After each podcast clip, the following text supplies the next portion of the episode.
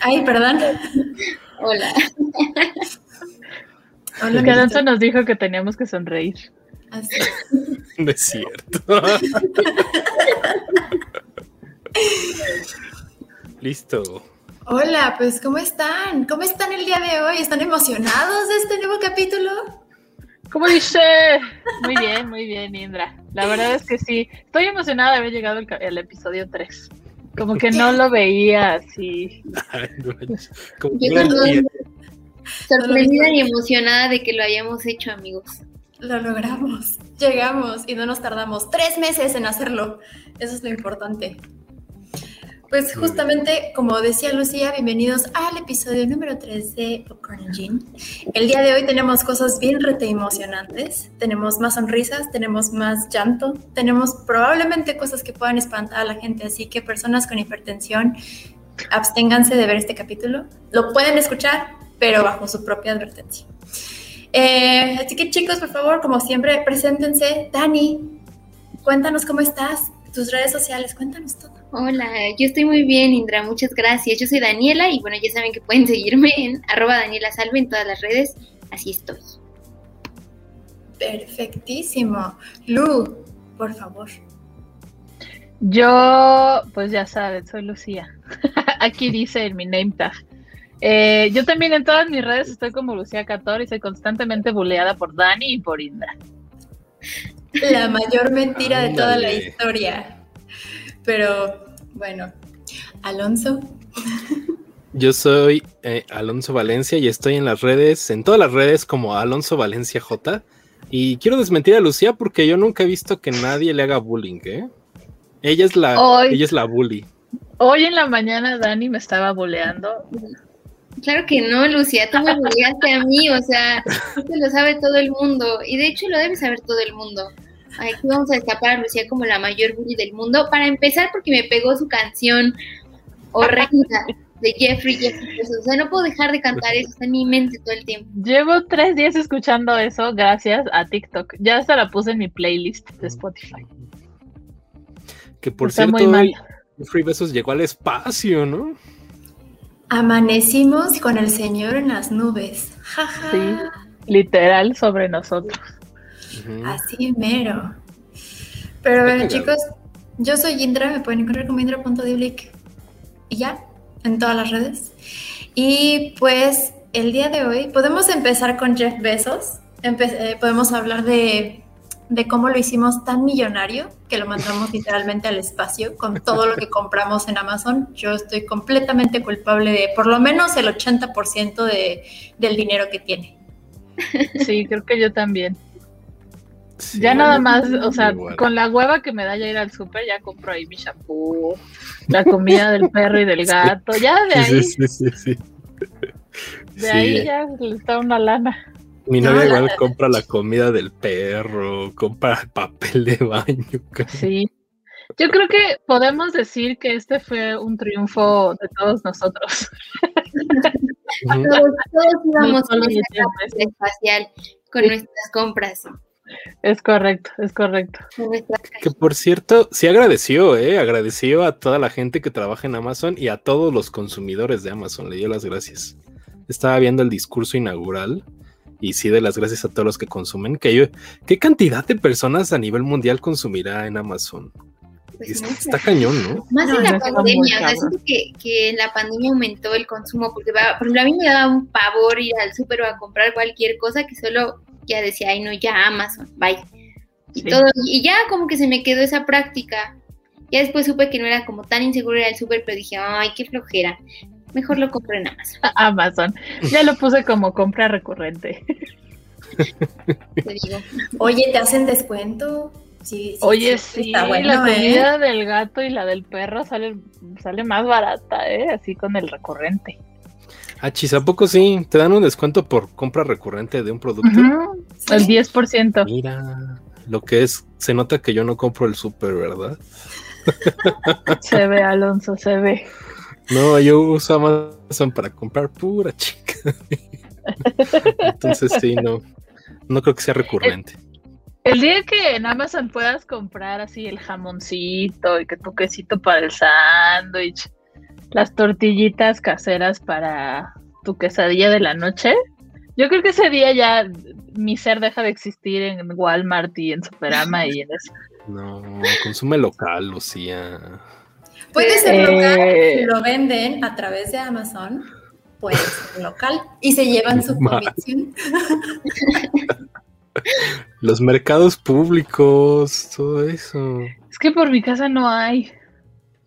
Ese es un problema. Solamente hay supers y una tienda de comida china. Como pues para preparar déjame decirte.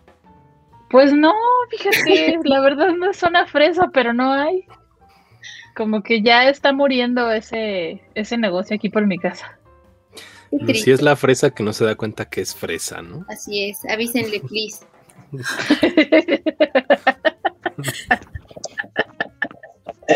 Ay, no, amigos, no me digan eso que me hacen sentir mal. me pega aquí en mi cora. Quedándose sin luz cuando sopla el viento. ¿Qué, Tú cállate que estás en la, en la playa. Todos los días se van a dar al mar, así despierta. Sí, por eso el bronceado. Estoy más pálida de cuando me vine de la Ciudad de México. Pero mira, acá, ni Paris Hilton tiene este bronceadísimo. Ni, ni, ay, no iba a decir una, estupidez. Olvídalo, cambia, cambia de tema ya, por favor. Por favor, cambiemos de tema. Pero antes de empezar y de entrar, ponernos en trones, quiero preguntarles, ¿están bebiendo algo el día de hoy? Voy a ser la única alcohólica otra vez en este programa. A ver. No, no, no, por supuesto que no, Indra. Pasada ya la vacuna. Me parece no, ya. Porque la Miren, yo ya tengo mis, mis supplies aquí en el piso porque no quiero que los vean. Pero traigo aquí mi bella bebida. Ay, siempre nunca latino. Miren. es un honey aquí dentro de, de este bebocho. Gran presentación, ¿eh? Sí. Muy bien, ¿eh? Honestamente. Pero, ¿saben de qué me he dado cuenta, amigos? Que nos hace falta. Y a lo mejor para el capítulo número 5 podamos lograrlo. Eh, nos hacen falta unos meseros. ¿Qué? Pero no es rica, no es fresa. ¿De qué hablan? O sea, sí necesitamos como alguien aquí que nos esté atendiendo porque, o sea, los hielos, los hielos se deshacen y ni modo que, ay, ahorita vengo, voy por hielos. No, bueno. O sea, o sea sí, como que alguien esté aquí. Pero, bueno, aquí yo bebo caliente, gracias. Van, ¿quién sigue? Dani, Dani. Por favor. Pues yo, desatendiendo las recomendaciones de la vacuna por culpa de, estas tres personas que son una mala influencia, estoy bebiendo una deliciosa cerveza con clamato. ¿Por qué no? Dani, no la tapaste. No, no, no la tapé. Esa no me da pena. ah, o sea, te daba pena Starbucks. Claro que no. Solo se tapó solo, o más bien fue, sí. ay, yo estoy bebiendo en un personaje de una película. Córtale, mi chavo, córtale. Acusa bullying por parte de todas estas personas por las que además me va a salir seguro un tercer brazo porque no esperé el tiempo adecuado para mi vacuna. No te va a pasar nada, Dani. Bueno, bueno, pero así puedes dar más abrazos, Dani. No pasa nada. Este, yo estoy tomando, es que yo sí me iba a tomar mi cervecita, pero es lo que estábamos practicando fuera del aire, que nadie sabe cuánto es el, tiempo que debe de pasar entre la vacuna y el que puedas tomar alcohol. Entonces a mí me dijeron dos semanas, este decía Lucía que tres días, ah no, decía Dani que tres días, entonces yo la pensé y miren, hoy, me pedí mi McDonald's y todavía tengo mi refresquito. Entonces, le voy a tapar la marca para que no se vea. Es una cadena de comida rápida.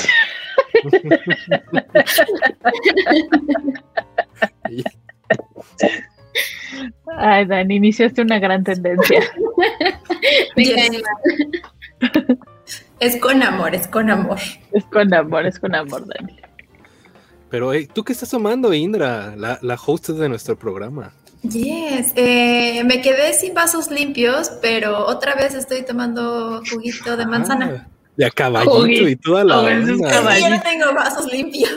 Pero espérate, caballito, ese es un caballote. Ah. O es un vasote, sí.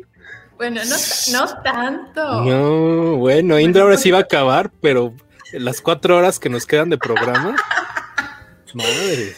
Oigan, es, para aliviar, me pone muy nerviosa el, ser host. Yo nada más me voy a poner de ladito voy a estar. ¿Y qué opinan, muchachos? Así voy a hacer durante todo el programa. Hosting 101, ¿no? Oigan, chicos, pero bueno, pasando a otro tema. Bueno, a nuestro primer tema, tema, eh, perdón, tema oficial. Ni siquiera he empezado a beber y ya estoy mal. Eh, el día de hoy, Lucía y Dani nos tienen un chisme bueno, no es, bueno, no, sí es un chismesazo, que ya todo mundo se conoce, pero el caso de Britney Spears. Chicas, ustedes vieron el documental. ¿Qué, ¿Qué pasa? ¿Qué sucede con Britney? ¿Cómo está este documental? Cuéntanos todo, estoy en angustia. Yo diría que es como una historia de terror. Eh, yo debo confesar que no había visto el episodio. Eh, cuando salió en febrero eh, pues sí desató muchísima conversación alrededor de eso y de todo el movimiento de Free Britney. Yo no lo vi porque, pues yo soy de esa generación que adoraba, amaba con todo su ser a Britney Spears y sentí que me iba a doler en el alma ver eso, eh, cómo fue tratada y cómo fue tratada por todos nosotros, porque también nosotros, el público, tenemos mucha de la culpa de lo que le sucedió y todo todo el morbo que existía sobre ella por su vida, por sus hijos, por su relación con X, con Y, eh, por sus problemas, cuales fueran. Entonces, lo vi apenas porque pues el movimiento solamente ha cobrado más fuerza. Eh, este documental del que estoy hablando es Framing Britney Spears. Es una serie de episodios de The New York Times que se está transmitiendo a través de Hulu o Hulu o como lo quieran pronunciar. Em, empezaron el año pasado, es una serie de 10 episodios que sigue corriendo hasta la fecha y justo el episodio 6 que se estrenó en febrero de este año fue eh, dedicado a Britney Spears y a todo el movimiento de Free Britney. Britney muy famosamente, hace alrededor de 13 años, tuvo un breakdown eh, bueno, una serie de breakdowns eh, muy retratados en los medios de comunicación. Todo el mundo conocemos las fotografías de ella eh, rapándose con la sombrilla, todo el mundo lo vimos. Y a raíz de eso, la metieron bajo tutela de su familia, en ese caso de su papá, porque la, consideraron como una persona, eh, pues que no era apta para cuidarse a sí misma ni sus finanzas ni nada más.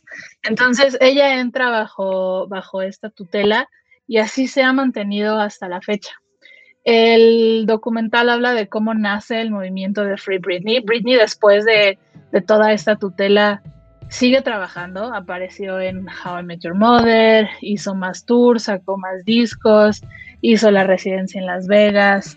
Eh, y de repente un día, justo la residencia en Las Vegas, lo recuerdo como si hubiera sido ayer, eh, lo canceló, de la nada se canceló. La cosa era, este, pues que por problemas de salud de su papá no lo iba a hacer y de repente se cortó toda comunicación con Britney. Entonces, para todos los fans, despertó muchas alarmas porque de Britney que, que la veían en redes sociales, que publicaba, de repente, así, se esfumó.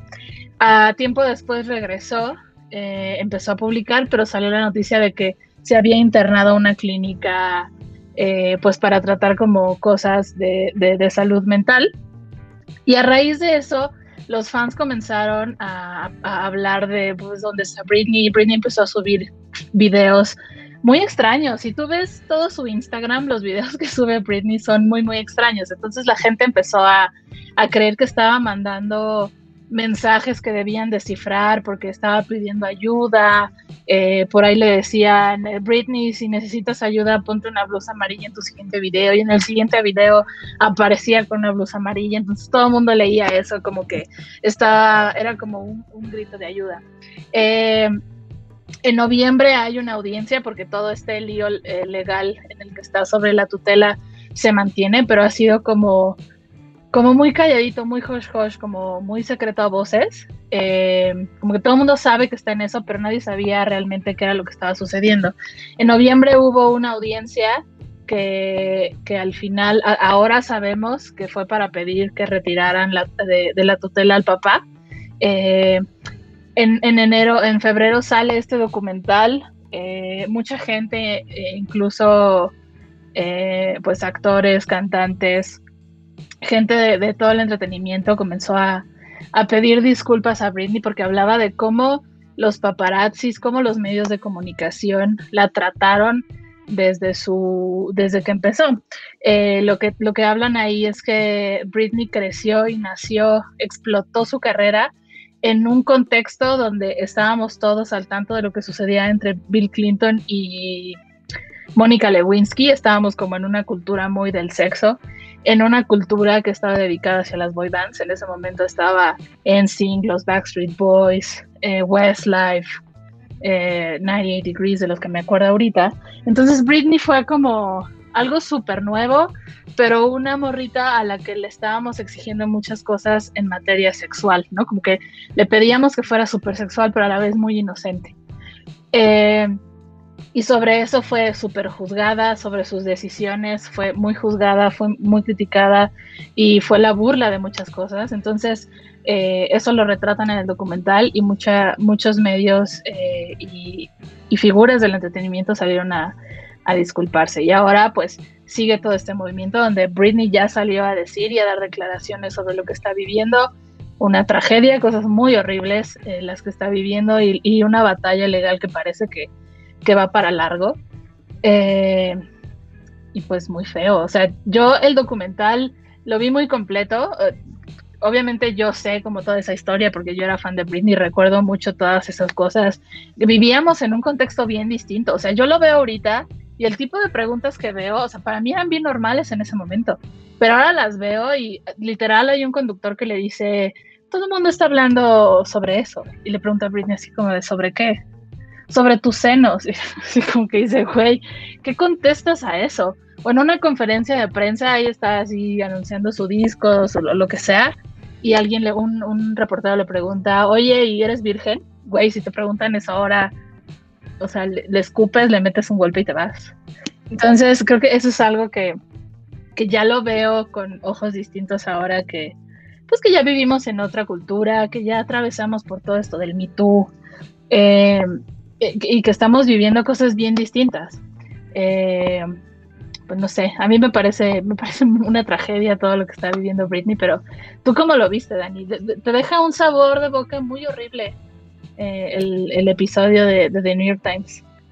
Sí, estoy completamente de acuerdo. Te deja enojada, ¿no? Como un poco enojada y también con una cierta culpa, aunque bueno, a nuestro favor voy a decir que éramos muy chiquitos, ¿no? Cuando, cuando Britney eh, tuvo su, su época de fama y cuando los medios y el público la trataban de esa forma, ¿no? O sea, era, era solo una niña, o sea, tenía 17 años cuando Britney se volvió famosa así de la nada, o sea, de la noche a la mañana, y ya estaban cuestionándole esta clase de cosas, ¿no? Incluso también hay, hay una parte en el documental donde le mencionan que una señora, una madre de familia, piensa que Britney es súper mala influencia, que es una zorra, y no, o sea, usa palabras horribles como para describirla, y pues ella se, se queda súper sacada de onda, ¿no?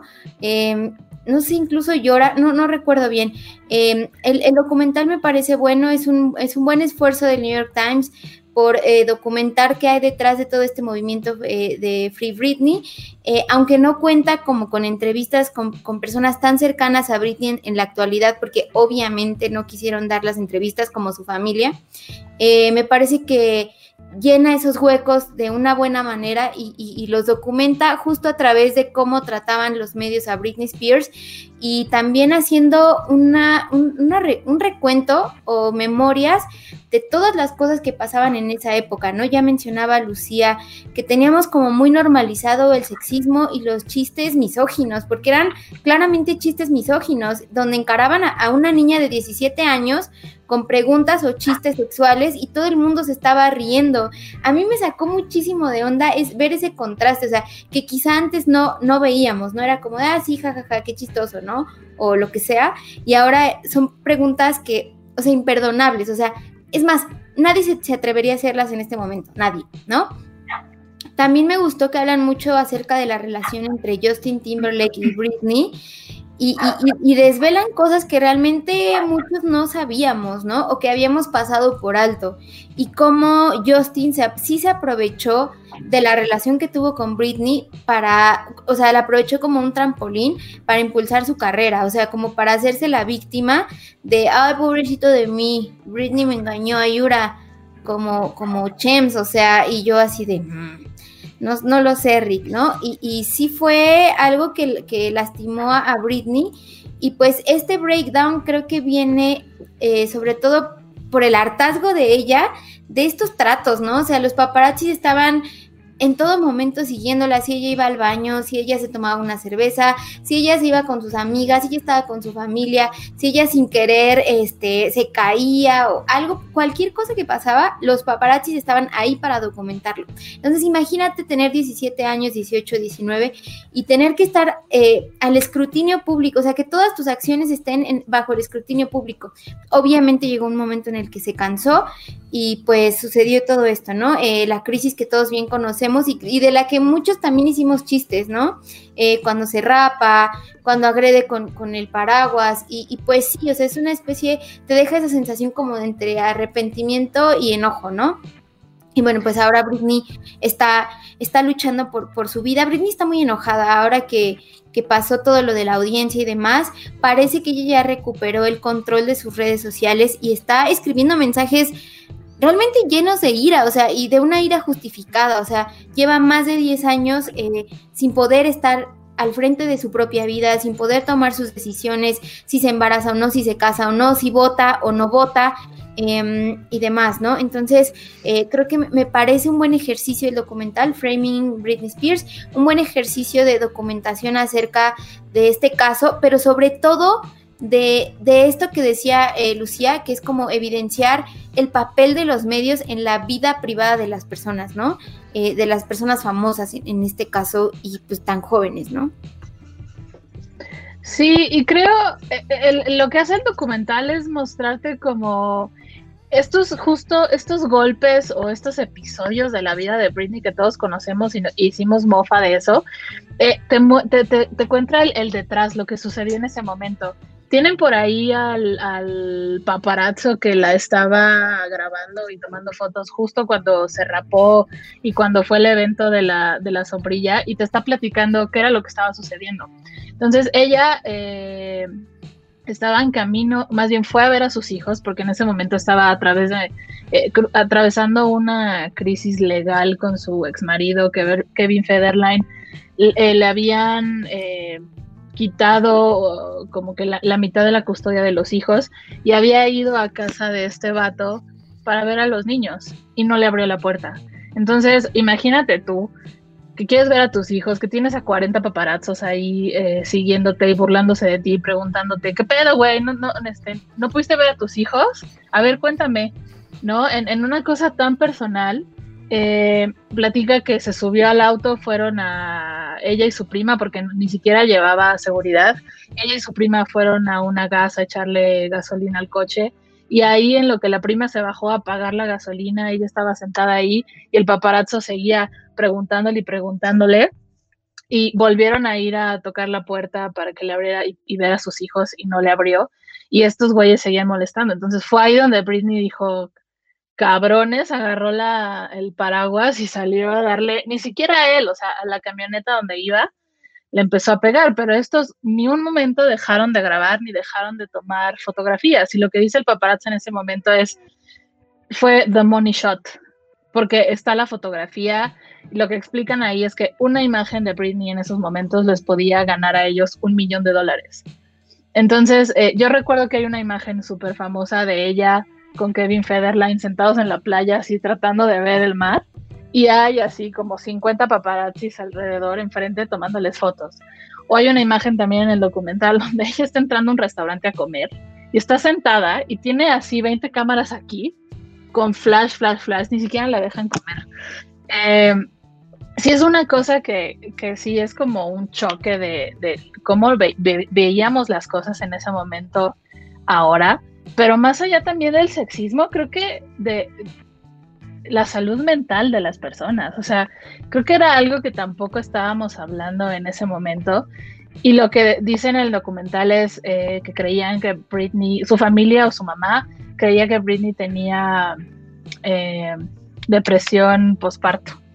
Entonces eso, aunado con los paparazzos, aunado con que da a luz a su segundo hijo y de inmediato pide el divorcio, eh, pues como que fue todo un choque para ella y de ahí se agarraron para que ella siguiera siendo la, gallina de los huevos de oro y hasta la fecha pues sigue ganando dinero y les, les sigue ganando dinero eh, a toda esta gente que, vive de ella.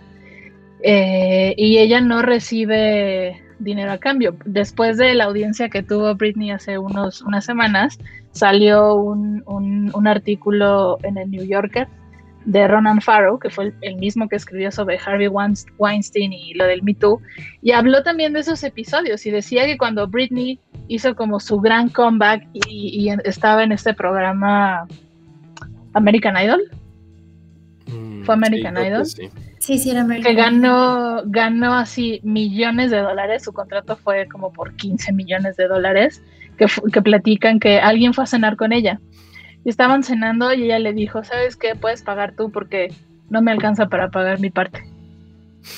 Britney Spears, güey, que debe tener así en el banco millones y millones de dólares no podía ni pagar la comida del dinero que ella está trabajando, que ella se está ganando. Qué nefasto. Sí, además, además a ella le cobran, o sea, todo, todo este asunto de la tutela lo paga ella. O sea, ella paga los abogados que no dejan que su papá le dé su propia control de su vida. O sea, es, es una locura. Y aparte les paga un sueldo. Lo que dicen ahí es que le paga un sueldo al papá, le paga un sueldo a los abogados, le paga un sueldo a un banco que lleva su dinero, le paga a todo el mundo para que ella esté en esta especie de prisión. Y también hay un momento en, en el, dentro del documental donde hay dos fans que fueron quienes iniciaron como todo este movimiento de Free Britney, tienen un podcast donde obtienen documentos de la corte donde el abogado está pidiendo un aumento de sus honorarios porque están tratando la tutela como un negocio, tiene un wording ahí como un negocio eh, importante, no me acuerdo, no sé si tú te acuerdas de ese, de ese momento, Dani. No recuerdo las palabras exactas, pero sí sé, sí ahí dice claramente en el documental cómo el abogado pide un aumento y qué cínico además. Exactamente. La madre, ¿no? Por todos lados. Pero no está muy raro. O sea, yo lo que no entiendo es por qué tantas audiencias y por qué negarle tantas veces, pues, su vida, ¿no? De regreso, es déjenme en paz. O sea, digo, hay un millón de evidencia pública y seguramente no se llega privada de todo el atosigamiento que ha recibido Britney durante prácticamente toda su vida. O sea, ¿cómo puedes simplemente postrarte? O sea, por mucho que te paguen dinero, ya se me haría una avaricia enorme. O no sé qué clase de bucles legales haya ahí, donde de plano tengas enfrente a una persona que ha sido amedrentada toda su infancia, toda su adolescencia, toda su adultez, la parte de ser madre, y le sigas negando el tener control de su vida. Eso me parece de verdad súper fuerte, súper frustrante, pero ¿saben por qué está pasando eso? O sea, es el tema de los abogados con papá. Hay una cosa con la que a mí me causó eh, mucha curiosidad, pero ya no, como que no, no, no, hablan más al respecto, no, no hay gran profundidad sobre eso. Eh, habla el abogado de Britney, el primerito abogado de Britney, que fue cuando hace 13 años le dan la tutela, ella puede contratar a un abogado. Eh, él va a la corte y dice, oigan, es que Britney eh, es una persona que sí se puede cuidar de sí misma, ella puede pagar mis, eh, mis honorarios y la jueza o el juez en ese momento le dice, yo tengo aquí un documento que dice lo contrario, eh, pero no te puedo mostrar el documento. Entonces, aparentemente hay un documento que dice que Britney no es capaz de velar por sus intereses ni, de, de, cuidarse a sí misma, pero obviamente el público no lo conoce y sus abogados o su abogado en ese momento tampoco lo conocen. Entonces yo no sé si hay una historia o hay cosas que nosotros no estamos viendo porque son documentos sellados de, todo este proceso legal y hay, exista algo ahí detrás que a la ley de Estados Unidos no le permita eh, liberarla de, este asunto. Y creo que eso es algo que nosotros no sabemos y son cosas como más propias de, toda eh, de todo el caso y lo que ella tiene o tendrá que pelear junto con sus abogados. Eh, pero, y algo dice, tiene una frase el abogado que dice, we don't know what we don't know, como de, pues es que pues tampoco nos dicen, pero hay algo ahí que, como que no cuadra. Chale. Sí, es mucho como de, de las leyes de Estados Unidos y, este y esta figura de, la, de las tutelas, que es como muy popular allá, donde llega un momento de tu vida en la que no puedes velar por ti mismo y de hecho hay pues gente profesional que se dedica exclusivamente a esto, ¿no? Al, al a, a ser tutores de gente que no puede valerse por sí misma, ¿no? Como no sé, vimos un poco de esto en una película de Netflix. ¿Cómo se llama? I Care a Lot, ¿no? La de Rosamund Pike. Con Rosamund Pike y, y Isa González, justo. Changos. Es que el sistema legal de Estados Unidos, como dice Indra, tiene muchos loopholes, ¿no? Y seguramente ha de haber ahí alguno. A lo mejor yo creo que, eh, obviamente están argumentando que, que, que Britney Spears por algún tema mental no es capaz de cuidarse a sí misma ni, ni de, de, los demás, ¿no? Pero pues obviamente están ahí explotando, como mencionamos, la, el sistema legal de Estados Unidos, sus papás, para que no se les acabe pues el banco. O sea, qué cosa tan más fuerte. Yo cuando empezó todo el caso, me dolió mucho porque creo que fue nuestra estrella de pop, o sea, fue la que nos tocó a nosotros en nuestra generación. Y yo creo que fue como de esas últimas estrellas de pop que eran como larger than life, o sea, yo creo que eso ya no existe como estos iconos. No sé por qué, creo que el, internet ha servido mucho para matar esas figuras que las vemos en todo. Y, cuando empezó a revelarse todo el caso, a mí me sorprendió mucho porque yo sentía que eso ya no pasaba en, en la como en el Star System, ¿no? Como que yo, ya no sentía que eso ya no pasaba, o sea, me recuerda a Macaulay Culkin o a Michael Jackson que tenían muchos de estos pedos. Y, cuando empezó lo de Britney dije, todavía pasa, todavía hay gente que explote a sus hijos, que explote a su familia, que los llevan hasta el estrellato y de repente los agarran como bolsita de dinero. Es muy triste lo que está pasando con Britney, yo creo que en general todos queremos que recupere pues su vida, porque ella no es capaz de hacer nada con lo que ella ha ganado en todos estos años, ¿no? Entonces, es muy triste. Yo recuerdo que lo platicamos cuando empezó el primer juicio, estábamos escuchando lo de la audiencia. Creo que hubo un problema ahí, ¿no? Que, justo porque esos audios se filtraron, están cuidando más para que ya no se filtre más de la audiencia, no tengo idea. Pero pues yo no he visto el docu, justo lo iba a ver cuando estrenó, pero no, no lo encontré disponible. Este, y pues creo que, ah, no sé, es muy fuerte. O sea, siento que, que ya no debería de estar pasando esto. O sea, estamos en pleno 2020 y no puede ser que nos sigamos con este tema de, de las estrellas a las que son explotadas por su familia. Se me hace ya una cosa, como les decía, que yo pensaba que se había quedado en el pasado, pero pues sigue esto. Y con Britney, que nunca nos pasó por la cabeza, ¿verdad? Lo que estaba pasando. Era de una de esas estrellas que creías que tenían la vida perfecta y pues ahora mucho menos que perfecta. Es, es una cosa muy triste, la neta, y ojalá que todo termine bien, creo. Sí, sí, porque la, verdad, es que, sí. No, no pasa sí, sí, Yo, no, eh, lo que iba a comentar solo ya para, para cerrar es que eh, me parece, no sé si la palabra sea peligroso, eh, como todo este foco que, que, detonó el documental de de The New York Times, porque justo está regresando a un ciclo en el que estaba viviendo Britney hace 20 años en su carrera, que es toda esta atención de los medios de comunicación y de los paparazzis y toda esta hambre del público de saber qué es lo que está haciendo. Yo a raíz de eso, a lo de su audiencia donde habló hasta la fecha, no hay cosa que ella publique que no vea que lo retome de Hollywood Reporter, que lo saque E-News, que existan podcasts que estén hablando de lo que puso ahí, que ya me salen TikToks donde te ponen así el, el, super caption de Britney con lo que sucedió. El fin de semana puso algo de su hermana que había cantado canciones de ella y vi así, yo no conocí esa presentación, ya la sé así de inicio a fin porque la vi por todos lados. Creo que estamos regresando a ese ciclo. Obviamente ya es como querer, eh, querer ver que esté bien, pero sigue estando, o sea, regresó esa, esa, esa hambre por saber sobre Britney y por, por, por ver que qué está haciendo, dónde está. Los medios de comunicación seguramente cuando publican sobre ella tienen muchísimo más likes y tienen muchísimas más visitas. Entonces, seguimos en ese, en ese ciclo eh, terrible de la atención hacia Britney, que a lo mejor ella lo único que quiere es déjenme en paz, quiero vivir una vida normal e ir a tragar a McDonald's sin que nadie me moleste. Vi que la revista esta de Estados Unidos, creo que se llama Star o estos que son como el TV Notas gringo, puso así como de Free Britney, ¿no? Y no vieron que en la gente se les fue encima de ¿dónde estabas aquí? Y les pusieron así una colección de portadas de ellos, que era de Britney con Justin, ¿qué está pasando con su vida? Tal, tal. Entonces, siempre se ha sabido que todos esos medios, los paparazzis, los medios de chismes y todo, son culpables de muchas cosas. O sea, ya vemos, o sea, tenemos ahí el caso de la princesa Diana, que cuántos años tiene y seguimos con lo mismo. No hemos evolucionado en nada, ¿no? En cómo se, se disfruta este tipo de entretenimiento. Y pues la gente que le encanta ver los programas de chismes y leer las revistas, estas.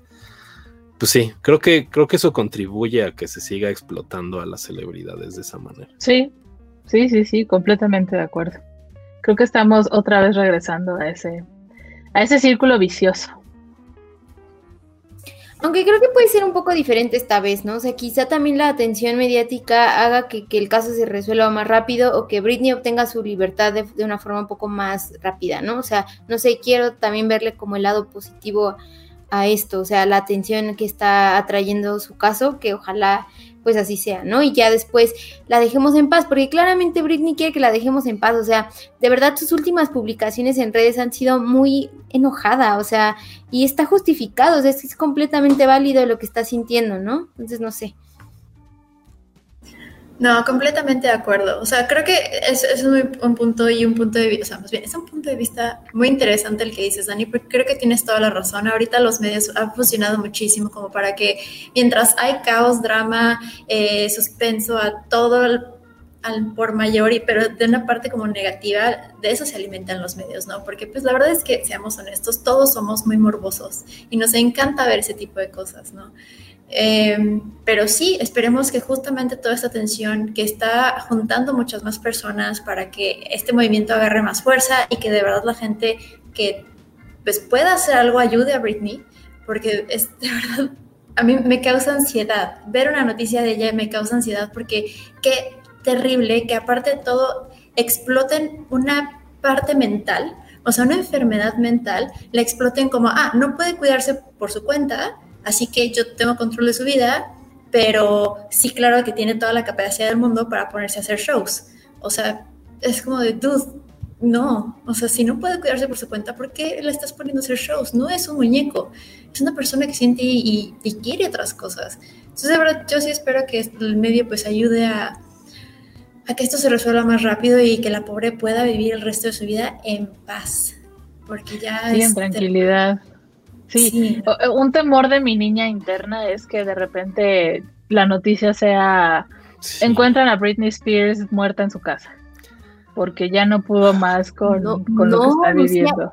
es una cosa muy horrible, pero de verdad lo que ves en el documental sí es como, güey, ¿cómo, ¿cómo aguantas todo esto que te está pasando todo? Es sorprendente cómo, cómo soportó siendo tan chiquita. O sea, yo a mis 19 no hubiera soportado eso, la neta, o sea, no. Yo estoy de acuerdo con Lucía. Siento que, o sea, sí, o sea, veo el encabezado así de, ojalá no pase, o sea, creo que todos queremos que no le pase nada, que recupere la, la, la tutela de su vida, pero eh, es como les digo, estas celebridades que son como larger than life siempre tienen unos finales súper trágicos, qué cosa. Entonces, no sé, yo me, me regreso a hace que son 20 años viendo a Britney, pues no, nunca te, nunca por la cabeza te imaginarías que así terminaría su vida. Yo sentía que era, una celebridad que tenía todo súper bien manejado y pues qué feo. Yo, yo, yo les quería preguntar si, si la hermana también está involucrada en esto, Jamie Lynn Spears Es, yo, yo he tenido esas dudas de que empezó el juicio y como que ella se ha mostrado neutral, pero no sé si ella también tiene que ver con todo este pedo de explotación.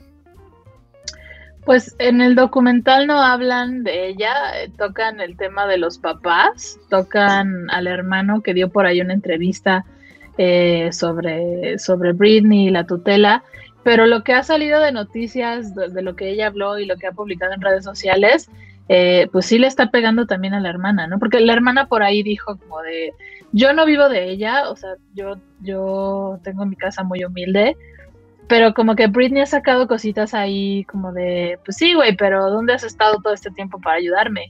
O este, o eso que publicó el fin de semana, ¿no? Como de la neta, no me gusta que, como que, explote mi imagen ni que mi hermana esté cantando mis canciones en un, en un, eh, en unos premios. ¿Cantó las canciones del hermano? Sí, en una premiación Britney se quejó en un más reciente publicación de Instagram, dijo, no, o sea, Sí, sí, me, parece algo súper horrible y absurdo, ¿no? O sea, ¿cómo, ¿cómo llegas tú y te subes a un escenario a cantar las canciones de tu hermana famosa que está peleando por recuperar el O sea, no tiene, no, no tiene ningún, ninguna lógica, ¿no? O sea, yo pienso en mi posición de hermana, si le estuvieran algo haciendo algo similar a mi hermana, o sea, obviamente no tendría una posición neutral, o sea, no la tendría, o sea, apoyaría a mi hermana al 100%, ¿no? Lo que me hace pensar que probablemente, o sea, Jamie Lynn sí viva de, de, su hermana y de la explotación que está viviendo por parte de su papá, ¿no? Se me hace como estas, estas historias de familias enteras que viven de las glorias de una persona, ¿no? O sea, tipo Selena, em, Britney, no sé, o sea, son historias bastante feas, ¿no? O sea, como estos niños explotados de Miguel, Selena, Britney, que han tenido historias realmente trágicas. Y se ve que hay como cosas como de machismo en su familia, ¿no? O sea, hay una entrevista que sacan ahí del hermano que está hablando como en un podcast y, el entrevistador le pregunta sobre lo de la tutela y le dice, pues ella siempre, o sea, siempre ha querido zafarse de eso, pero en mi familia hay mujeres muy fuertes, como mujeres que hacen lo que quieren. Y, o sea, no en esas palabras, pero es como el gesto. Y el conductor le dice, pues sí, ¿no? Está en la constitución, que tengan libertad. Y el otro nada más como que se ríe así como de, sí, sí. Eh, como que se ve que tienen como ahí tintes eh, machistas en, la familia. Yo estoy muy enojada con Jamie Lynn. Muy. Porque aparte, o sea, cuando ella tuvo, perdón que me regrese, pero cuando ella tuvo todo el problema de, bueno, ni siquiera es como problema, ah, Dios mío santo, Lucía ya se nos fue, ya se fue a rellenar el bash, guiño, guiño. Em, no, pero cuando pues, tuvo el, el, embarazo en su adolescencia y también fue muy atacada, Britney pues estuvo para defenderla. Hasta hay una canción donde Britney habla de, de, su hermana y que ya la dejen en paz porque ella solamente quiere vivir su vida, ¿no? O sea, y, y luego que Ah, es que me enoja mucho eso. sí, Te enoja mucho el documental. La verdad es que sí, sí, véanlo. como que te abre mucho a, todo lo que ha vivido Britney, pero creo que sí tiene como que el tinte de, pues lo ves por, por morbo. Mm. Completamente, sí. Pues sí, pero bueno, jóvenes, esperemos que esto se resuelva lo más pronto posible ánimo, Britney. Échenle las buenas vibras, por favor. Y, Ay, sí. Y pues bueno, pasando a otro tema, porque yo, me quedaré clavada así, escuchándolos y preguntándome un cosas de todo lo que ha estado sucediendo con Britney. Pero pasando a otros temas, Dani el día de hoy nos va a contar sobre los Emmys. ¿Quién está nominado? ¿Quiénes hacen falta? ¿Quiénes sí estuvieron? Indra, me encanta Indra en papel host, o sea, la amo. Ya deberías tener tu late night show, mana. Ay, ay, Dios, te escuche, hija. Es de noche y ya llegué con. Alonso. Indra de noche. referencia. Indra de, noche. Indra de noche. Oye, está muy bueno. Es un gran nombre para late, late show. Pues sí, eh, no sé qué tanto sigan importando los premios a estas alturas de la vida. Ahorita me, dan su opinión acerca de eso. Pero bueno, se revelaron los nominados eh, a los premios Emmy, que son eh, de los premios más importantes de la televisión. Son los premios más importantes de la televisión, los más populares. Em, obviamente entre los nominados destacan HBO fue, fue, la plataforma con más nominaciones. Este tiene alrededor de ciento tiene 130 nominaciones HBO. Eh, detrás de HBO está Netflix con 129 nominaciones y despuésito viene eh, Disney con 73, que bueno, em, llama la atención que se ponga a la cabeza de las nominaciones Disney porque es una plataforma nueva, ¿no? Entonces, em, con un catálogo de, clásicos que en su mayoría, bueno, la gente quizá contrató ese servicio por, por sus títulos clásicos y por sus propiedades eh, antiguas, pero bueno, viene también con, con sus series nuevas eh, a, encabezar las nominaciones. Justamente The Mandalorian es la serie más nominada, con 24 nominaciones junto a The Crown de Netflix. Y pues también se coló por ahí WandaVision. Eh, es una sorpresa, ¿no? Que esté WandaVision nominada tanto porque pues es una serie de superhéroes, ¿no? O sea, uno no se espera que un producto eh, de cultura pop eh, se cuele por ahí entre, entre premios de este estilo, ¿no? O sea, este, sorprendió un poco Black Panther eh, cuando estuvo nominada a los premios Oscar, pero bueno, ahora también llega WandaVision con sus 23 nominaciones.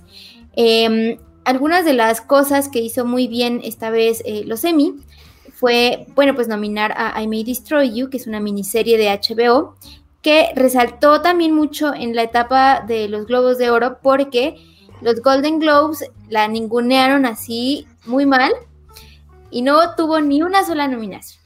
Pero ¿qué tal Emily in Paris? Eh? ¿Qué tal?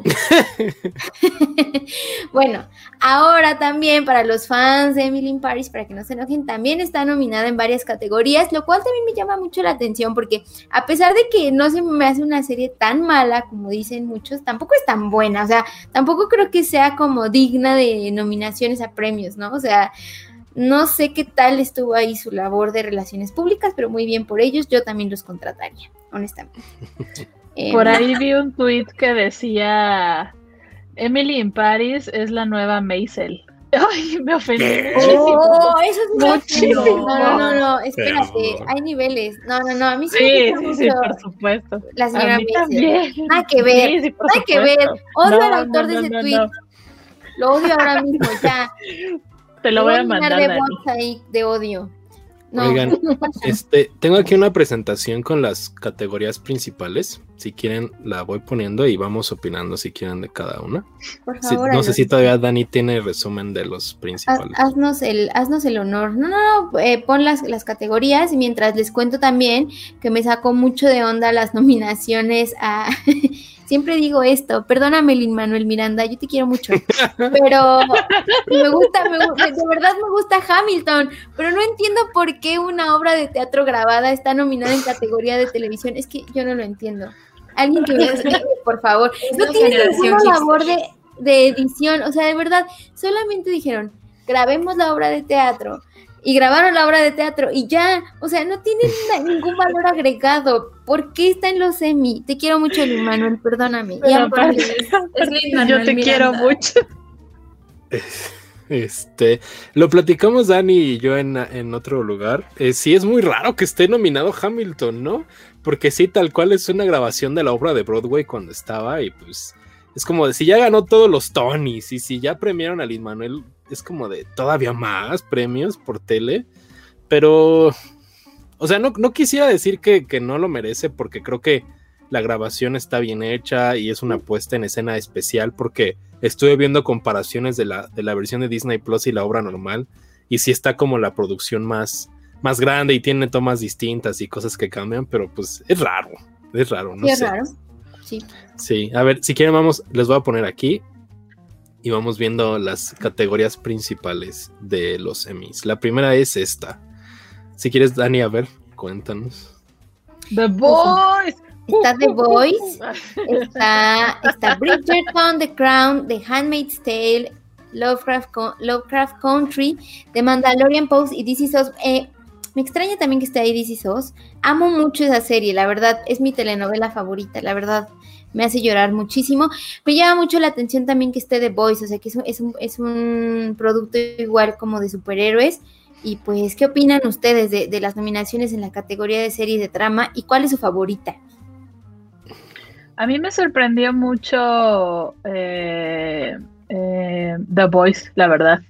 Yo no creí que sea, fuera una serie que estuviera nominada a premios más allá de como los People's Choice o, o sea, premios serios, pues. no, como que no es el estilo de serie que estaría nominada ahí. Por ejemplo, un The Crown está hecha a la medida de los Emmy. Pero The Voice se me hizo súper raro, pero me gusta que esté nominado porque es, es una gran serie. ¿Cuál es tu gallo, Lucía? De drama yo creo que se lo va a llevar The Crown o Pose porque ya es la última temporada, ¿no? No lo sé. Creo, que, sí, ya es la última temporada de Pose. A ver, Indra. Pues, ok. Yo no estoy como muy familiarizada con Bridgerton, por ejemplo. No la he visto y tampoco he visto Lovecraft Country y me, me estresa demasiado porque es una serie que llevo mucho tiempo queriendo verla. Pero híjole, yo a lo mejor voy a ver un poco básica, pero le tengo mucha fe a Hans Mail. A Hans Mail. ¡Maldita sea! A la El cuento de la criada. El cuento de la criada. The Handmaid's Tale.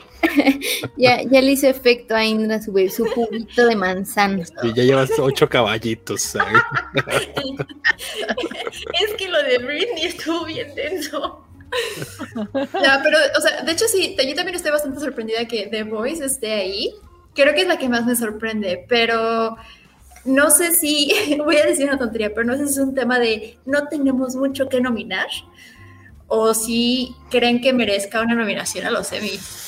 Yo sí creo que la merece, ¿eh? Yo también creo que la merece y también creo que hubo varias buenas series el año pasado, o sea, la neta, a pesar de la pandemia y todo, creo que sí y que sí merece su lugar ahí. Creo que es bastante innovadora. Bueno, eso sí, sí, ese es un gran punto. La verdad es que sí. Creo que me saca mucho de porque no la veía como una, una serie, justo como decía, muy, para premios serios, pues. Pero las cosas cambian. Es que, es que no lo es, pero es, tiene, el concepto es, muy, es fresco. Creo que tal vez por eso es que está llamando tanto la atención. No, no tanto por ser una serie de superhéroes, sino por el, concepto sobre los superhéroes que tiene ahí. Eso sí. ¿Tú, Alonso, qué opinas? Eh, sí hay varias sorpresas, ¿no? Bueno, Mando de Mandalorian que esté ahí. Es raro que esté como nominada por mejor serie dramática. A mí me gusta mucho, pero el formato es raro. El formato siempre ha sido de The Mandalorian, es como serial, como que son mini aventuras en cada episodio contenidas y yo no lo veo que tenga como la misma línea dramática de todas las series que están aquí nominadas. Yo le voy a The Voice porque es de mis favoritas y además de Crown ya ha ganado un friego de veces el Emmy, ¿no? O sea, sí, ya ganó, creo que ganó el año pasado, ¿no? Ganó The Crown. No me acuerdo. Creo que sí, no me acuerdo, pero si no ganó, ganó muchísimas categorías. Sí, o sea, ya. llevó todo. Pero ganó, donde, donde arrasó fue en la primera temporada, ¿no? La tercera, pero que es la cuarta, como que ya no. ¿Saben que Creo que ganó el Golden Glove. Ah, sí, es cierto. En los Golden fue donde se llevó todo. Y justo creo que esta, esta temporada tiene mucho más revuelo porque es donde sale por primera vez Diana. Entonces creo que eso tiene mucho que ver con, con el éxito actual de The también. O sea, si tuviera que apostar, es muy buena, si es mi... Si es tu gallo. Dale, dale. No, no, no es mi gallo, pero es mi serie de señora. Pero te, interrumpí, dale, dale. Si tuviera que apostar, apostaría que gana The Crown. Creo que es la segura. Pero yo le voy a The Boys. Porque ha sido una cosa muy distinta que ha llegado a plataformas digitales. Y ha cambiado la percepción que tiene mucha gente del género de, del, del subgénero del superhéroe. Y eso me gusta mucho. Y yo creo que, bueno, todavía le quedan unas temporadas, a lo mejor ahí la premian después. Sí, puede ser. Yo, eh, mi gallo es Mando, yo quiero que le den a el mejor actor principal a Baby Yoda, por supuesto. Grogu. Grogu. Me lo ningunearon, o sea, a ver, a ver, ¿cómo, ¿por qué nominan Hamilton y me ningunean a Baby Yoda? O sea, no estoy de acuerdo. No estoy de acuerdo ahí. Tal vez si lo hubiera interpretado Lin Manuel Miranda. No, que, que Grogu fuera Meryl Streep, ¿no? Si fuera, si fuera Meryl Streep, Lin Manuel Miranda o, o ¿cómo se llama? Ay, se me olvida el nombre de la protagonista de Emily in Paris. Ah, es la hija de eh, Lily eh, Collins. Lily, Collins. Si, tan solo Baby Yoda fuera Lily Collins, quizá estaría nominado en la categoría de mejor actor. Quizá. no, hubiera cantado una canción. De Estuve involucrado en, en, un gran escándalo. Yo, yo recuerdo ese escándalo con ese capítulo que se andaba comiendo otras otras razas. Ah, gran episodio. Ah. Los huevos. Ya, ya, ya, ya. Quizá fue por eso, quizá fue por ese fue por eso. Qué ridiculez esa controversia de The Sí, ya, eso fue too much. Sí, miren, yo la verdad creo que eh, va a ganar The Handmaid, de, de Hand, ah, no es cierto, Indra, The Handmaid's Tale. Oye, ya bien manchada. O sea, cuando Indra no sale albureada, sale así. sí, me lo cumplió. Y dije, ay, va a ser gratuito. Fue gratuito, gracias. Perdóname, Indra, perdón. No, no, no, respect. Lo hiciste muy bien, gracias. Drop the mic así, Dani. Aquí me ponen en la edición unos lentes. Em, no, pues sí, creo que es fácil que se lo den a The Crown o de, a The Handmaid's Tale, pero creo que yo votaría por, por The Mandalorian. Es una serie que me gustó mucho también y que recuperó un poco de, lo que era eh, el Star Wars que, nos enamoró, ¿no? Y que J.J. Abrams arruinó por completo. y Ryan Johnson, ¿no? Ay, ah, no, Ryan. Bueno, yo, a mí me gusta The Last Jedi, pero pues tiene la, fama de ser la, la, que arruinó la serie. Entonces. No, yo tengo mis dudas ahí. Sí, pero pues la gente no las tiene. Los fans de Star Wars. Los fans son otros. Sí, sí, puede ser, puede ser. Bueno, a ver, si quieren pasamos a la siguiente categoría, que es, ay Dios, ahí viene. Comedia. A ver, Dani. No, aquí estoy completamente enamorada de Ted Lasso. O sea, yo de verdad me encanta esa serie. Eh, creo que es una de las grandes apuestas de Apple TV Plus eh, y me parece que sería digno que le dieran el premio. Es una serie bastante, em, yo diría, motivadora, ¿sí? Como una serie que necesitábamos ver en pandemia, ¿sabes? O sea, llegó en un momento en el que la humanidad estaba devastada y a mí la neta es que me, me me devolvió la esperanza, ¿no? Creo que eh, hacen, hacen un buen trabajo aquí eh, Jason Sudeikis y, todo el equipo de Tetlas. ¿Tú, Lucía, qué opinas? Yo en la parte de comedia no me atrevería a decir quién es mi gallo porque no he visto la mayoría de, las, de las series. Eh, no sé, o sea, The Kominsky Method me gustó mucho, The Flight Attendant también me, gustó, pero no creo que vaya a ganar nada, la neta creo que es un honor solo estar nominada. Eh, Blackish es muy divertida, pero creo que ha perdido impulso en los últimos, en los últimos dos años. Empezó bastante bien y a tener mucho reconocimiento, pero no siguió. Cobra Kai, la verdad, no me ha dado ni tantita gana de verla. Emily in Paris tampoco. Ted Lasso, tengo ganas, pero ya cuando la voy a empezar a ver, Dani, algo sucede. y no la he visto. Pero no, no, no me atrevería a decir quién, quién es mi favorito. Yo tengo quién creo que va a ganar. A quienes, vieron de, a quienes vieron The Flight Attendant, ¿tiene sentido que esté nominado en, en, una serie de comedia? Yo iba a preguntar lo mismo. ¿Cómo? Perdón. Si The Flight Attendant es comedia.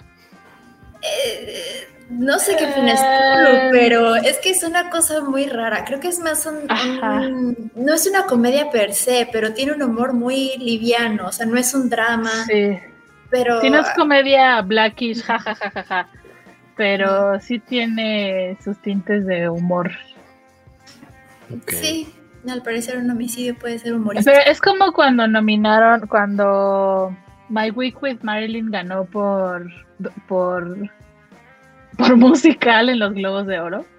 Bueno, Matt Damon ganó también ahí. The Martian musical comedia. Sí. Es real, es real. Eh, pero ustedes, Alonso, Dani, mm. ah, no, Dani ya dijo que tú es Lazo.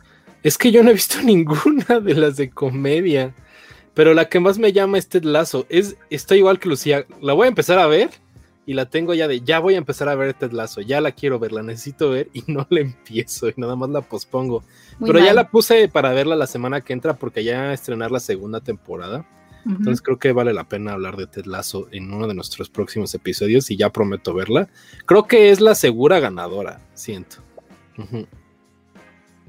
Sí, la verdad bueno, quién sabe, porque los viejitos de The Kominsky Method. No. Sí, también puede ser, ¿eh? También puede ser que dé la, la sorpresa. ¿Qué estabas diciendo, Indra? No, justo, o sea, yo tampoco he visto, no he visto aquí Pen 15 ni Ted Lasso, la verdad, pero Cobra Kai es una cosa, pero, o sea, está, está bien, pues, ¿Qué significa eso? significa ya no debería de tomar más tequila. Pero no, creo que el método Kominsky es, es muy divertida y tiene un humor que no soy muy fan precisamente, pero la verdad es que me entretuvo bastante y la verdad es que la vi también muy espaciada. Pero recientemente con la llegada de HBO Max vi Hacks y dije, ay, esto se ve interesante, se ve que puede estar un poquito más prometedor, pero no sé si yo no estaba como en esos días de andar como de señora de 85 años con ese mood, pero me dije, eh, pues, pues, está bien, o sea, qué bueno que le dan trabajo a la señora, pero creo que a ciegas, creo que te Lazo pueda ser el ganador. Yo tengo una petición. Quiero que ahora, cada que termine una reseña de Indra, tiene que ser entre. Entre. Ah, ah, y así ya el, indraómetro. ajá, declara inaugurado el indraómetro. Ay, perdón. Es que no sé cómo. Es como un sentimiento que viene de adentro. Es como. Pero, híjole, si, se lo lleva el método Kominsky, sería una sorpresa, una sorpresa viable, la verdad. Creo que entre esos dos, Kominsky y Teslazo. Ok, vamos si quieren con la que sigue. A ver. Venga. Ahí está. Esta es mi categoría favorita, es la que creo que está más competida y donde hubo realmente mejores series. O sea, yo creo que todas, todas las que están en esta categoría nominadas se merecen el premio. O sea, de verdad, son excelentes. O sea, las vi todas y todas me parecen muy notables, sobre todo pues WandaVision obviamente, Made of Eastham y I May Destroy You, o sea, e, esas tres como que son mis, mis favoritas. Más, más, eh, las de HBO, o sea, I May Destroy You y Made of Easttown en este caso, pero creo que esta es la categoría, mi categoría favorita y la que va a estar más competida. Sí, sí, estoy completamente de acuerdo. El otro día empecé a ver, eh, después de la gran reseña que nos dieron de Made of Easttown, empecé a verla. Voy en el episodio 2, pero me ha gustado mucho. Y I May Destroy You vi el primer episodio, la verdad es que no, no la he terminado eh, la única que hay, dos que no he visto de ahí, que es de Queen's Gambit, porque, perdón, pero no me da ni una gana verla. Y de Underground Railroad, porque no me ha dado tiempo de verla. Te vamos a pegar, Lucía. fuertes declaraciones, fuertes. Sí, discúlpenme, discúlpenme. Es que también debe de haber voluntad y, y no me nace, no me nace. Pero solo por el, el, mero concepto de WandaVision, no porque sea Marvel o sea Disney y sea como lo más hypeado, pero solo por el concepto de WandaVision, a mí me gustaría muchísimo que se lo dieran a, a Wanda. qué opinas, Alonso? Yo estoy muy contrariado con esta categoría, estoy igual que Dani, todo me gusta. O sea, Mare of Easttown está buena, The Queen's Gambit me encanta y pues WandaVision es una cosa muy chida híjole, a mí me gustó muchísimo Queen's Gambit, fue mi serie favorita del año pasado. Entonces, no sé, estoy entre esa y WandaVision. Estoy muy, está muy difícil, no podría escoger. Es como escoger entre tus hijos. Creo que Wanda sí se lo merece también porque fue muy innovadora, como dice Lucía. Pero de Queen's Gambit a mí me encanta, me gusta mucho, entonces está cañón. No puedo escoger entre esas dos. Mero Viston me gusta, pero no está para mí en mi favoritismo, igual que de Queen's Gambit y WandaVision. Entonces, está cañón. No sé tú, Indra, ¿qué piensas? Pues como yo no puedo ser, perdón por la moto de fondo, pero aquí en la playa. Ay, creí, que, creí que habías puesto la tambora. la podadora. Entonces les contaba. Eh, híjole, yo, yo, no puedo ser como Katie Heron y repartir mi coronita en pedacitos para todos lados, porque la verdad es que sí tengo una favorita. Y a pesar, de I May Destroy You, la verdad es que tampoco la he terminado. Y Mare Vista no la he visto, pero ahí está. Eh, sí tengo ganas de verlo, muchas ganas. Pero The Queen's Gambit fue una gran, gran, gran sorpresa para mí justo el año pasado. Quedé fascinadísima con esa serie. Es como ¡Ah! Dios mío santo. Y Anna Taylor Joy es, aparte que es preciosa, a mí me parece que actúa bastante bien. A veces no le queda tan cool un personaje, pero aquí, mira, eh, se te olvida. WandaVision me encanta y me encanta mucho el concepto. Es fresco, es divertido y Elizabeth Olsen con Paul Bettany es una, una, joya. Sí, son una joya. Sí, pero son increíbles ellos. Yo tengo aquí y me encantaría que les de verdad se lo dieran. The Underground Railroad. Híjole, entré con cero esperanzas. Dije, ay, pues la voy a ver pues porque tengo que verla. Salí así, pero todas las noches berreaba y berreaba. Yo así de, ¿qué estoy viendo? Dios mío Es una una serie súper fuerte, o sea, y, está muy bien contada, está muy bien hecha, pero de verdad espero que sí se lo lleve, porque siento que, o por lo menos no sé si de este lado de, del continente bonito americano que tenemos, ha sido como muy, ser valorada, pero creo que en Estados Unidos ha tenido un poco más de relevancia, pero de verdad espero que sí se lo lleve Underground Sería una bonita sorpresa. Está muy bien hecha. Wow. Yo ni porque la tengo que ver la he visto. Muy mal. ¿Por la tienes que ver, Lucía? Confiesa. Porque. Es hija de Jeff Bezos. Soy hija de Jeff Bezos. A mí no me gustó tanto de Queen's Gambit. Creo que es mi menos favorita de todas las que están en esta, en esta categoría. Sí, no me da gana, perdón, perdón, pero creo que todas las demás, sí es bonita, pero creo que todas las demás son superiores, incluso, o sea, WandaVision, o sea, creo que WandaVision es mi segunda favorita después de Mel. yo no estoy de acuerdo, Dani. Creo que The Queen's Gambit es muy buena en muchos aspectos. Diseño de producción, la actuación de Anya Taylor Joy es muy buena. Este, todos los personajes están bien padres. Eh, me encanta el personaje de Dudley de, Harry Potter, está bien padre ese personaje, me gusta mucho. Cuando están en México se me hace súper padre ese episodio. El final me encanta, entonces la yo madre no alcohólica, me identifiqué con su Ah, gran papel también. De la sí, el de la mamá es muy bueno. Y el también el episodio de... México también. Me encanta ver cómo Anya finge que no sabe español y dice, una corona, por favor. En el zoológico de Chapala. en el zoológico, además, donde claramente no venden coronas, claramente. Ni animales hay. A lo mejor en ese tiempo sí vendían coronas. Puede ser, puede ser. Tienes razón, Alonso. bueno, si quieren pasamos a la siguiente, a ver. Um, venga. Ahí está. Bueno. Eh. Eh, este, no me importa. Conan, se lo merece Conan porque ya lo cancelaron al pobre. Ah, yo siempre voy a votar por John Oliver, siempre es mi favorito por siempre, o sea, siempre. Coincido. Conan qué? Los pelirrojos ni siquiera tienen alma. ¿Es Last Week Tonight con quién? Ay, no, pues Last Week Tonight con John Oliver. Pues John Oliver. Ay, perdón. está pasando aquí, de veras? Falta de respeto. A mí esa categoría no me interesa. Creo que Conan lo corrieron, como dicen muy vulgarmente, como a las chachas. Entonces no creo que le vayan a dar nada. No creo que le vayan a dar No, lo merece. Conan ha tenido una historia en televisión espantosa. Lo han tratado súper mal. Lo suplieron con Jay Leno. No, no, no, no, no. Además, eh, Conan era un buen programa. Le bajaron el presupuesto y ya tenían ahí un sillón pedorrísimo y cabían dos personas. y luego en la pandemia le volvieron a bajar el presupuesto y lo pusieron en un teatro chiquitito. No, merece Conan un premio nada más por cómo la ha tratado la gente. podría ser, podría ser que sea una buena forma de despedirse, pero mi favorito Yo no creo. Oliver. Siempre, o sea, siempre. Siempre gana, pero siempre gana Steven Colbert o... O John Oliver también. John Oliver también. O John Oliver, ajá. O sea, es entre ellos dos ya, pues ya que los nominen solo a ellos.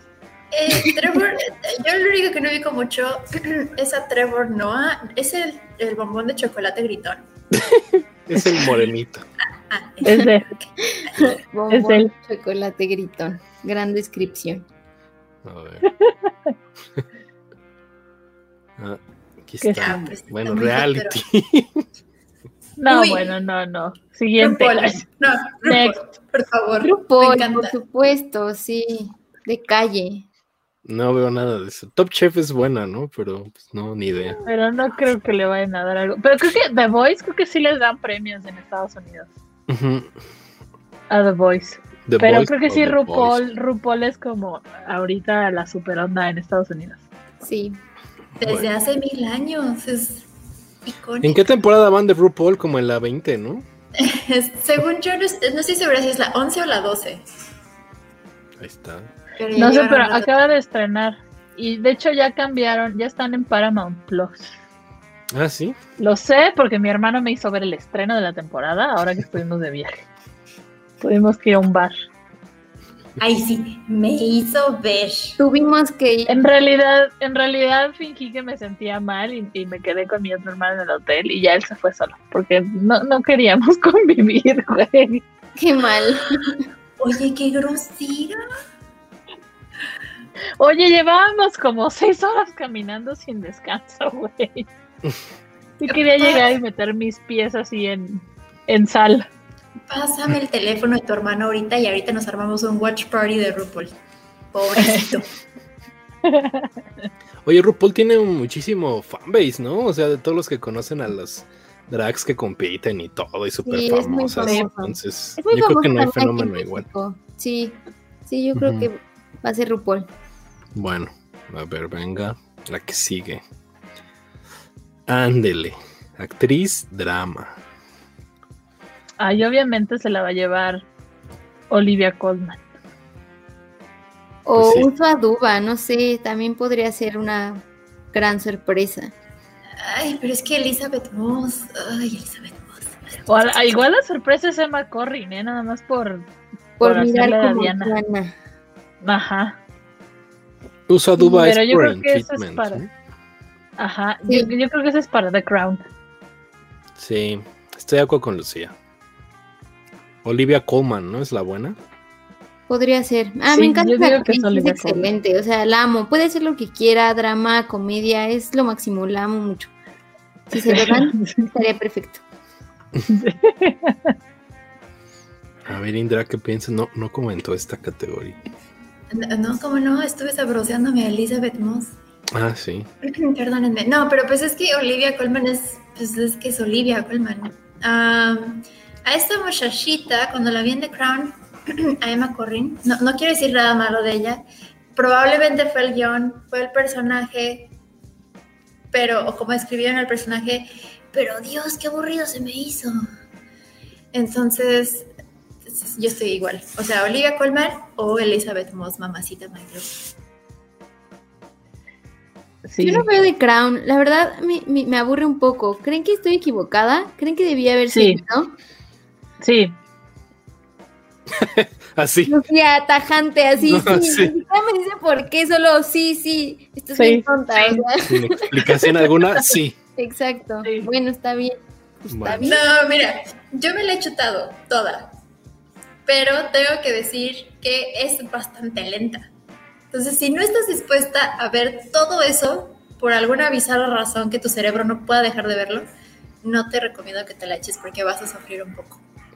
Ok. Pero bueno, Lucía seguramente. La de Crown. No, no. Seguramente Lucía ya me está preparando una chancla por abajo, pero la voy a dejar. Sí, es muy fan. Sí, es muy fan, ¿no? De, de, Crown, Lucía. Sí, me gusta mucho. Pero es que, ¿sabes qué? Me gusta mucho toda la historia de la, de la realeza británica. Eh, o sea, no solo por la serie, sino como que toda la historia de, la realeza británica me gusta mucho. Y me gusta mucho este tipo de series. O sea, Los Tudor me, encantaba. Ok. A ver si quieren pasamos a la que sigue. Um, ahí está. Actor drama. Billy Porter. Yo digo que va a ganar Billy Porter. Yo creo que va a ganar el de The Crown, ¿no? El, príncipe Carlos, este tipo, ¿cómo se llama? Josh O'Connor. Es Josh O'Connor, ¿no? Sí. Yo, creo que será él. René John Page. Creo que está bien, ¿no? Perdón, Indra. No, no, no, perdóname, Alonso, yo te interrumpí. No sé, siento que estoy viendo un catálogo de Abercrombie. Indra. ya, ya, no sé qué estoy juzgando. Perdón. Este, a ver, aquí pues, tengo cada una. Matthew Reeses por Perry Mason, Billy Porter por Pose, Roger Jan Page por Bridgerton, Josh O'Connor por The Crown, Jonathan Majors por Lovecraft Country y Sterling K. Brown por DC Sauce. La novela. La novela. Yo creo que va a ser Billy Porter porque es la última temporada de Pose. Ok. Puede ser, puede ser. También él es como la onda ahorita, ¿no? Billy Porter. Ajá. Sí. Hasta Ada Madrina va a ser. Ok. ¿Quieren que pase la que sigue o algún comentario más? No, no, no, ya. ya me sabrosé Les valió, no fuera las mujeres así, lead Por supuesto, y nada más estoy esperando a que llegues. Ahí está, en comedia. Híjoles. A.D. Bryant, ¿por qué está nominada? No recuerdo. déjenme ver. Eh, A.D. Bryant es por Shrill, Kaylee oh, por The Flight Attendant, Allison Janney por Mom, Tracy Ellis Ross por Blackish y Jean Smart por Hacks que también sale en Mayor of Easttown. Ay, sí, es la, es la abuela de Mayor of Easttown. Yo la amo. Yo, yo querría que ganara ella solo porque es una abuela genial en Mayor of Easttown. Ni siquiera está nominada por esa serie, pero bueno. ¿Qué tal lo hace Kaylee Cuoco? ¿Merece el Emmy? ¿Ustedes? No. no, yo para ganarlo no. Por eso digo que es solo un honor estar nominado. Yes. Yo la verdad es que soy muy fan de Alison Janney. Es que y además, ella ha ganado en, en, ediciones pasadas. Pero Alison Janney ganó el Oscar, ¿no? Por, por este, Aitonia. Sí, sí, pero por Mom ya ha ganado, no recuerdo si el Emmy o el Globo de Oro, pero ya, ya se ha llevado premios por eso. Sí. Sí, chi, Bueno, pues la verdad, ninguna, no, no, no, no, no, no puedo decir. Nos vale. Sí. Vamos a donde está Elizabeth Olsen nominada. Todavía no, va actor comedia. Que son, a ver. Maldita sea. a ver, son Anthony Anderson por Blackish. Ay, se me pasó, mira, espérame, espérame. Lucía. Ya, ya, Alonso, por favor. Fue Lucía, Lucía hackeó a Alonso. Solo para ver a Elizabeth Olsen. Anthony Anderson por Blackish. Es actor en comedia, lead actor. Eh, Anthony Anderson por Blackish. Michael Douglas por The Kominsky Method. Eh, William H. Macy por Shameless. Jason Sudeikis por Ted Lasso. Y Keenan Thompson por Keenan. Yo pensé que era por Saturday Night Live. No sabía que Keenan Thompson tenía su show. tampoco, yo tampoco sabía que Eddie Bryant tenía un show. Por eso me, me sorprendió verla ahí nominada. Pues sí, la palanca de Saturday Night Live, todos tienen. Está muy cabrona, sí. Sí.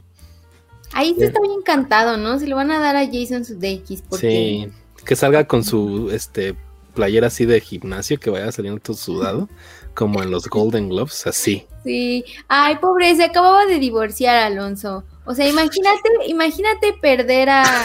a ¿cómo? Me acabo de olvidar el nombre. Olivia. Olivia Wilde, ¿no? A Olivia, Wilde. Imagínate perder a Olivia Wilde. O sea, obviamente tenía que por salir Harry Styles, aparte. Por Harry Styles, aparte. No, es que no, sí, fue una tragedia. O sea, tenía todo el derecho de salir con su playera de gimnasio. Estaría muy increíble que ganara y llegara así a recibir el premio con Harry Styles. ¿Qué? Qué cruel. Estaría así súper extraño. Pero se ve que, o sea, como que le desea lo mejor, güey. Pues ya que le queda. Que le vaya bien. Que, le vaya bien, Harry. No, no a Harry, a Olivia. ¿Quieren que pase a la que sigue? Sí, ya, ya, brinca. A ver, ahora sí viene la esperada. A ver. Actriz en serie. Ay, Dios, en serie limitada, eh, antología o película para tele. Y son. Bueno, aquí las estamos viendo, pero a la gente que nos está escuchando, Eh, no sabe quiénes son. Espérenme, espérenme. Aquí está. Michaela Coel por I May Destroy You, Cynthia Erivo por Genius Arita, de Arita Franklin, Elizabeth Olsen por WandaVision, Anya Taylor Joy por The Queen's Gambit y Kate Winslet por Mare of Easttown. Esta está bien peleada. Está buenísima esta categoría, está muy buena. Ay, no, no sé, todas son mis favoritas, que ganen todas. que repartan el premio. hay una, hay un video que me gusta mucho de los Emmy, debe ser de los Emmy de hace 5, 6, 7 años, eh, que están nominadas varias actrices de comedia. Está por ahí Julia, Julia Louis Dreyfus, está Tina Fey, está Amy Powler, está Melissa McCarthy, no me acuerdo quién es la otra actriz. Y me parece que gana Melissa McCarthy. Así presentan el premio y dicen, oh, Melissa McCarthy. Y se sube al escenario, pero se suben todas a recibir el premio con ella. Está muy increíble ese video, sí. Eso debe pasar en esta categoría. O sea, mis favoritas son Kate Winslet y Anya Taylor Joy, la verdad. A ver, Indra, ¿quién? Pues tengo que decir algo muy horrendo. Probablemente en Mare Town Kate Winslet actúa muy bien, pero nunca he sido fan. Esa mujer me aburre muchísimo. Incluso verla desnuda a mis siete años en Titanic fue aburrido. Yo nunca entendí que le veía a Leonardo DiCaprio, pero bueno. Entonces, creo que Elizabeth Olsen. Es que es bien bonita y actúa súper bien. Mendiga, la odio. Es tan preciosa. Quiero decir que esta es la última vez que aparezco en este podcast por el comentario que acaba de hacer Indra. Muchas gracias por haberme seguido estos tres episodios. Oye, te burlaste de mí gratuitamente hace rato. ya hay pleito, oigan, oigan, ya hay pleito. Este, yo estoy entre Elizabeth Olsen y Anya Taylor Joy. Creo que está bien difícil. Me gusta mucho cómo actúa Anya Taylor Joy porque pues ella es el foco completo de The Queen's Gambit y Elizabeth Olsen siento que la química que tiene con Paul Bettany y los demás personajes como que también dividen, digamos que el peso histriónico de WandaVision, pero no sé, no sé, no, no, no, no quisiera ir a alguna de los dos. Yo no me encanta Kate Winslet, tampoco la odio como parece odiarla pero yo también es, es, como esas actrices que, que sí, está bien, ahí está Kate Winslet, pero no es para mí un atractivo en alguna película o algo. O sea, Mare of lo hace bastante bien, la neta, y creo que se la discute con, con, todas en esta categoría que yo no he visto I May Destroy You, pero sé que Micaela Cole también lo hace bastante bien, entonces está cañón, está cañón, está cañón. A ver, Lucía. Yo, obvio, mi respuesta es obvia. Mi respuesta es Elizabeth Olsen. Yo amo con todo mi ser Elizabeth Olsen desde que era así una actriz super indie y era así la hermanita de las gemelas Olsen. Y era así toda shy así en las entrevistas. Desde ahí la adoro con todo mi ser y creo que lo hace bastante bien. Micaela Cole, eh, solo he visto un episodio de I May Destroy You, pero tiene, tenía una serie en Netflix que se llama Chewing Gum y desde ahí como que le he seguido un poco su carrera y, y me gusta lo que hace. Eh, Kate Winslet, pues también solo he visto dos episodios, pero yo insisto que WandaVision fue como de lo mejor que hemos tenido, en, al menos de este año de, televisión. El concepto está muy cabrón. Eh, creo que Elizabeth Olsen lo hace muy bien. Tiene mucha química con, con Paul Bettany, pero al final creo que ella carga la serie y lo hace bastante bien. Yo, yo voy por Elizabeth Olsen. Es que siento que es una característica de todas las que están en esta categoría. O sea, al menos de las, de las cuatro series que ya vi, tanto Micaela como Elizabeth, como Anya Taylor Joy y como Kate Winslet, las cuatro sostienen la serie histriónicamente, la verdad. O sea, en, en, en todos los casos, ellas son realmente las protagonistas y las que llevan el peso histriónico en sus historias. Entonces, por eso creo que esta categoría está muy, muy competida. Sí. Sí. Así es. Esta es la rompequinielas. Vamos. La hogares. Pelea, pelea, pelea. ok, la última. A ver, aquí viene la queja, ya la vi venir. Va a ganar Manuel, obvio. Paul Bettany por WandaVision en Mejor Actor en Serie Limitada, Antología o Película. Eh, Paul Bettany por WandaVision, Hugh Grant por The Undoing, Iwan McGregor por Halston, Lin Manuel Miranda por Hamilton y Leslie Odom Jr. por Hamilton. ¿Quién? A ver, ¿quién, Dani? ¿Quién va? Lin Manuel. ¿Es que gane Lin Manuel Miranda? No, no, no, obviamente no, estoy, estoy bromeando. Yo creo que aquí Paul Bettany, o sea, es mi favorito y creo que es el que va a ganar también. Sí. Sí, Paul Bettany. Aunque yo le doy así hasta mis calzones a Iwan McGregor. Por lo que haga en la vida. Y se acueste con Ramona Flowers. Ay, qué fuerte lo dijiste. Eso sí, sí fue, sí fue un escándalo. Sí. Este, a ver, Indra, ¿por quién Pues yo no sé a quién le aventaría mis chones, pero creo que Hugh Grant, es que Hugh Grant lo hace muy bien. A mí me, creo que en específico siempre tiene esa misma cara de, como de perrito abandonado en la calle abajo de la lluvia. Y eso me encanta de él, pero igual me aburre. Algo tienen los ingleses que me aburre. Pero no sé, Paul Bettany me, gusta mucho, pero no sé si necesariamente le daría un, un Emmy por WandaVision. Pero ya vi que me están chancleando con la mirada, entonces ya voy a callar. Em, Hugh Grant, eh, a mí de Undoing no me gustó nada. O sea, eh, de HBO esa serie prometía mucho y siento que se va, se cae muy rápido. Y una de esas cosas es que Hugh Grant creo que no lo hace nada bien. Se me hace raro. ¿Crees? Aquí. Sí, está raro. De por sí, el final de The Undoing no me gusta, no me gusta cómo se va desarrollando, el plot twist tampoco. Eh, no sé, en general no me gusta y creo que Paul Bettany siento que la tiene fácil, honestamente. No sé. Pero Luis Manuel Miranda. Pues sí, chance sí, pero pues ya lo discutimos, ¿no? Que Hamilton está raro que esté ahí. Sí. Dani. Yo ya dije.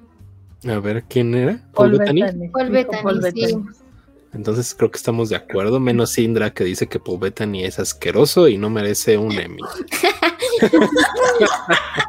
Porque los ingleses son aburridos. o sea, sí. Pero nunca dije que fuese asqueroso. bueno, estas eran las categorías principales. Hay muchísimas más categorías, pero creo que se nos iría otra hora de programa. Ay, pues mira, igual la gente se queda escuchando y viendo cuatro horas. Tiempo pues tenemos.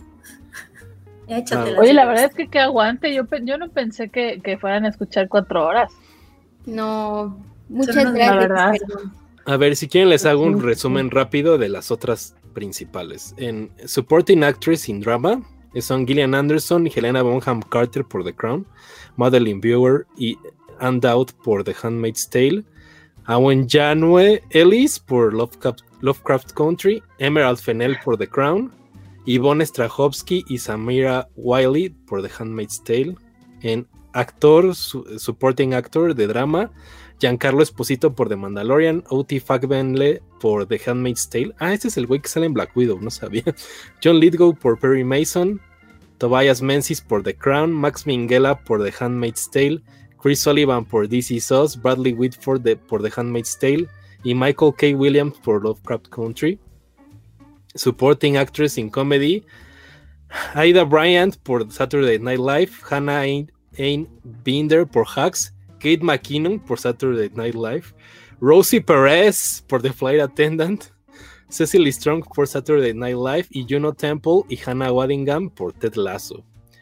En actor de reparto en comedia, son Carl Clemons Hopkins por Hacks, Brett Goldstein, Brendan Hunt y Nick Mohammed por Ted Lasso, Paul Reiser por The Kominsky Method, Jeremy Swift por Ted Lasso y Keenan Thompson y Bowen Young por Saturday Night Live. ¿Por? Supporting Actress in a Limited Series or Anthology Series es Renelis Goldberry por Hamilton, Catherine Hahn por WandaVision, Moses Ingram por The Queen's Gambit, Julian Nicholson por Mare of Easttown y Jean Smart por Mare of Easttown y Philippa Sue por Hamilton. Actor de reparto, Eh, en antología eh, serie limitada, Thomas Brody Sangster por The Queen's Gambit, David Dix por Hamilton, Papa Esidú por I May Destroy You, Jonathan Groff por Hamilton, Evan Peters por Mare of Easttown y Anthony Ramos por Hamilton. Y ya, las demás son los de guest actor que pues creo que no merecen mucho. ¿Qué les, qué les resuena? Está, pues está Don Cheadle por Falcon and the Winter Soldier. Qué raro, salió dos segundos. ¿Por qué? Salió dos segundos, ajá, sí. ¿Qué les sonó de los que les mencioné? Está la mamá de Maid of Easttown, la, Sí, la sí está. la amo, es la mejor. Ojalá se Está. protege. Pero también está Catherine Hahn. Ay, odio que estén compitiendo. Sí está Catherine Hahn, ¿verdad? Sí, Que también. compitan tanto WandaVision y, Maid of Easttown porque a las dos las amo por, por igual, o sea, no puede ser. Catherine Hahn, nada más por la canción, merece llevarse neta, premio. Agatha Harkness, Sí, Sí. Agatha Harkness. gran Aparte- premio. All along. Y aquí lo baja YouTube, el video. Lucía, por favor, Cántala al revés. Perdón. contrólate. Cuenta, cuenta como cover. Sí. Nada más. Ella, Hace. No, es que estaba pensando, iba a decir algo. Hace. No me maten.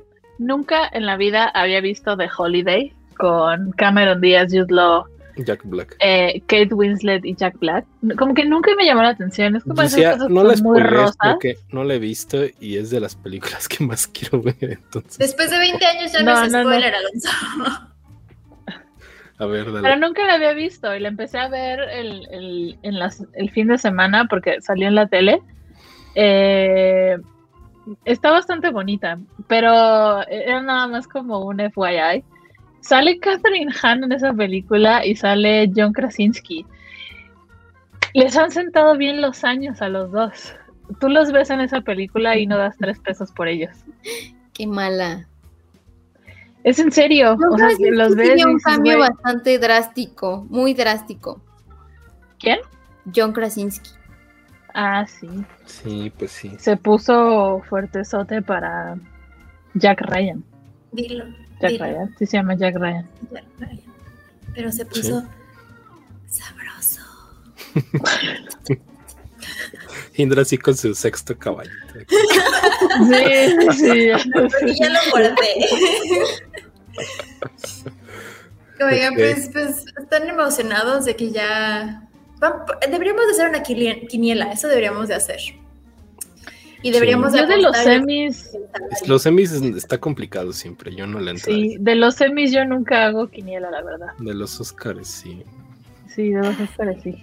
Pero lo hacemos, lo hacemos y e invitamos a la gente a que nos dé sus, sus Por favor, por favor. Sí, yo los invito a que, ah, por favor, nos manden sus, sus best bets. Pero, bueno, si no hay algo más que quisieran compartir, comentar, preguntar, trashear o alburear de los semis, me encantaría que pudiéramos pasar a una bellísima, bellísima serie que ha sido ah, parte de mi vida todo, todo este tiempo, American Horror Story. Y, Ay. Lucía, por favor, cuéntanos. Una bellísima serie. ¿De qué están hablando? ¿De qué están hablando, Indra? Hasta pensé Oye, es que íbamos a empezar belleza. con otra cosa. Es para causar intriga. Tienes, tienes toda la razón, tienes toda la razón. Hoy estaba viendo a Alonso como medio borroso, pero creo Ya. que ya regresó. Ya volvió. Eh, es correcto, esta bellísima serie, Indra, em, American Horror Story, es de, de las creaciones estas como súper populares de Ryan Murphy y de Brian Charfolk. Nunca puedo pronunciar su nombre. El marido de Gwyneth Paltrow, dejémoslo así, em, crearon una serie que se llama American Horror Story. Llevamos ya que como 13 temporadas, Indra. Sí, más o menos sí. Uy, sí, sí. Ya lleva un ratote. Eh, justamente para el estreno de la temporada nueva, que según yo es la número 13, Indra está prendiendo así en diferentes colores. Ya, ya vi, no sé qué, no sé qué está pasando. Tú sigue, yo ahorita lo resuelvo.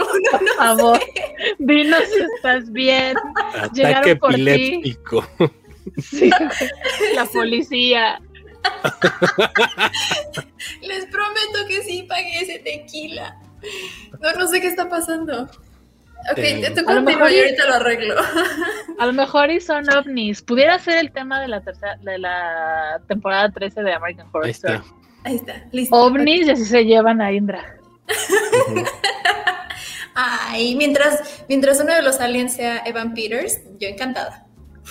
Ay, ya está, querés hacer un animal así con unos brazotes. Pero bueno, estábamos hablando de American Horror Story. Eh, para el estreno de el Inter entre la temporada anterior y esta nueva que se va a estrenar más o menos por Halloween, crearon una nueva serie que es una especie de spin-off, igual de, serie de, eh, de antología, donde son eh, una nueva historia en cada episodio, que se llama American Horror Stories. Esto se transmite exclusivamente a través de Hulu o Hulu. Eh, serán 17 episodios y el jueves pasado, que fue el jueves 15 de julio, se estrenaron los primeros dos episodios. En estos dos episodios regresan a la, eh, casa de la primera temporada, que es esta casa gigante justo donde salió al estrellato Evan Peters y hacía de sus locuras y salía ahí eh, Dylan McDermott era Vera Farmiga. Connie Britton. Mm, ajá, Connie Britton. Eh, ¿Quién más sale ahí? Estoy tratando de recordar. Eh, esta mujer Lee. Eh, Zachary Quinto, ¿no? Zachary Quinto también sale, sí.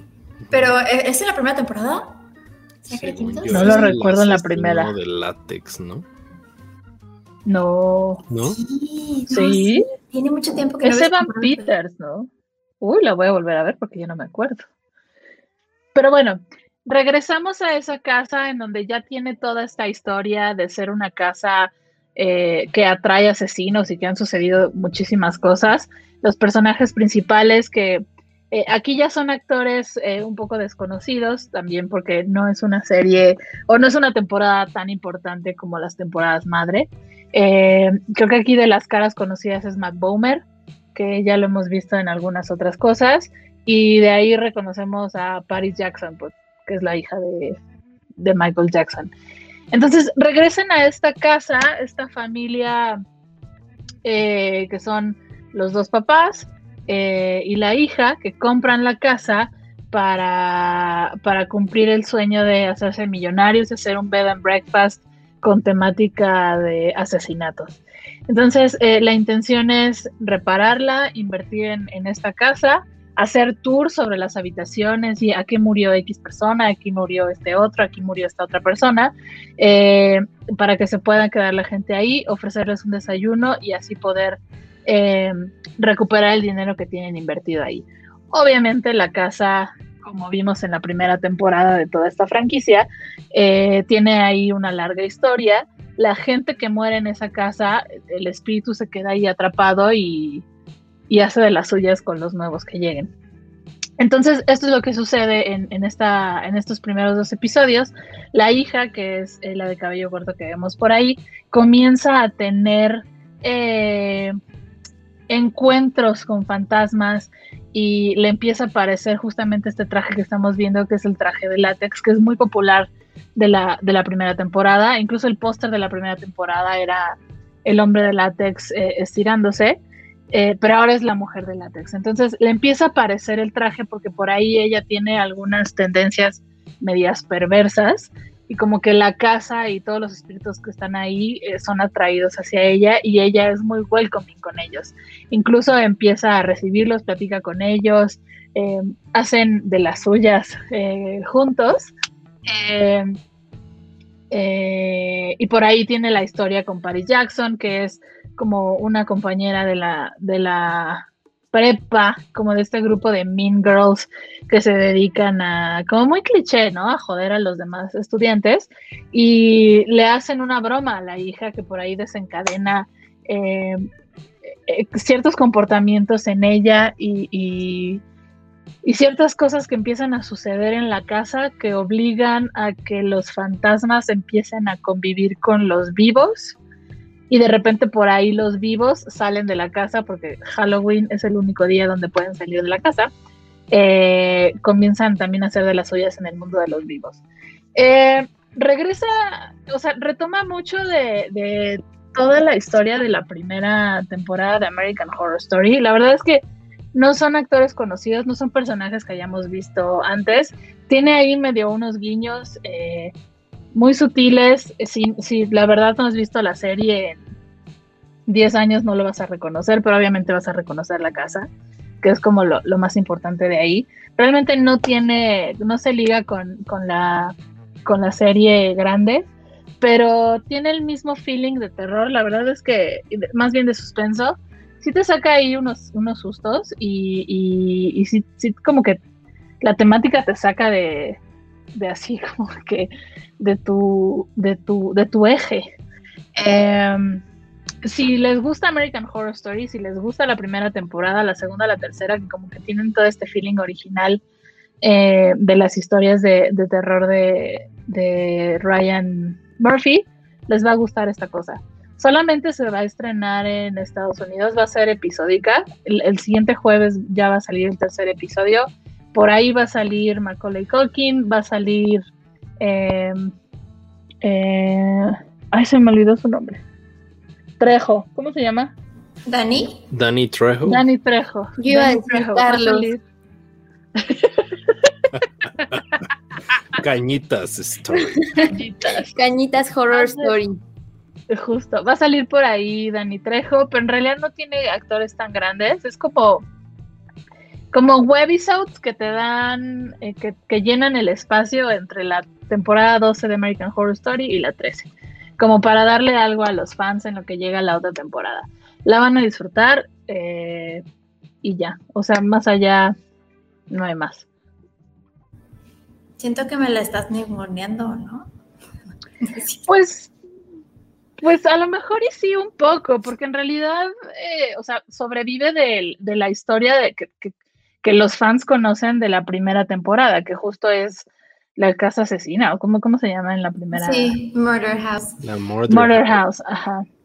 Eh, vive de, de, esa historia y de esa fama y solamente te ofrece como una pequeña nueva familia que llega a vivir ahí y, lo, que, lo que pasa ahí, pero más allá de eso no, no te ofrece más. La verdad es que cierra muy bien eh, el segundo episodio, te cierra la historia de esta familia y ya vamos a ver una nueva historia en el tercer, en el tercer episodio. Te deja, deja satisfecha el, cierre.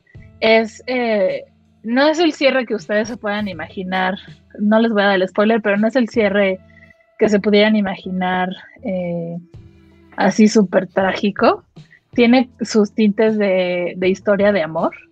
Em, pero ya, o sea, si les gusta ese tipo de, series, si les gusta el suspenso, si les gusta un poco el, el, sustito y quieren ver algo nuevo, les gusta mucho American Horror Story, neta quieren ver algo de American Horror Story, vean esto. Ok. Oye, yo tenía una duda porque yo no sé si, si la internet hizo de las suyas otra vez y me emocionó con algo que tal vez no sea cierto, pero vi que Evan Peters estaba en el set em, igual con su trajecito de Tate. Pero no sé si fue como de, ah, vamos a agarrar una foto de la primera temporada y vamos a hacer como que va a salir en esto nuevo, o, si va a pasar. Y vamos a volver a ver a Evan Peters. Pues en esta, en estos dos episodios no, no sale. Eh, y creo que es la, al menos de lo que sé hasta ahora, creo que es la única que se liga a las temporadas anteriores. Eh, que es como la que arranca y las demás ya son historias eh, pues nuevas, como historitas estas de terror que todos conocemos. Pero no, yo, en esta no salió Evan Peters. Y tampoco sé que vaya a salir alguien más. del cast grande es Danny Trejo, es Macaulay Culkin y por ahí uno de los dos de Glee que como que regresa a, todo esto de las producciones de Ryan Murphy, pero hasta ahí. Los demás son como actores que están empezando, actores más chiquitos. Ya, ya, ya. Alonso, Dani, ¿ustedes nunca le entraron a American Horror Story? ¿O sí? Fíjate que no, ¿eh? yo no soy muy fan de Ryan Murphy, salvo por Glee, y también la abandoné en alguna parte de su vida. No, no me gusta su estética, siento que es, no sé, no sé. Hay algo de él que no me acaba de convencer. Se ve que es medio perverso. O sea que, ah. bueno, no perverso, pero se ve que es mala leche con sus actores, ¿no? Sí. Yo que estaba más metida en Glee y que soy muy fan de Glee, por ahí hay historias que como que tomaba cosas muy personales de los actores para meterlos dentro de los guiones y medio hacerles burla de lo que de lo que vivían, como de sus inseguridades. Entonces por ahí tiene, tiene como que ese lado de, de, de ojetes. Sí, no me, no me gusta, no me cae bien. Pero tiene cosas. Ay, perdón. Ay, perdóname. No, solamente iba a decir que tiene series eh, no de culto, pero bastante populares. O sea, Glee, American Horror Story, por ahí Nip Tuck. Eh, la de Eat, Pray, Love, la película es de, es de él. Pose es de él. Ah, Pose también es de él. Ah, American, Crime Story también. Iba a decir que yo estoy 100% de acuerdo con Danny. Ryan Murphy no me gusta nada, nada, nada. He visto muchas cosas, American Crime Story, vi la de Versace. Tenía esta serie de Netflix, ¿no? Que era como de Hollywood, que salía Jim Parsons. Tampoco me gustó nada. Y American Horror Story vi la primera temporada y me quedé en el penúltimo episodio. Y ya no quise ver el final. Dije, güey, ya, no me gustó. Y, este. Sí, no, no me gusta American Horror Story. Conforme fue pasando el tiempo, veía cuando publicitaban como Freak Show y decía, ah, esto se ve padre. O venía Coven, eh, o ese que era como Slasher también. Pero nunca le entré, o sea, me llamaba la atención, pero al final no le entraba. Entonces, no les podría decir. Justo tenía yo esta duda si, si Horror Stories es antología de que cada episodio es algo distinto. Eso me llama más la atención. Sí. A mí, sí, sí, es, es, un episodio diferente. Estos primeros dos sí se ligan el uno con el otro, es la primera parte y la segunda, pero los siguientes ya son nuevos personajes, eh, nuevas historias, nuevas eh, ubicaciones y pues va a ser semanal. Van a ser 17 episodios de aquí hasta que empiece la temporada 13 de la serie madre, por así decirlo. Entonces es como un pretexto de hacer una cosa adicional de American Horror Story en lo que llega a la temporada. Pero ya, a mí lo que me sucede con American Horror Story, o sea, sí me gusta. Eh, ya no he visto seguidas, o sea, ya no me entusiasma así tan seguido de, ay, viene la nueva temporada, vamos a ver qué hay. Eh, pero sí me gusta. Lo que me sucede con eso es que es un terror, o son unas historias de terror muy gringas. No son como a lo que yo estoy acostumbrada con todo este folclore mexicano de las historias de la llorona o, cositas así que, que, suceden, ¿no? Como los chaneques o, o sea, no digo que lo vaya a ser así, pero yo estoy acostumbrada como a ese tipo de cosas que me gusta más como la riqueza de la historia y de dónde viene toda, todos esos personajes y el, el, la tragedia de esos personajes más allá de que sea como el, el sustito nada más porque se asomó ahí un, un fantasmita. Ese es como mi, mi, tema con American Horror Story, pero es un tema de, de, de, de, mi raza mexicana. ok. No, a mí, a mí la verdad es que, o sea, yo nunca, de hecho, cuando, cuando recién vi, ah, Dios mío santo, le voy a dar epilepsia a alguien, perdónenme, pero algo está pasando con la cámara. Eh, Nip Talk nunca le entré. Ya, me voy a quedar aquí, a ver. Indra, si quieres, apaga tu cámara, la vuelves a prender y ya se compone, creo. A ver, dejen, dejen de ver. Creo. esperemos que ya, ya no Es más, ya no me voy a mover tanto, me voy a quedar aquí, estática en otro lugar. Pero no, con Nip Talk, o sea, Nip Talk nunca, nunca me trajo. Eh, porque se me hacía una serie como muy agresiva, de manera muy gratuita. Y dije, mm, no, tampoco es una trama que me llame la atención a mí. Y no, para nada. Pero cuando salió, obviamente, Glee, super estaba ahí. cuando salió American Horror Story, a mí me costó muchísimo trabajo entrar, entrarle a la primera temporada que tiene pues ya 10 años. O sea, yo era un pequeño retoño, me espantaba fácilmente, pero le entré y yo estaba súper fascinada porque hay obviamente temporadas en las que de plano es como de, bueno, ya, ya dejen de matar y dejen de aventar sangre para todos lados. Está muy bonito que el departamento de maquillaje y de efectos prácticos tengan mucho trabajo, pero basta. Eh, pero sí creo que, por ejemplo, y sobre todo, hijo, le voy a decir algo bien feo. No sé si alguien aquí sea fan de Emma Roberts, pero desde que metieron a Emma Roberts a American Horror Story, para mí ha sido como... los personajes que le dan a ella me, me exasperan demasiado, demasiado. Pero en 1984, que creo que fue la última antes de esta que está saliendo, pues, o sea, Billy Lord creo que es la que mejor lo hace. Emma Roberts de plano sigue siendo un desastre por todos lados, pero creo que regresó un poquito más a su origen, a contarte historias muy bizarras, muy, muy bizarras. Yo, uh, ay Dios mío, se me fue su nombre. Ah, Jesús. ¿Cómo se llama esa mujer? La que Jessica sale... No, la que sale en Ron. Sarah Paulson. Ah. ah Sarah Paulson. Ah, Sarah Paulson. A Sarah Paulson yo la empecé a amar. Yo no la conocía desde antes. Eh, creo que tiene otra trayectoria para American Horror Story. Pero a mí Sarah Paulson desde American Horror Story dije, órale, esta mujer está bien orate. Y se la crees. y está padre esa mujer. Por eso Ron para mí es como, oh, órale, les quedó bien cool. Pero sí, es, sí es complicado ser fan de Ryan Murphy. Entiendo por qué no les pueda gustar pero a mí, a mí sí me entretiene mucho, sí, les digo, hay, hay, temporadas muy gratuitas que de plano no deben de haber existido como las de Hotel, donde sale Lady Gaga. Ay. Oye, sale Lady Gaga, solo por eso. Sí, yo la vi porque sale Lady Gaga y sale Matt Boomer, de hecho. Pero dije, Ay, ¿qué es esto? Entonces, no, no, no, no. Y creo que definitivamente algo muy curioso y creo que le ha hecho bastante daño, incluso él lo ha dicho. Evan Peters siento que ya también que está como bastante harto de todos los personajes que lo han hecho hacer a lo largo de todas las temporadas de American Horror Story. Pero es, siento que es un, es un chico que si bien no es el mejor actor de la historia, pero no lo hace nada mal. Y creo que deberían de darle más chance. Creo que deberían de ya sacarlo del Ryan Murphy verse y meterlo a otras cosas. Es bueno, ve Mare of Easttown, ahí sale, y es bueno, y siento que es un, es, hace un papel diferente a los que le dan habitualmente.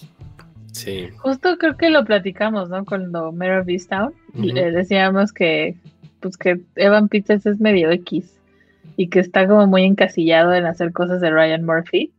O más bien en American Horror Story y pues qué tal rolaba en haciendo otra cosa.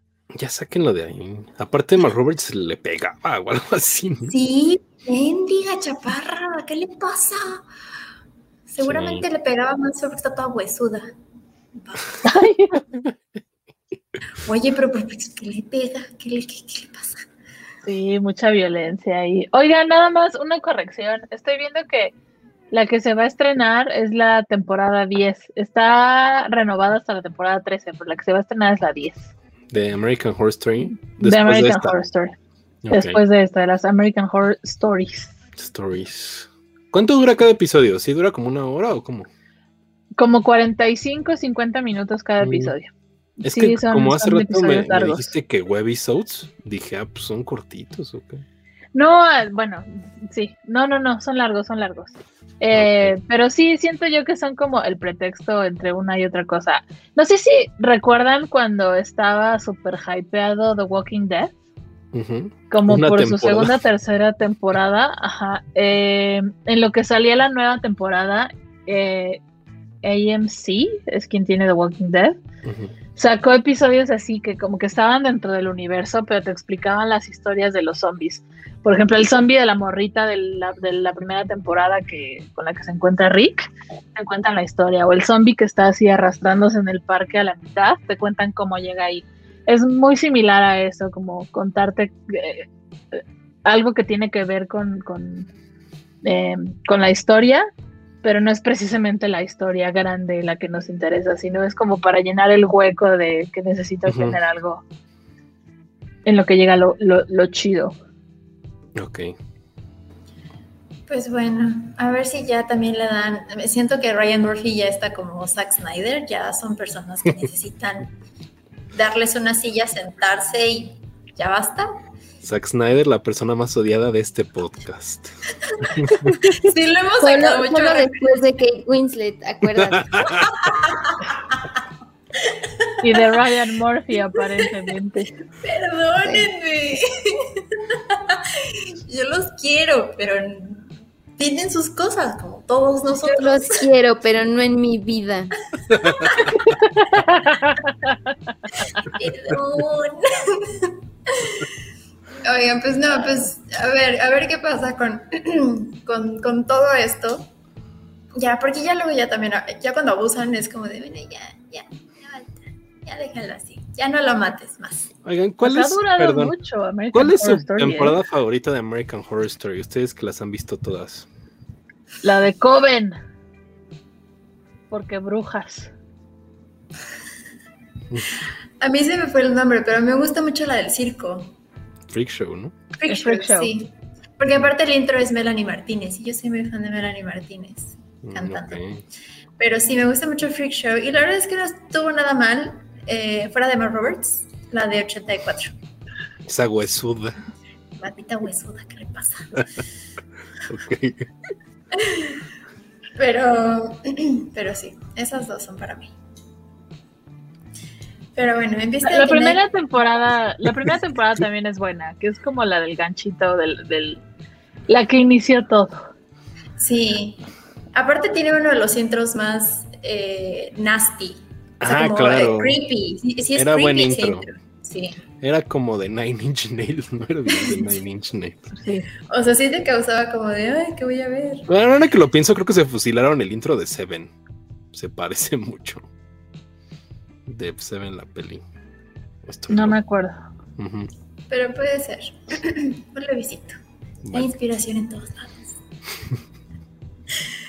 Pero bueno, les vengo a contar también un poquito si gustan platicar. He estado fascinada con HBO, viendo un montón de cositas eh, y no he terminado ninguna, pero... pero, y qué bueno que le están sacando episódico, pero vi White Lotus. Apenas van los dos episodios y es una cosa de verdad bastante rara, muy rara, pero antes de entrar a la rareza que, que tienen la, de naturaleza este, este show, esta serie. Básicamente, y es una sinopsis muy cortita, lo que sucede en el primer episodio, ya no es spoiler el primer episodio, entonces, ya, si no la han visto es porque no la quieren ver, ya también. Pero básicamente nos están contando que hubo un asesinato en Hawái en las vacaciones, en un hotel como fancy, y en las vacaciones donde están muchas personas que tienen historias individuales muy curiosas. Aquí podemos ver al gerente del hotel, que es un señor inglés que tiene el humor más bizarro del mundo y en ese segundo episodio empieza a tener como un pequeño breakdown de, de lo harto que ya está de todas estas personas y también tenemos historias, por ejemplo, sale Jennifer Coolidge, que es una mujer que al principio, el primer episodio cuando te la presentan, ella llega a Hawái sola y, está muy preocupada como por tener a gente a su alrededor, porque aparte la razón por la que está en Hawái es para poder soltar las cenizas de su mamá en el mar, porque era como pues un lugar donde ella quería soltar las cenizas pero en el, hotel se empieza a dar cuenta de que pues ella se siente muy sola, quiere hacer amistades, la gente como que se saca de onda con ella, como que es muy intrusive. Tenemos esta otra pareja de Connie Britton y este otro hombre que siempre sale en un montón de lados y siempre se me olvida su nombre. Pero es, es muy divertido. Y ellos son básicamente... Me pasa lo mismo. Pero ¿sabes quién? Este, este hombre que estamos viendo aquí. Em, es un matrimonio que tienen dos hijos. Eh, la niña tampoco la medio ubica de algún lado, pero no la terminó como de cachar. Y el otro es, me parece, Fred algo, eh, que es este niño, bueno, niño entre comillas, ya está bien adulto, de Fear Street. Eh, sale en la primera de Fear Street. Hoy me percaté que es ese niño. Y básicamente ella es como una magnate que empezó a hacer como su imperio en la parte de la tecnología y demás. Y pues obviamente de eso tiene su dinero y son una familia como bastante peculiar porque la, la, la niña, la hermana de Fred, lleva a su amiga. Entonces creo que puede parecer un poco obvio que son una pareja eh, gay, pero al mismo tiempo puede ser que no y simplemente están viviendo su adolescencia y están también investigando todo lo que puedan investigar y aventurarse todo lo que puedan aventurarse mientras están en sus vacaciones, ¿no? Y también tenemos la historia muy curiosa de Alexandra Dadario, que yo sé que es una mujer muy preciosa, pero me dan miedo sus ojitos, son demasiado azules, parece demonio, pero es muy bonita, muy bonita y gran cuerpazo. Y su esposo, o sea, la idea de ellos irse a Hollywood, eh, eh Hollywood, perdón, a Hawái, es para tener su luna de miel. Entonces te van cortando un poquito de quiénes son estas personas, el primer episodio, quiénes son estas personas, qué es lo que hacen, un poquito de sus personalidades, eh, un poquito de los pequeños, o sea, como estos conflictos que puedan ir teniendo. En el segundo episodio ya empiezan, obviamente, a a homologarse entre todos, a tener como este cross de, ah, este va a ser esto, este va a ser aquello. Y también obviamente están las historias del personal del hotel, como el del gerente. El gerente es una persona bastante peculiar, pero también tenemos a una chica que es recepcionista y en el primer episodio te cuentan que eh, todos creían que estaba gordita y resulta que estaba embarazada y da a luz en su primer día de trabajo, en la oficina del gerente. Entonces, todo está sucediendo, hay muchas, muchas historias volando por ahí y obviamente, pues la, la idea de presentarte que hay un homicidio al primer principio del primer capítulo es pues, para decir alguien de ellos se va a morir, o a lo mejor ni siquiera tiene que ser alguien de ellos, y eso está bien padre. La verdad es que no conocí esta historia hasta que la vi en los originales de HBO Max. Eh, les digo que están saliendo episódicamente los, bueno, cada semana los episodios. No sé qué tan fan estoy siendo de la serie, porque creo que tiene un humor bastante curioso. O sea, sí es un humor como sarcástico, pero, pero al mismo tiempo como que intenta hacer humor muy negro, pero se detiene. Y luego intenta como que darte algún tipo de plot twist, pero no llega a ese, a ese clímax. Es como, es una cosa muy bizarra. La quiero terminar de ver para, para saber si eventualmente ya ya agarra mucho más ritmo y los personajes se desarrollan muchísimo más, pero no sé, creo que se vuelve complicado con los dos primeros episodios, porque aparte tampoco son cortitos, o sea, sí duran, el primer episodio creo que dura como 52 minutos y el segundo estará por ahí, entonces sí es un gran commitment. Entonces, pues ya, la voy a terminar de ver en que acaba pero no sé si, si recomendárselas. Creo que necesito terminar de verla para poder recomendar esa serie. Pero a ver qué tal. Va a estar episódica, ¿verdad? Sí, sí, justamente. La verdad es que el cast me tiene bastante contenta. Jennifer Coolidge es una mujer bien excéntrica. Eh, nunca he entendido mucho su personalidad. Es como, soy chistosa, pero sin mostrar ninguna expresión. Connie Britton me fascina. Es igual de histérica que yo. Por eso me encanta. Alexandra Dadario he, llegado a querer bastante cómo actúa. Creo que es como tiene unos modos muy curiosos. Pero en general, no sé, el, cast está muy bien, habrá que ver cómo se sigue desarrollando la historia. la hija la he visto en algún lugar. ¿En dónde ha estado antes? Porque estaba viendo el episodio y tiene cara de desgraciada malvada. Y yo dije, esta yo la he visto en otra cosa, pero no logré ubicarla.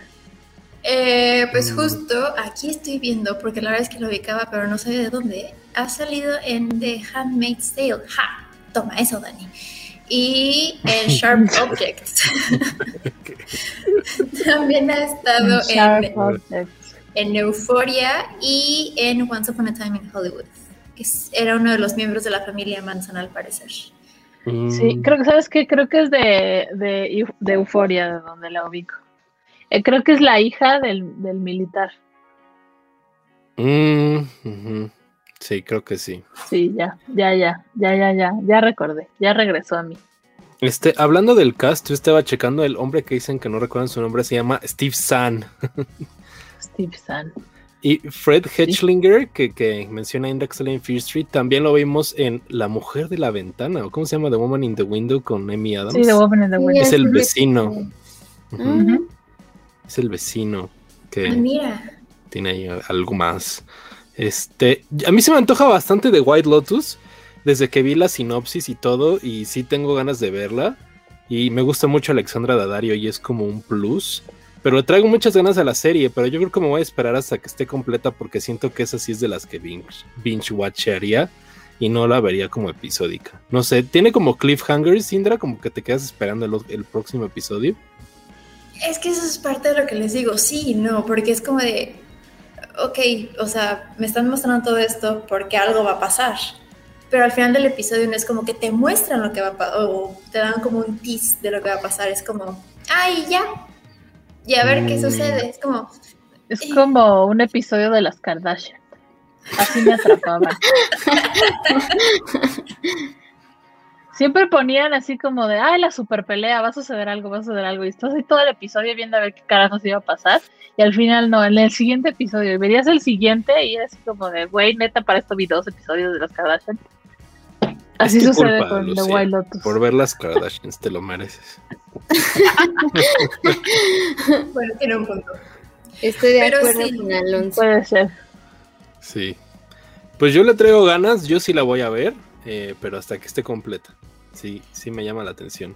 Creo que hay un twist ahí aparte, ¿no, Indra? Como que había leído otra cosa, pero es el asesinato entonces. No sé qué twist leíste. No Pero- sé. A ver. ajá. No, no, no, no, no, dime, dime, dime, cuéntame. No, no, no. Es que creo que había como algo sup- supernatural, siento, ¿no? Paranormal. Perdón, ¿No? hoy, hoy estoy en otra computadora y luego tiene esta cámara.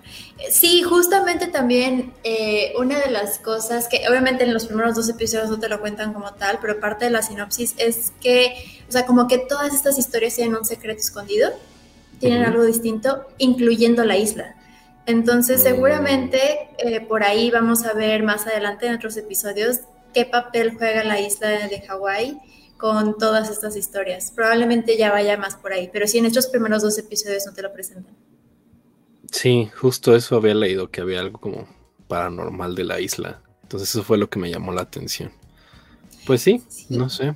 Dani, ¿piensas algo de, de, de- de White Lotus? Lost, ¿eres tú? Pues no sé, no sé, no, no, no soy tan fan tampoco de, de lo que hace Mike White. Él escribe la serie, ¿no? Ah, Tengo una historia de amor-odio con ese dude, o sea, me gusta mucho, por ejemplo, la escuela del rock, pero odié profundamente Notas Perfectas 3, entonces no lo sé, no voy a pensar. Entonces,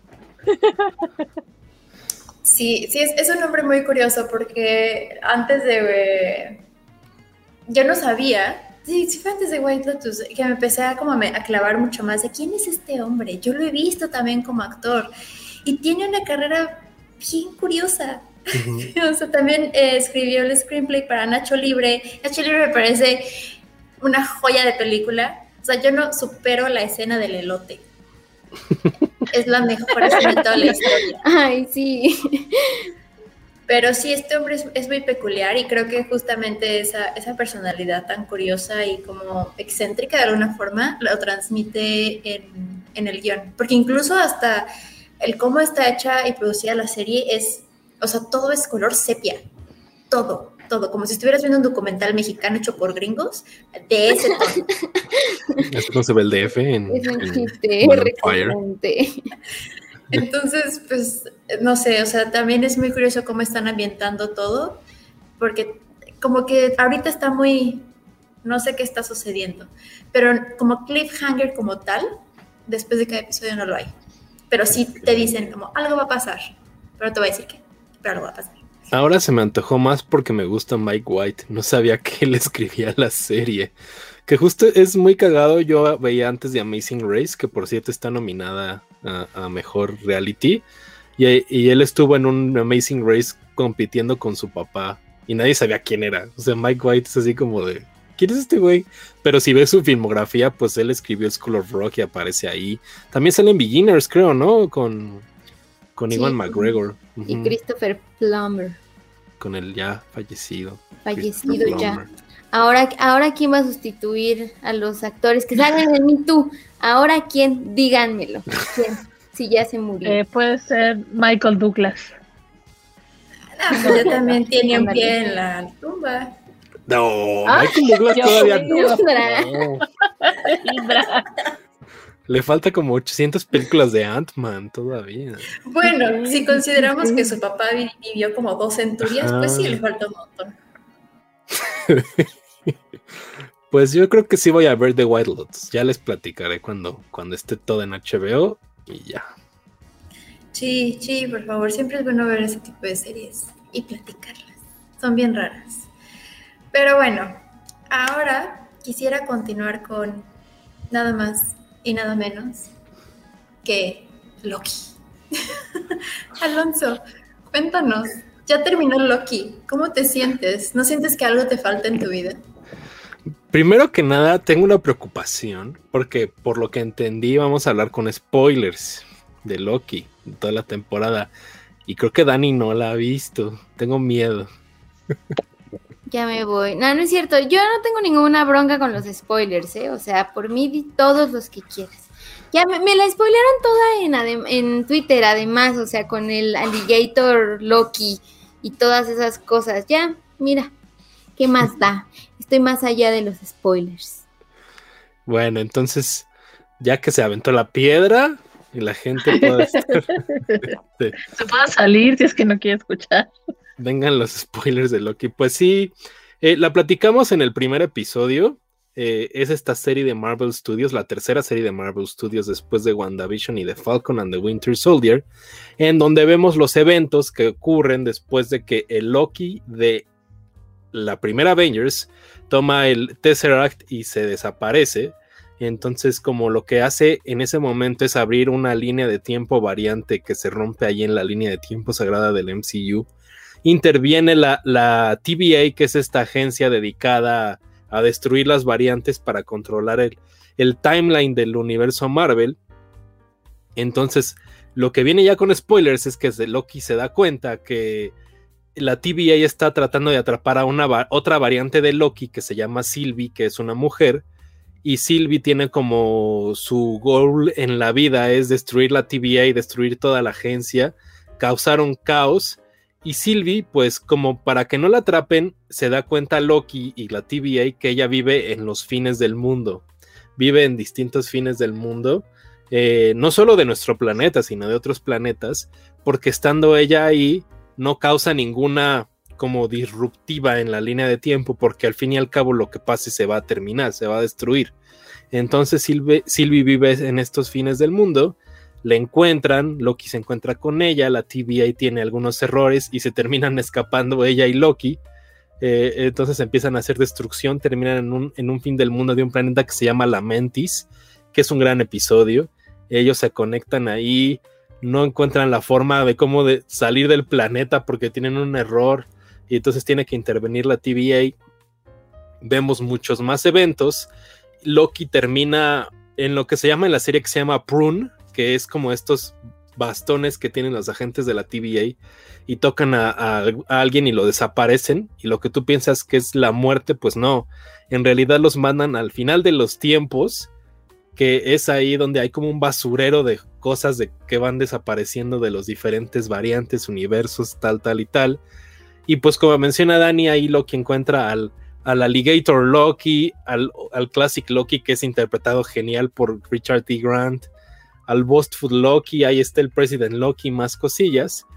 Y pues sí, la serie termina cuando Sylvie y Loki eh, logran pasar como esta barrera de un eh, eh, monstruo del fin de los tiempos que se llama Aliot y se dan cuenta que detrás de la TVA está un personaje interpretado por Jonathan Majors que pues estrictamente sería Kang the Conqueror en los cómics pero Kang the Conqueror en los cómics tiene otras variantes, incluida Immortus, que es este personaje que es como el Kang más viejo, que ya eh, tiene más experiencia, ya no decide destruir universos ni nada, sino ser como un pacifista, pues termina con ellos, con Kang the Conqueror, y deciden, eh, Kang the Conqueror o Immortus, Jonathan Majors, les da la opción de que él ya está harto. Él es el que el, quien creó a la TVA y ha estado al tanto de todo.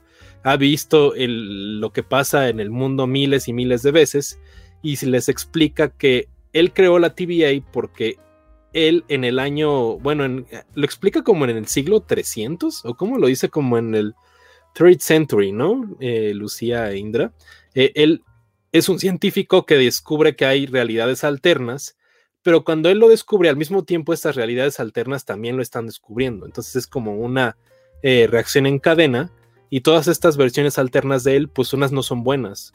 Entonces lo que pasa es que se empieza una guerra multidimensional entre todas las variantes de Kang y él es el que sale como victorioso y encuentra la forma de ligar todo en una sola línea de tiempo, pero pues él está en control de esto y ya no quiere eh, controlar pues la TVA y le da a Loki y a Sylvie la opción de decidir si ellos van a terminar con su vida haciendo que se cree la guerra de los multiversos o van a decidir encargarse de la TVA y viene ahí el conflicto que termina pues con Jonathan Majors muerto y pues se desata un multiverso gigantesco. La serie termina viendo como vemos universos sobre universos, la TVA vuelta loca. Y Loki lo regresa Sylvie a la TVA, pero pues en el último episodio, en, la última, en el último frame, nos damos cuenta de que no es la TVA que él conoce, porque ve la estatua de ahí del Kang the Conqueror, que es la, el último cuadro, y termina la serie en un cliffhanger. Entonces, eso básicamente es como el resumen de Loki para todos los que ya la pudieron ver. Eh, yo tengo miedo, tengo miedo porque creo que en este podcast no les gustó Loki. A mí se me hace una serie genial, se me hace increíble. Creo que me gusta un poco más que WandaVision. El episodio donde se encuentran todos los Lokis en el fin del mundo se me hace genial, increíble, no, no tengo palabras. Creo que es de las mejores cosas que ha hecho Marvel Studios. Está repleto de referencias de personajes, de cosas que pasan en los cómics que yo nunca pensé ver en, Marvel, porque si bien lo que hacía Marvel era adaptar los cómics de una manera entendible, eh, como que cambiar cosas, cambiar personajes, cambiar muchas cosas, y, y, así hacerlo para que tengamos películas en donde si bien es el Capitán América, pues toma aspectos de muchos Capitanes América, muchas versiones, y las historias no siguen fielmente los cómics. Civil War no sucede igual que en los cómics, Infinity War no sucede igual que en los cómics. Entonces ver por primera vez que en Loki como que están haciendo muchos más guiños de lo que pasa en, los, en las historietas cómicas me emocionó mucho. Y, y si bien el final me, me conflictuó porque pues no es un cierre, se queda en un cliffhanger, cosa contraria a lo que sucede en WandaVision y en Falcon and the Winter Soldier, que sí terminan, son miniseries lo que aquí vemos que va a tener una segunda temporada. Entonces, eso me conflictó un poco, pero en general estoy bastante satisfecho. Creo que la serie eh, a nivel técnico es muy buena. Diseño de producción es, genial. Fotografía también lo es. En el, episodio de la Mentis hay un plano secuencia con Loki y Sylvie peleando mientras está acabándose el planeta que están lloviendo estos asteroides. Y les digo que el episodio de, de, los Lokis, donde aparecen todos estos, es muy bueno. Richard T. Grant lo hace genial como el Classic Loki, que es un, el, Loki de los cómics, trae el mismo disfraz que en los cómics. Entonces, no sé, a mí me pareció muy, muy, muy buena. Creo que es mi favorita de las tres series que van de Marvel Studios. Creo que WandaVision es mejor en muchos aspectos, sobre todo porque introducía los elementos que hemos platicado anteriormente de los sitcoms, tal, tal, tal. Pero a mí personalmente me gustó más Loki. Creo que Tom Hiddleston lo hace muy bien. Eh, Owen Wilson lo hace muy bien. Sofía Di Martino, que la hace del personaje de Sylvie también. Y pues en general yo estoy muy satisfecho con la serie. No sé qué piensa en Lucía. Creo que a ti no te gustó, no sé. Eh, no, me fue eh, nada espectacular. O sea, sé que a ti te gustó muchísimo, sé que el aspecto técnico está increíble, es Marvel, o sea, tiene que suceder. Eh, si a mí me das a escoger entre las tres que ya salieron, para mí WandaVision es la que más me gusta. Creo que fue como que la que más me impactó en cuanto a innovación. Eh, Loki me costó muchísimo trabajo verla. Que, eh, había ciertas partes que como que avanzaban lento y yo tengo la costumbre de ver las cosas en la noche, que es como cuando tengo tiempo. Entonces me ganaba el sueño, me dormía y tenía que volverla a ver y, es así como de, hoy no terminé de ver esta cosa, hay que volverla a ver. Pero el cierre, el, último episodio me gustó muchísimo. Me gusta cómo cierra, me gusta eh, porque va avanzando más rápido, me gusta cómo termina, está muy cabrón, cómo llega y les empieza a explicar y, se ve que ha, habido un cambio en el personaje y que quiere hacer eh, algo bien eh, o algo bueno por primera vez en su vida. Y la respuesta que obtiene y lo que ve está así, cabrón. Me gustó muchísimo el intro porque es como mucho de nostalgia con todas las voces de lo que sucede en la historia de Marvel y en la historia de la humanidad. me gusta muchísimo, me gusta que seguramente eh, va a tener muchísimas referencias hacia las películas. Tiene por ahí, eh, en la última escena, no, no es la última escena, cuando están hablando con, con este vato, ¿cómo dijiste que se llama? ¿Inmortus? Inmortus o Kang. Kang. Eh, y él les dice, les está explicando que sabe todo, lo conoce todo, y de repente les dice, no, les mentí, ya pasamos el, umbral. Y es como la misma palabra que usan en, creo que en, Endgame.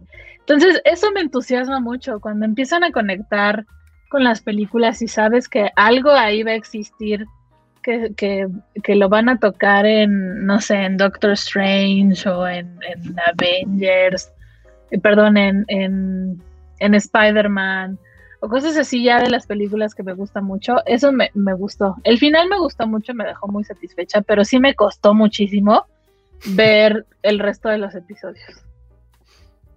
Qué bárbara, Lucía. Yo creo que todos son muy buenos. Pero a ver, Indra, ¿qué piensa? ¿Qué piensas, No me pasó lo mismo que Lucía. O sea, sí definitivamente creo que tiene un pacing muy lento pero siento que es un pacing muy low-key. Es lo que les decía unos, ya les voy a decir unos capítulos atrás. Pero bueno, eh, justamente cuando empezamos a hablar de Loki, yo les decía que me parecía como muy teatral, pero obviamente sí, claro que es el personaje y eso conlleva un, como un cierto flujo en, como, en la narrativa de la historia. Si bien no, es, no me parece lento, pero sí es como a veces me cuesta mucho trabajo, pero porque yo como estoy que ya acostumbrada a ese tipo de, pacing, como un poquito más de acción, un poquito más acelerado incluso, o a tener más plot twist incluso en un solo capítulo, ya no se llega a las películas. Creo que eso es a mí lo que me parte un poquito, como ir tan meticuloso, no necesariamente, pero como pasito a pasito.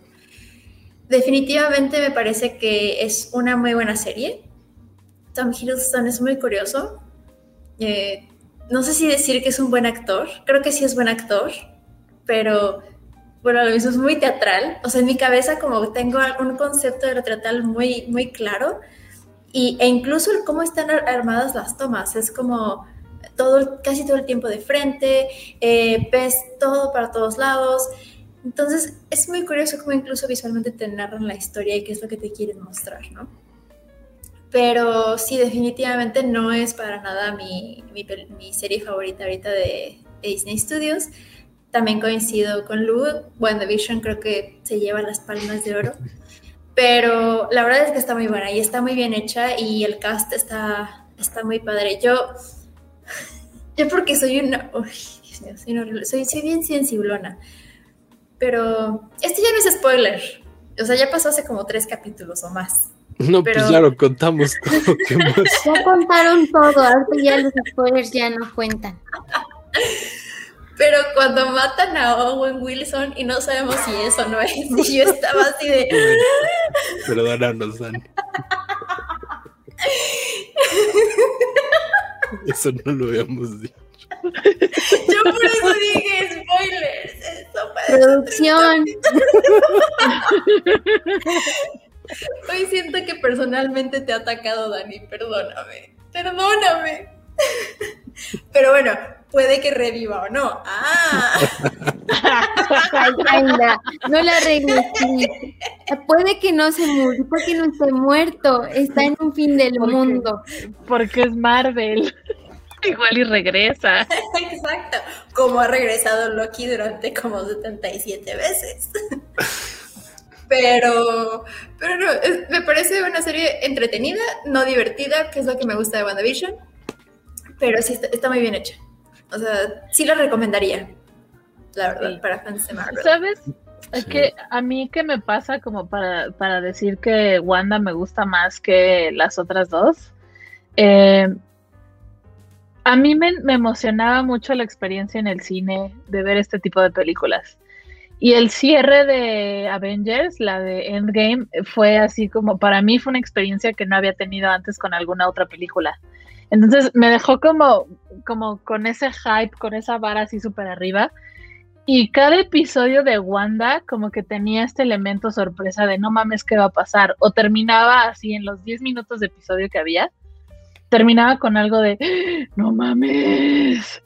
O, Pero también Loki. Provocaba alguna emoción. A mí Loki no, o sea, más allá que, ay, este, que, espérate, también está muy raro eso de que se enamore de sí mismo. Pero bueno, o sea, más allá como de la historia de amor que tiene Loki, a mí no me causaba como muchísimas sorpresas saber así como de qué viene en el siguiente episodio. Y, y la, escena esa donde se encuentra con las tres lagartijas, eh, tampoco me sorprendió y es así como de, para empezar es como de, güey, ¿qué están diciendo? Si no tienen los subtítulos no entiendes nada. ¿Los, los guardianes? ¿Te refieres a eso? Sí, sí, sí. Es que hay una escena donde Loki le está diciendo a Will Wilson que la TVA le inventaron tres lagartijas. sí, sí, sí, tres lagartijas mágicas o algo así. Sí. Me causó mucha. No, yo estoy completamente en desacuerdo con todo lo que dijeron. Yo creo que cada episodio, es que eso yo se los dije, si no la están viendo, no la van a vivir igual. Si se la echan de asentada, ver, ver Loki todo completo, no vas a ver igual. Entonces, la serie fue muy, muy exitosa y tuvo el mismo efecto para mí que WandaVision, estar viendo episodio cada miércoles, episodio cada miércoles. No sabías lo que iba a pasar. O sea, les digo, este episodio donde matan a Owen Wilson y pasa algo más, que también le pasa a Loki algo más y no sabes qué que termina, hay un after credits ahí y luego aparece Loki en el, este, el fin del mundo con los este, otros Lokis. A mí se me hizo muy increíble. De hecho, ese episodio completo creo que es de las mejores cosas que ha hecho Marvel. Me parece mejor que algunas películas completas de Marvel. Todo está súper bien hecho. Creo que usan el, el volume este de The Mandalorian, se nota. La producción está increíble. Hay unas tomas donde la cámara va girando. Justo es el intro de un, del último episodio cuando la la cámara gira y entra la TVA y se ve el guardián este del tiempo ahí. Yo creo que está muy bien hecha. Se ve que la, eh, música está súper padre, la música es muy buena. Eh, sí, me gusta mucho. Yo, yo entiendo, creo que WandaVision como un todo, pues fue un fenómeno más grande y sí podría ser mejor, yo creo que sí es mejor, pero a mí personalmente me gusta más Loki. Bueno, ahí se la llevan, creo que Wanda y Loki están a mi, a mi nivel de lo mejor que ha hecho Marvel en, de estas tres que hemos tenido, pues faltan muchas y pues Falcon está, es algo distinto. Qué bueno que reflexionaste, Alonso, al final. bueno, están al nivel. No, o sea, pues yo no he visto aquí. Es verdad que se parece a Doctor Who, que tiene como ahí unas cosillas. Sí, se parece. Me antoja, o sea, creo que realmente ahí fue cuando dije, ay, sí quiero ver Loki. La voy a ver, amigos, lo prometo, cuando tenga un poco más de tiempo. Y tiene muchísimos mejores efectos que Doctor Who. No, pues sí. Pues claro, Lucia. No me, no respeto. Dando a la tardis ahí volando, sí, por favor. Este, es que saben qué pasa con WandaVision, que no me gusta el último episodio, no me gusta el...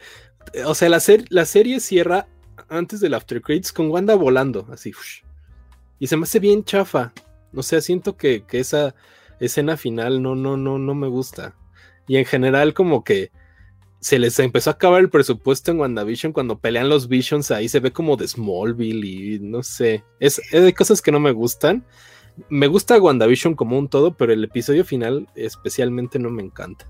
Y aquí, a diferencia de esto, bueno, el episodio final de Loki tampoco me gusta mucho porque es mucho, eh, ¿cómo se dice? Tiene este nombre como de poner en contexto cosas, que siento que es un error hacerlo al final, porque te introducen un personaje y él te tiene que explicar muchas cosas y la, gran parte del episodio se va así. Pero no sé, como un todo, eh, WandaVision es muy buena, el episodio final no me gusta, Loki me gusta mucho, el penúltimo episodio se me hace genial. Entonces, sí, promete, como dice Lucía, se ve que la historia va a seguir en, la próxima película de Spider-Man que estrena este año.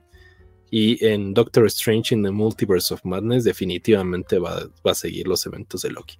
Creo que esta es la más básica de las tres series de Marvel Studios para entender qué va a pasar con las películas. Entonces eso es un otro elemento que se le debe añadir. ¿Sabes? Mm, no sé si esté bien, pero puede ser que el factor para el que nos guste más Wanda que Falcon o que Loki es que está más female driven.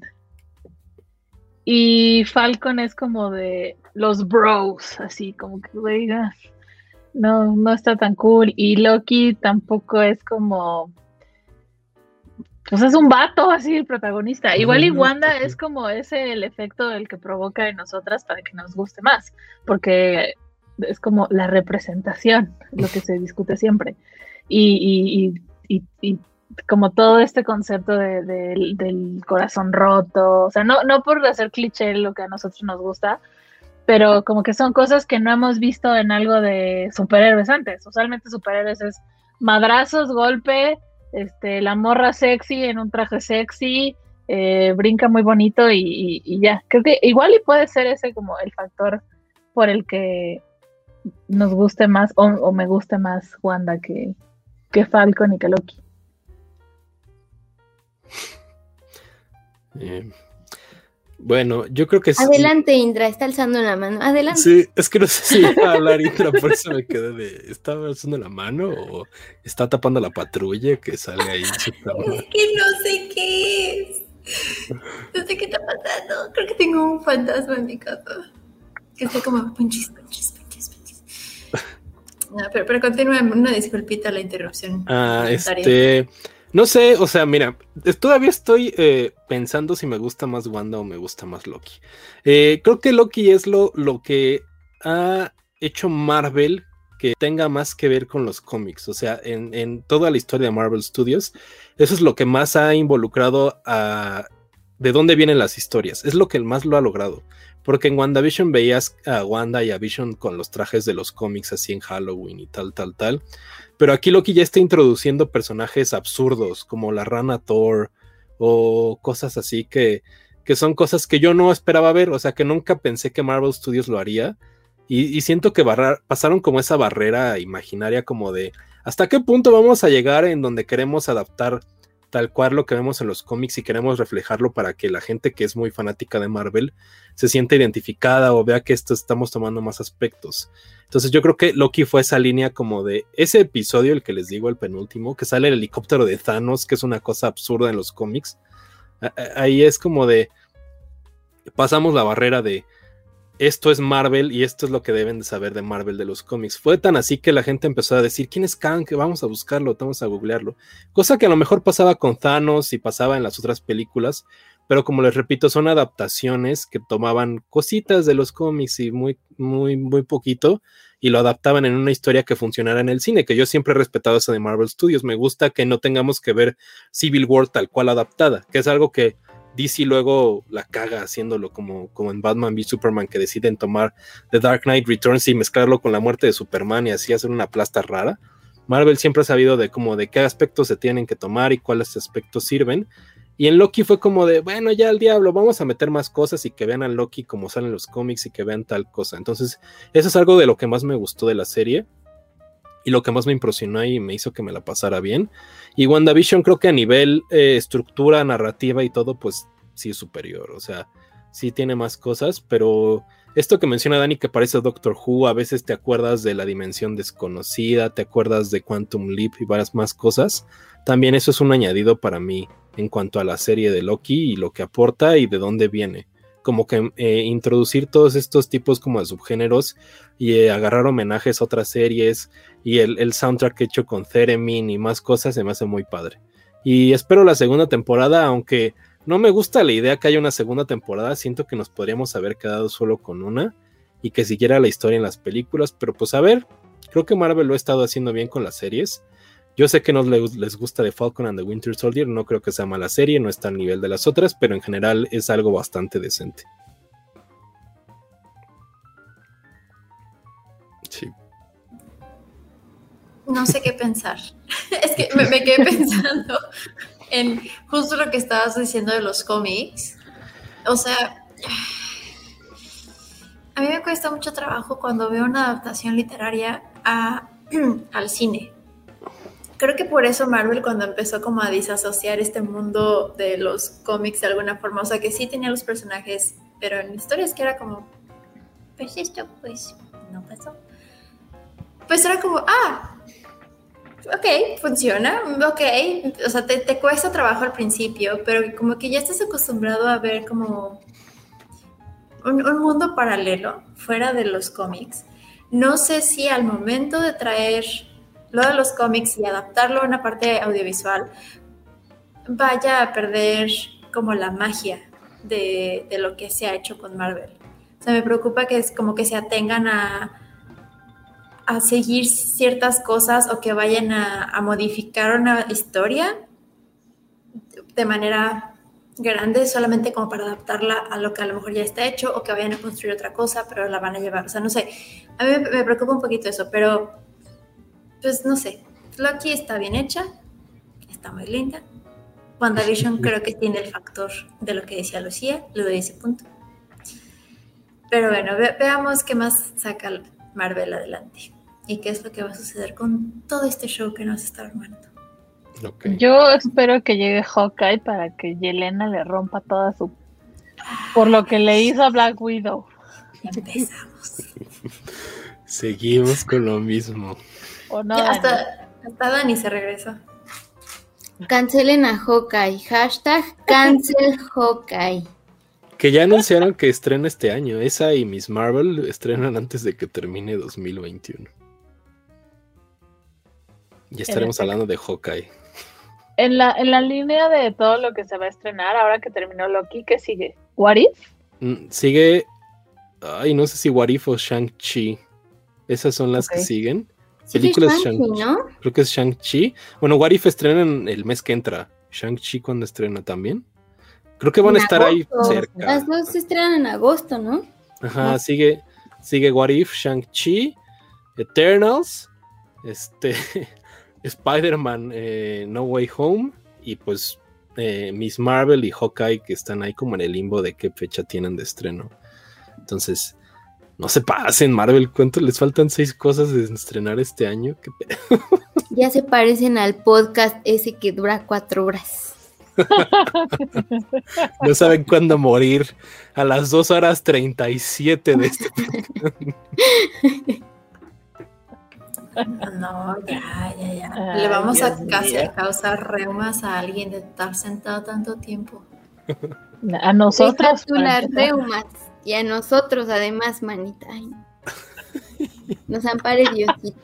Bueno, ya por eso terminamos Loki. Muy buena serie, a todos les gustó. A todos nos encanta. Es la mejor que pudo haber sacado Disney desde la prehistoria incluso. Exactamente. Pero pasemos con a Classic Horror Story.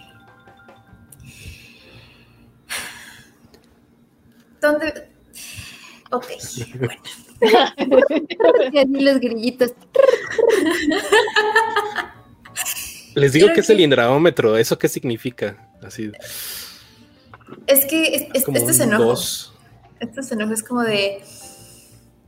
Me, enoja lo que hicieron con, esto. Pero bueno, les voy a dar un, una, una breve sinopsis de lo que se trata a Classic Horror Story para quienes no estén enterados de quién es, pero la pueden ver en Netflix, ya está disponible en todos los idiomas que gusten, con todos los subtítulos que le gusten poner. Y básicamente lo que trata a Classic Horror Story es una producción italiana, actores italianos, todo italiano, todo bonito. Y bueno, nuestro grupo principal empiezan a contarte como diferentes historias. Eh, ¿Quién es la protagonista? ¿Cuál es su problema principal? Aquí no quiero dar muchos spoilers porque es relativamente nueva, entonces sí me gustaría que la vieran para que sufran igual que yo. Y qué es lo que ella está pensando para pues poder de alguna forma pues resolver, ¿no? Y la incógnita en la que se encuentra y, y, la disyuntiva pues de la decisión a tomar. Tenemos también un doctor que tiene pues si bien no un pasado escabroso, pero sí definitivamente tiene un conflicto bastante grande con su familia. Y tenemos una pareja, una chica italiana, y su novio es americano, bueno, gringo. Ellos básicamente están muy contentos de estar juntitos, agarrarse sus manitas y darse sus besitos. Y ellos pues realmente no tienen como un gran issue más que ella es como muy naive y el novio es un douche, básicamente. Y por otro lado tenemos al conductor, que es una amable, una amable persona que decide hacer podcast con la gente con la que viaja y demás. Eventualmente, después de que nos presentan a todos estos personajes, en una introducción mucho más breve de lo que yo lo estoy haciendo, embarcan viaje hacia un lugar y ese lugar atraviesa una hermosa carretera que dices, oh, Dios mío, si esto está en Italia, yo quiero ir, es muy bonito. Pero durante la noche bueno, después de como un descanso y demás, como de valorar la situación de, ay, si nos vamos a bajar, vamos a tirar las patas y demás, el douche eh, del novio decide tomar el volante, pero pues ya tomado, ya así súper happy. Y a la mitad de la carretera en la noche empieza a quedarse medio dormido. El, copiloto se da cuenta, eh, da un volantazo cuando ven un ciervo a la mitad de la carretera y chocan contra un árbol. Curiosamente, cuando despiertan, despiertan no a la mitad de la carretera en contra del árbol, sino dentro del mismo camper en donde iban todos, pero a la mitad del bosque. Eh, aquí es donde las cosas se empiezan a poner un poco curiosas porque justo donde están ellos a la mitad del bosque hay una casa, nadie a la redonda, y es un bosque larguísimo, larguísimo. Cuando entran a la casa empiezan a, a ver como todo este tipo de de pinturas o ciertas cosas en la pared. Obviamente se meten a la casa para ver si alguien los puede ayudar porque no tienen señal, nadie los está rescatando. Y empiezan a, a ver esta historia de tres demonios, si mal no estoy, Alons. Si eran como tres viajeros, les llaman como viajeros. No sé si son como demonios, pero son tres viajeros. Son como seres interdimensionales raros, algo así. Anda, justo. Y básicamente, no me acuerdo de los nombres, pero era no, no, no. Ahorita no me acuerdo de los Según yo eran como oso, mastroso y carcañoso o algo así. Sí, tienes toda la razón. Y básicamente ellos se alimentan de unos órganos especiales de, la carita de la gente. Y lo toman como a manera de, tú me das esto y yo te doy así, todo, para que vivas muy bien. Te voy a dar comida, te voy a dar agua, todo va a estar bien, salud, lo que quieras cuando empiezan a darse cuenta de lo que está sucediendo y que son parte de tan, tan, tan, lo adivinaron, de ese ritual, entonces, pues, diferentes cosas empiezan a suceder, pero hay un plot twist. Y ese plot twist me enoja. me enoja mucho. No lo digas, Indra, porque eso sí está. Sí, sí, ese, sí es un spoiler. Pero es, lo bueno que la muerte de Owen, Wilson, de Owen Wilson en Loki no es Pero dijimos que íbamos a hablar de Loki completa, Dani. Bueno, está bien, los perdono, los perdono. Pero bueno, eh, al final no es definitivamente lo, que uno se espera. Si bien el concepto de la película, o sea, hasta aquí lo voy a parar porque si no quiero spoiler nada. El concepto de la película es bastante entretenido en un principio, pero no termina de cuajar. Y lo que en un principio es como, ah, sí, esto me llama, ah, sí, sigan, sigan, sigan, sigan, sigan, sigan, porque empiezas a hacerte como una diferente idea de lo que pueda suceder y el resultado final, y a lo mejor no es este, o no es este, o tal, o ay, ya les cayó la chancla, y oh Dios mío, todo el mundo se va a morir.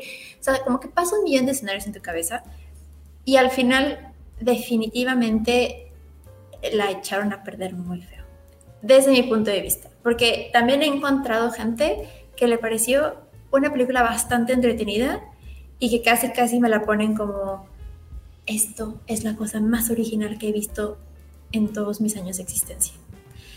Entonces, no sé qué opine Alons, pero de cinco estrellitas yo le pondría una y media. de plano. Creo que no está siendo muy fuerte, ¿eh? Un poquito, sí. Pero sí, me, me enojó mucho. Este, sí, o sea, A Classic Horror Story es esta película italiana que se me hace bastante fresco que del cine italiano que hace bastante que no vemos una película de terror que llegue como al mainstream, digamos. Salga esta que está eh, estrenando en Netflix. Eso de, entrada se me hace bastante padre. Sí, como menciona Indres, esta premisa de unos carpoolers que van en una camioneta a una parte de Italia y en la mitad del camino eh, ven ahí un chivo muerto y se, desvían y chocan contra un árbol y, y de allí la película se pone bastante interesante. A mí me estaba gustando muchísimo. Eh, porque es mucho misterio sin saber qué está pasando. Eh, obviamente tienes como alguna idea de lo que viene. Eh, el, este, como el remolque, de repente están en el medio del bosque y solo hay esta casa. Y suena una sirena como, como de emergencia de repente, como de The Purge. Entonces el ambiente está súper bien fabricado, los personajes no están odiosos, creo que están bien hechos.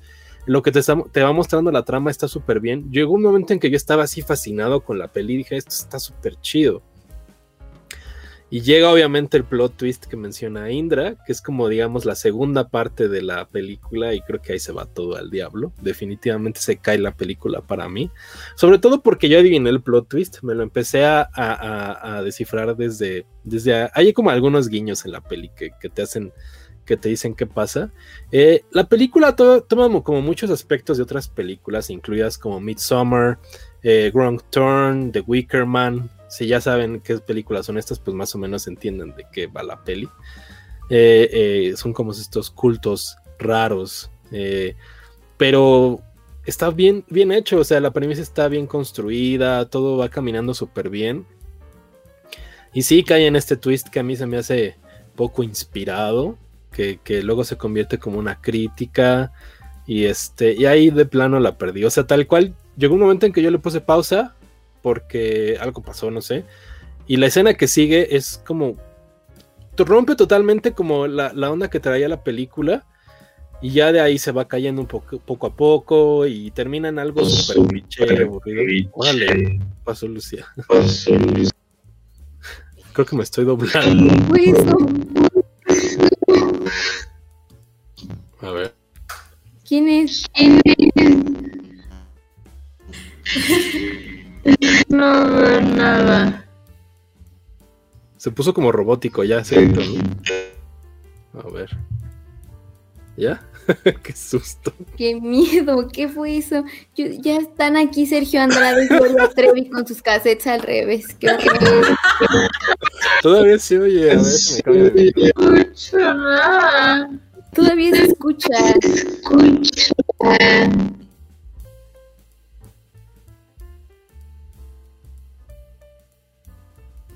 Qué miedo. Ya, ¿verdad? Creo que ya. A, lo mejor este son los espíritus diciendo ya, por favor, cuatro horas, ya no. Otra vez no. Sí, como que se empezó a doblar el audio cuando regresó Lucía de su siesta Esto otra vez. no más. ¿Solo lo oigo yo? No, yo también lo escucho. Pero creo que es cuando habla Lucía, creo que es el micrófono de Lucía. Creo que eres tú, Lucía. Cuando te desmuteas, algo pasa. A ver. Bueno, eh, eh, les decía que cuando este, llegas a este punto en la peli que viene el twist, y ya, todo horrible. Entonces sí, o sea, estoy igual que Indra. Eh, no, no me gustó al final, pero tampoco creo que sea horrible, ¿sabes? Como que la construcción de todo lo demás, hasta que llegas a ese punto está bien. Y, me gusta que, los italianos estén intentando algo nuevo, pero creo que incluso ellos así como que hay un after credits que siento que es como una crítica al cine actual. Eh, este está bien raro y critican como las, las, lo cómo la gente consume Netflix y cómo consume las películas. Y dije, ay, esto ya es de quejarse, como de, ay, güey, ya, siento que sale sobrando.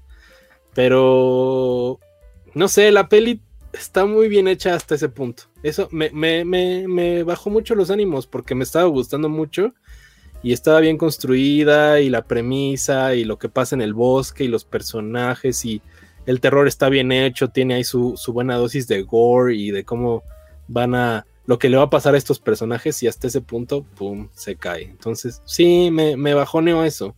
Y estoy de acuerdo con Indra. No creo que sea de una estrella. Yo creo que está decente. Pero pues sí. No, o sea, es que, ¿sabes? Es que es justo mi problema.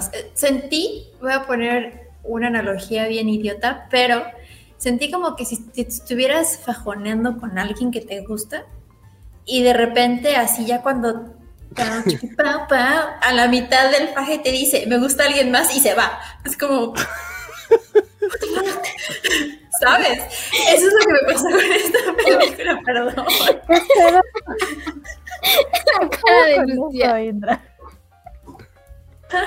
Así me sentí, sentí como que me estaba cortejando. Dije, oh, sí, sangre, oh, sí, terror, oh, sí, todo lo que me gusta. Y de repente es como, mm, ¿eso te encanta? Pues no, eso no va a pasar, corazón. Y es como, ¿pero por qué no? Ya, ya estaba ahí, ya, ya íbamos a llegar.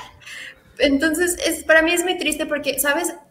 El, insisto, el concepto del plot twist no está mal pero creo que está pobremente abordado. Y eso es lo que me molestó, porque de repente, o sea, de verdad, te, es como si te aventaran un balde de agua fría en la cara. dices, ¿qué, qué? ¿Pero, pero, por, por qué? Ay, sí. Entonces creo que ese es mi enojo. O sea, vienes de algo muy interesante que te tiene así como de, ¿y ahora qué va a pasar? ¿Qué va a suceder? Y luego te lo tumban todo. Ese es, ese es donde radica mi enojo, porque creo que pudo haberse salvado con ese plot twist. Estaba muy bien, pero lo abordaron muy mal. Yo creo que sí. sí, o sea, sí, sí, sí, se siente como un fregadazo así de, está súper emocionado con la peli y luego, ¡pum! Esto, y es como de, ¡ay! ¡Qué hueva! Ajá. Y este, tiene una onda, hay otras películas como de terror que son esas de que si las cuentas las arruinas. Siento que como Cabin in the Woods o, One, One of the Dead o... Trata como de emular cosas así. O sea, ¿saben? Entonces, yo les recomendaría que vieran esas sobre, sobre A Classic Horror Story. La primera parte está muy bien y luego pasa esta tontería y, y aún así no creo que sea pésima película. Creo que está, no está mal y está súper bien hecha. La verdad me sorprendió. Y, y, y, pero sí, sí creo que eso pasa. Sí. O sea, esa segunda parte es fatídica. La tira completamente. Peor que de Tomorrow War, así de mal. Ay, justo es, esa comparación, no con A Classic Horror Story, pero sí con, prefiero ver Tomorrow War tres veces más antes de que pasemos a un tema que tú traes, Alonso. Ah, chis, a ver. Pero, pero bueno, nada más como cerrando esto, ¿sabes lo único que me divirtió de la segunda parte que todo se que derrumbó? Lo de la niña. Sí, pero también lo adiviné. Sí, o sea, sí, era súper obvio, pero dije, eh, por lo menos pasó. sí, Ay, pero este, No sé, hay una Ah, les quería preguntar a lo mejor a alguien que esté viendo el programa. En la, película mencionan una película, según esto de. Hay una película americana que trata de loops temporales, espaciales, en donde bajan la escalera y siguen en la misma escalera. Y la única película que a mí me vino a la mente es el. Este. El. Ay, se me fue de Isaac Svan. El, incidente de Isaac Svan. Eh, según yo, esa es la única que existe. No sé si la película se refiere a esa, pero ¿ustedes recuerdan una película donde haya como loops así de eh, salgo de la puerta, pero regreso al mismo lugar? ¿No, verdad? El ascensor. ¿Cuál es esa? ¿La de The Devil o algo así? ¿Estás inventando, No, no, es una película real con Marimar Vega y no me acuerdo quién más. Y ah, Están atrapados en ah, sí. Y esa se fusila el incidente de Isaac Svan. Sí. Bueno, si alguien, si alguien sabe a qué película se refieren en la Classic Horror Story. Será. Bueno, no, tal vez no, pero se me viene a la mente eh, El Umbral con Ryan Gosling y e Iwan McGregor. Ah, chis, no la, vi, no la he visto, ¿eh? ¿De eso trata? Ah, ya sé cuál dice. Mm, no es precisamente, o sea, también tiene un twist, pero sí tiene como un. Viven en un loop, ¿no, Indra? Tiene muchos años que no la veo.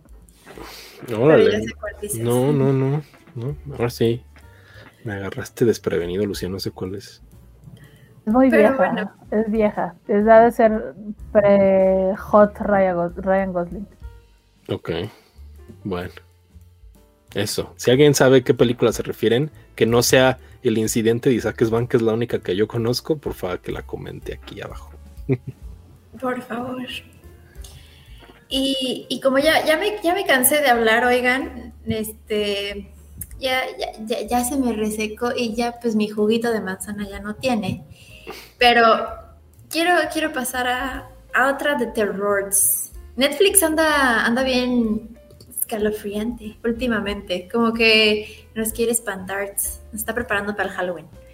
O se quiere sumar a las casitas de terror del próximo año de Universal. Pero tenemos Fear Street, que de hecho Fear Street, antes de pasar a, a, esta tercera entrega de esta preciosa trilogía muy divertida que nos dio, supe que Uber, si mal no estoy, estuvo entregando pancito Sí. un bolillo para el susto. Muy buena jugada mercadotécnica de, de la gente. Muy bien. La verdad es que a mí lo que, lo que me divierte demasiado de Netflix y sobre todo con la penúltima temporada de Stranger Things, sí como que ya incluso desde la concepción de la producción de toda la temporada, como que ya están pensando en, íbamos a hacer una casita de terror, y vamos a limpiar pan a la gente, y vamos a hacer merch, eso es todo. Entonces está bien padre porque sí te sumerge en una experiencia. Pero bueno, ya con ese disclaimer a un lado, no estoy vendiendo nada, solamente me parece muy focoso el, un pancito para el susto, un bolillo para el susto. Fear Street, la tercera entrega. Ya estamos en los 1600, bueno, 1666 para ser exactos.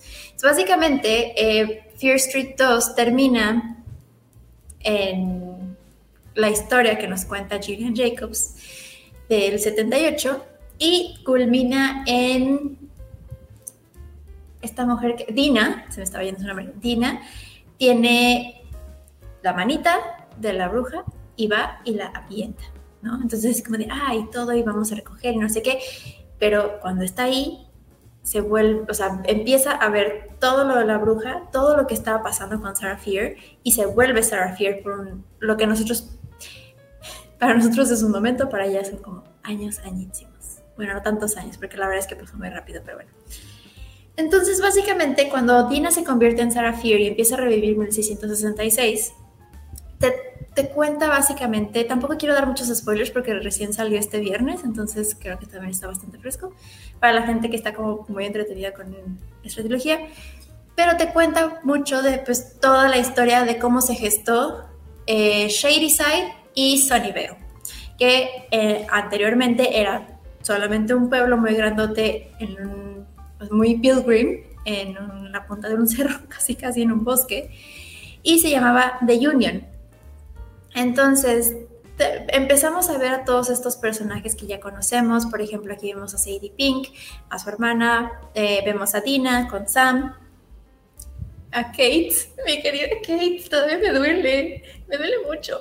Pero bueno, eh, y empezamos a, ver todos estos personajes que ya hemos visto en las entregas anteriores, contándonos la historia de, The Union y qué es lo que pasó con el pueblo y por qué se forjó la maldición de Sarah Eh, también justamente ahorita como lo estamos viendo en pantalla, está la primera aparición del primer asesino que es Cyrus Miller, que es el pastor del pueblo.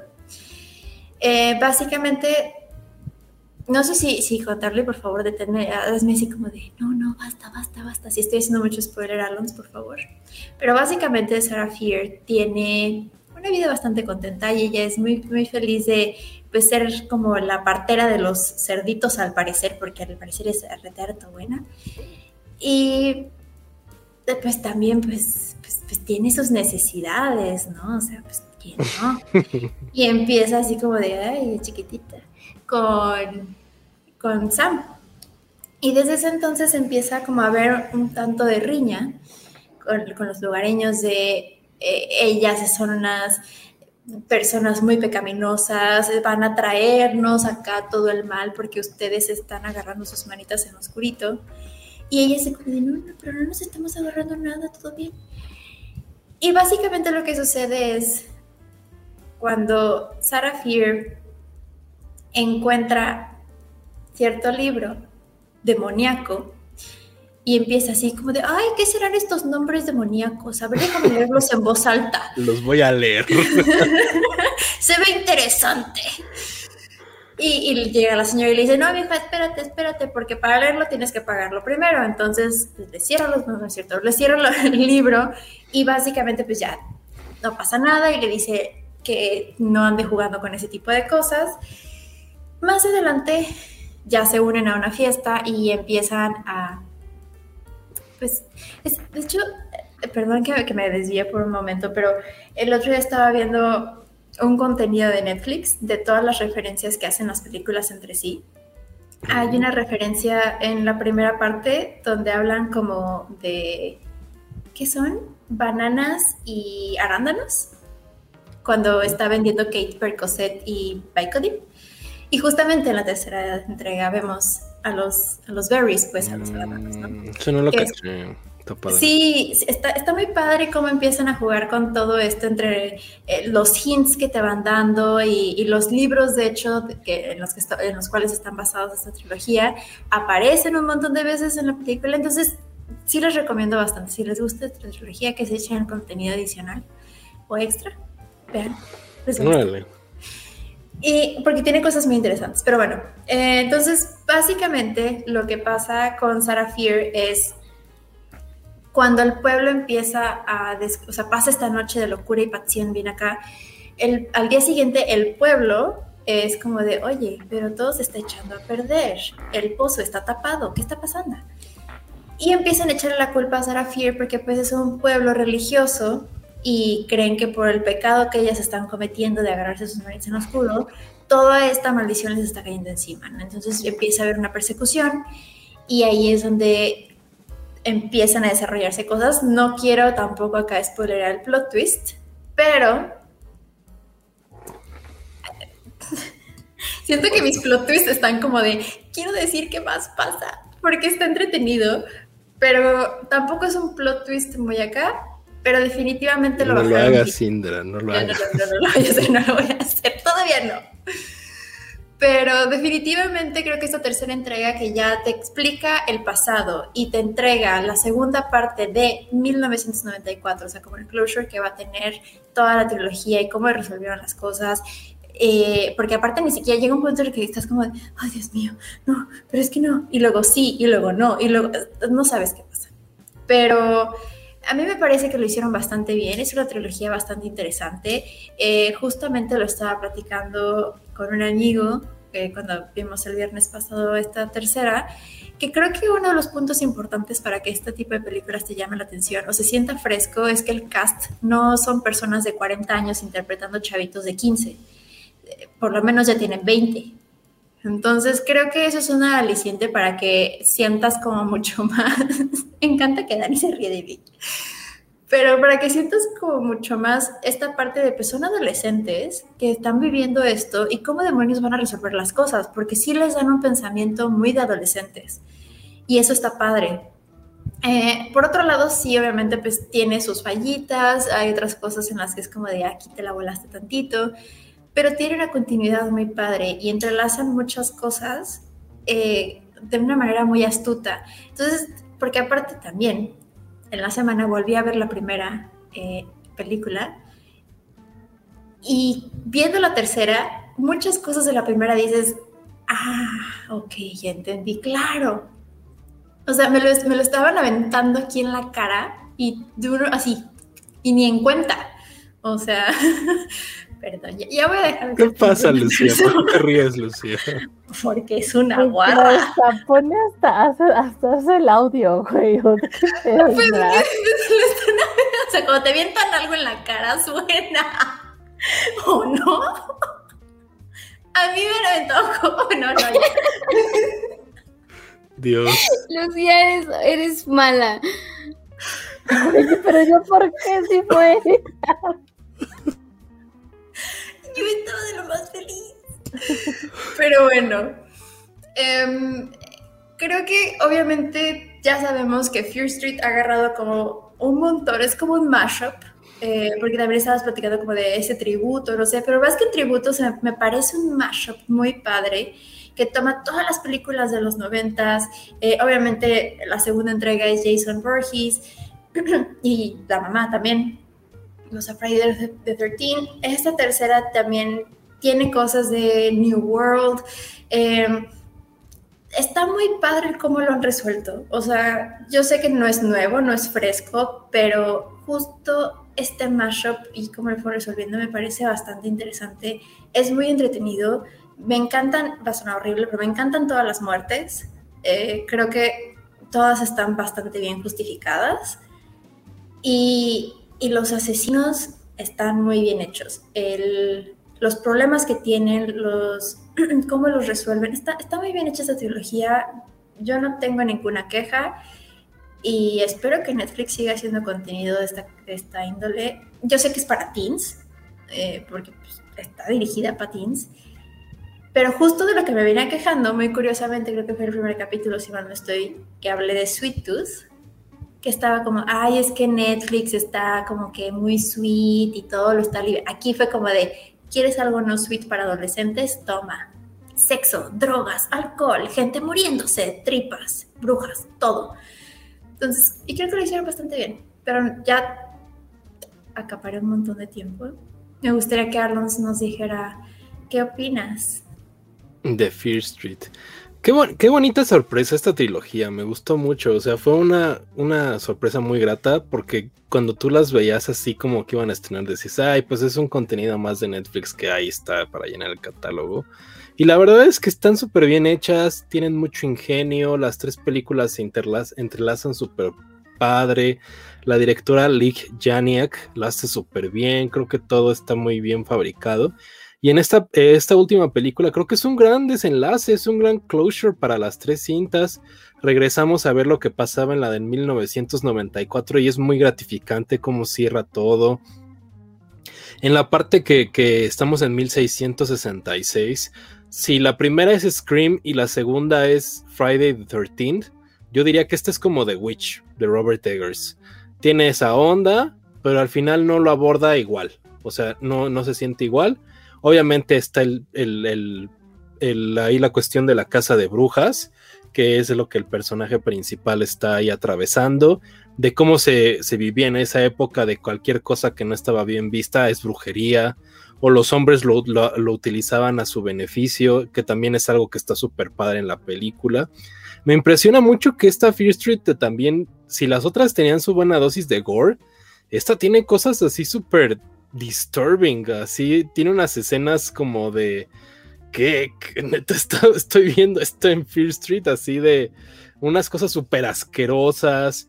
Hay una, hay una escena con el que, veíamos ahorita en las imágenes, que es como el asesino de esta, que no tal cual, ah, en esta no hay un asesino serial tal cual, pero sí es como el primer, como la primera víctima que se convierte al lado oscuro. Y esa escena está súper creepy, súper bien armada. Cómo está el ambiente, el diseño de producción súper chido. No, no, mis respetos para, para esta Fear Street. Tiene cosas que me sorprendieron mucho. Eh, creo que está súper bien hecha. Es un gran cierre. Si bien no es eh, mi favorita de las tres, me sigue gustando más la segunda. Creo que a Indra le gusta más la primera. Pero en general, yo estoy muy satisfecho con las tres películas muy bien fabricadas, tiene dosis, de cosas que Netflix no está acostumbrada a hacer, el horror está bien creado, eh, el, estilo y todo permanece en las tres películas, los personajes son muy buenos. Eh, no, me, no me encantaba la idea de que repitieran los actores, como de que los que veías en las otras dos vuelven en esta en otros papeles, pero al final está súper bien hecho, está muy bien llevado. Creo que eh, que tengamos otra vez a la misma protagonista, pero en el papel de la bruja y de repente vemos cómo era la vida y entiende qué está sucediendo. Me gustó mucho, en general las tres Fear Street están súper padres Y yo sí les recomiendo eh, verlas las tres. Y me gustó mucho, me gustó en general cómo se llevó todo. Eh, y es un gran cierre, la verdad, esta tercera entrega. Y, me gusta todo el ambiente de 1666. Si bien no creo que esté al nivel de The Witch de Robert Eggers, que es una de mis películas favoritas de terror, creo que en otros aspectos lo hace igual de bien, ¿saben? O sea, como tiene otras eh, cosas distintas. Y toda esta onda de la brujería y de lo satánico y todo está, está bien hecho y sí te da sí te da como terror, no que te espantes, pero de, ver lo que estás viendo en pantalla y de maneras así medio gráficas es como de wow, o sea, qué cosa. Sí, me gustó bastante. No sé, Lucía y Dani, que, que se nos han desaparecido en este último tramo del podcast, ¿qué opinan? Eh, yo no la he visto. ¿Acabas de tirar así un spoiler? No es cierto. Eh, he visto nada más hasta la primera, no, no he podido ver la segunda ni la tercera, pero sí las quiero ver, sí me, ha estado gustando. La primera me gustó mucho. Eh, espero ver back to back la segunda y la tercera. ¿Está recomendable verlas back to back? Pues se conectan, ¿eh? O sea, son tal cual, le termina una e inicia la otra. O sea, desde ese punto de vista, yo creo que sería un buen este permanencia voluntaria de ver las tres corridas, así que te las eches una. A lo mejor te, te hace pesado, pero no sé, ¿eh? no sé. Yo, yo sí lo recomendaría, honestamente, porque después de, de dos semanas que vi la primera, y después vi la tercera y luego volví a ver la primera, creo que justo si las empiezas a ver como de corridito, ya muchas cosas te hacen mucho más clic. Y eso está padre. O sea, para mí está padre, como estos easter eggs que están como flotando por todos lados, que dices, ah, a lo mejor esto puede no ser relevante, pero de luego sí lo es. Y cómo se conectan estos detallitos. Creo que por esa razón yo la vería completa, así, corrido y sin parar. Pero también funciona perfecto si te las vacías. Dani.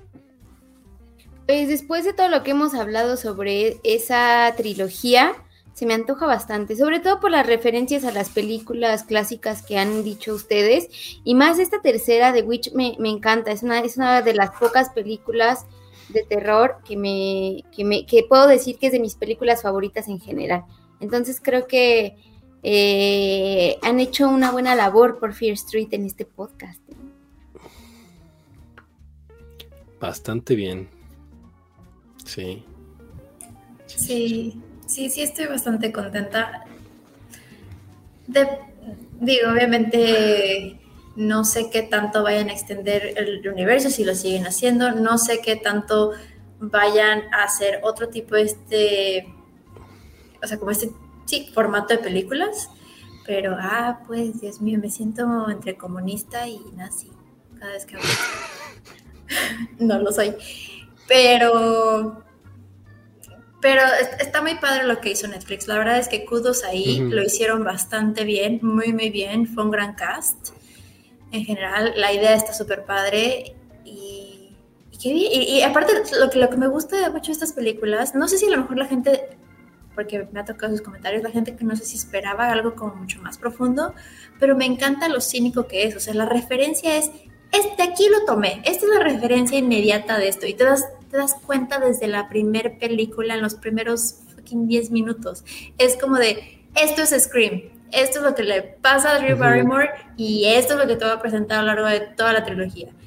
Y me gusta mucho. Entonces me gusta mucho que no sobrepiensen las cosas, que no lo hagan profundo nada más para verse interesantes. Me encanta como el cinismo que tienen. Está, está muy bien hecho. Bien ahí. Sí, yo creo que no, no, no es como algo como menciona Indra, no es nada profundo, o sea, no es las películas de terror que van a cambiar así el panorama ni la historia. O sea, ni siquiera yo sé si las pondría como en mi mejor del año, pero la verdad es que son bastante satisfactorias, están súper bien hechas. Eh, llegas esperando a lo mejor nada y te, vas gratamente sorprendido. La verdad es que te la pasas muy bien. A mí la segunda, yo sé que a Indra no le gustó, no fue su favorito, pero se me hace genial. O sea, la segunda me encanta, me encantan las muertes, me encanta el estilo. Y esa tercera, les digo que tiene escenas bastante bien fabricadas, o sea, súper creepy la onda. Y sí, está súper bien, o sea, no les diría que es así como de eh, eh, mindless entertaining, eh, porque sí, sí, sí por lo menos están bien, bien hechas, o sea, tampoco es que sean descerebradas completamente, no es de Tomorrow War, o sea, por lo menos te, te trata de dar algo más, te tratas de llevar algo más de la película y te la pasas bien viendo las tres, o sea, es como si regresaras a ver esas películas que pasaban de terror en los ochentas, o sea, sientes que estás otra vez ahí y si las ves las tres juntas, yo creo que es un gran fin de semana, es más, si muchos no la han visto, yo me las guardaría para que sea Halloween y que venga Halloween y digas, me voy a echar las tres juntas Fear Street y te la pasas increíble y, sales muy bien. Entonces, en general yo creo que es bastante valioso y creo que esta directora... Eh, siento que se perfila para algo más, ¿eh? no me sorprendería que la viéramos eh, de repente haciendo más cosas, como que ya demostró que tiene lo suficiente para hacer una trilogía entretenida y bien fabricada, para que de repente la veamos en otros proyectos a lo mejor más grandes. Y como menciona Indra, me gustaría que Netflix eh, apostara por este tipo de proyectos más. Me gustaría seguir viendo Fear Streets, creo que ya no, creo que la magia se le iría si de repente tenemos la segunda trilogía de Fear Street, se me hace que, bueno, quién sabe, como, como la naturaleza de las novelas era hacer historias distintas, pues a lo mejor, pero siento que se colgarían de lo mismo y eso no me gusta.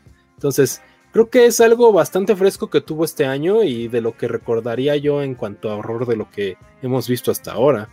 Eh, a Classic Horror Story pues falla en algunas cosas, pero pues Fear Street definitivamente es lo que deberían de ver de horror en Netflix ahorita, yo creo. Así es. Dani, ¿tú tienes ganas de, te, te antoja ver la trilogía? No eres de este tipo de películas, ¿verdad? Dani ya no tiene ni ganas ni de vivir, ya se le ve en la cara. Siempre llegamos a un punto del podcast donde Dani ya está muriendo en vida. Esto es totalmente falso. Yo quiero decirle a todos que estoy muy contenta de estar aquí. No me levanten falsos, Lucía Camacho y Alonso favor. Sí, o sea, yo la verdad es que no, no soy tanto de películas de terror como, mucho menos de gore, ¿sabes? Ni, ni, ni esa clase de cosas, pero estas se me antojan bastante por todas las referencias que ya han, dicho que tienen a otras películas clásicas que sí vi en, algún momento de la vida, ¿no? Como Scream, Viernes 13 y pues The Witch, ¿no? Entonces, yo creo que sí, como dice Alonso, la voy a guardar para Halloween. Sí, yo creo que más las otras dos son más referenciales. O sea, la, segunda es Viernes 13 totalmente y la primera es Scream totalmente. Esta no es tanto The Witch, pero es lo que yo diría que más o menos toma aspectos de, creo. Oigan, y ahora que vamos a tocar este tema con lo que sigue, pero ¿qué tan bien o mal ven ese eh, bait de nostalgia o ese como robo hormiga de referencias o de cosas de otras películas dentro de la cultura pop para hacer la, construcción de una nueva franquicia, como lo vamos a ver ahorita, lo vamos a hablar ahorita con, con Space Jam. Yo creo que depende de cómo esté hecho. Ahora sí que depende de cómo es el dicho, la pedrada. ¿o Depende del, sapo, la pedrada. Algo ah, sí, algo así, ¿no? Sí. Sí, sí, sí. Fear Street es in your face. O sea, la primera es, güey, esto es Scream así en los primeros 10 minutos. Y siento que está bien. No me disgusta. Hay una referencia muy padre que en la tercera, no es spoiler, pero sacan los libros de Fear Street de una manera muy cagada. Y eso a mí me gusta. Sí, de hecho, justo también en, la primera, donde está ay, la niña de Yuma Thurman, Ethan Hawk, en la librería. Igual Maya Hawk, ¿no? Maya Hawk. Gracias ella está con su librito, ah, no me chilles, y, y, es un libro de Fear Street. Y en la tercera lo, lo, magnifican, creo. No sé si Indra lo notó, no quiero decirlo sí. es spoiler. No, sí, sí, sí. Me gusta eso. Está, está padre, está muy bonito todas las referencias que tiene. Sí, las recomiendo. Pero hablando de, de, de lo que decía Lucía, mm, no sé, o sea, creo que Fear Street es una cosa curiosa porque justo como decía Alonso, es muy in your face, es como, decía, bastante cínico de alguna forma, entonces como que no, parece que no trata de competir con nada de lo que ha salido en los últimos 20, 25 años, ¿no? Más, porque pues eh, Friday the 13 es de los 70, pero, pero en cuestión de, para ya pasar al siguiente tema, Space Jam, Eso no sé si es una secuela o no el, indraómetro, el indraómetro cada vez adquiere más matices, o sea, pasa los sonidos a las caritas. me gusta, me gusta. Pero no, es que Space Jam no sé si considerarlo, o sea, dice una nueva era, entonces no sé si es un remake, un reboot, una secuela, un... Pues yo creo que es secuela. Justo mi novia decía, esto no es secuela, yo, pues sí, es Space Jam 2, ¿no? Pero bueno, si quieren que ya ahonden Space Jam. Pues es que no, no lo tocan completamente en Space Jam. O sea, hacen como hints de, ay, esto ya lo viví antes. O esto es demasiado familiar, pero nunca o sea, no, tampoco queda muy claro si es una Quiero preguntar si eso significa que viste Space Jam, Lucy. Sí, la fui a ver ayer en la ah, noche. yo entonces no fui el único. No, yo también tienes una víctima. Ah, Indra también la vio. Y Dani no la vio. Yo soy la única que no la vio, qué horror. Ay, qué bonito que vamos a platicar Space Jam así en discusión. Pues creo que me tocaba dar el, intro a Space Jam. Dale, dale. Space Jam A New Legacy, o como, ¿cómo se llama aquí? Dijeron, eh, un nuevo. Una nueva era, una cosa. Una nueva era. Es la secuela.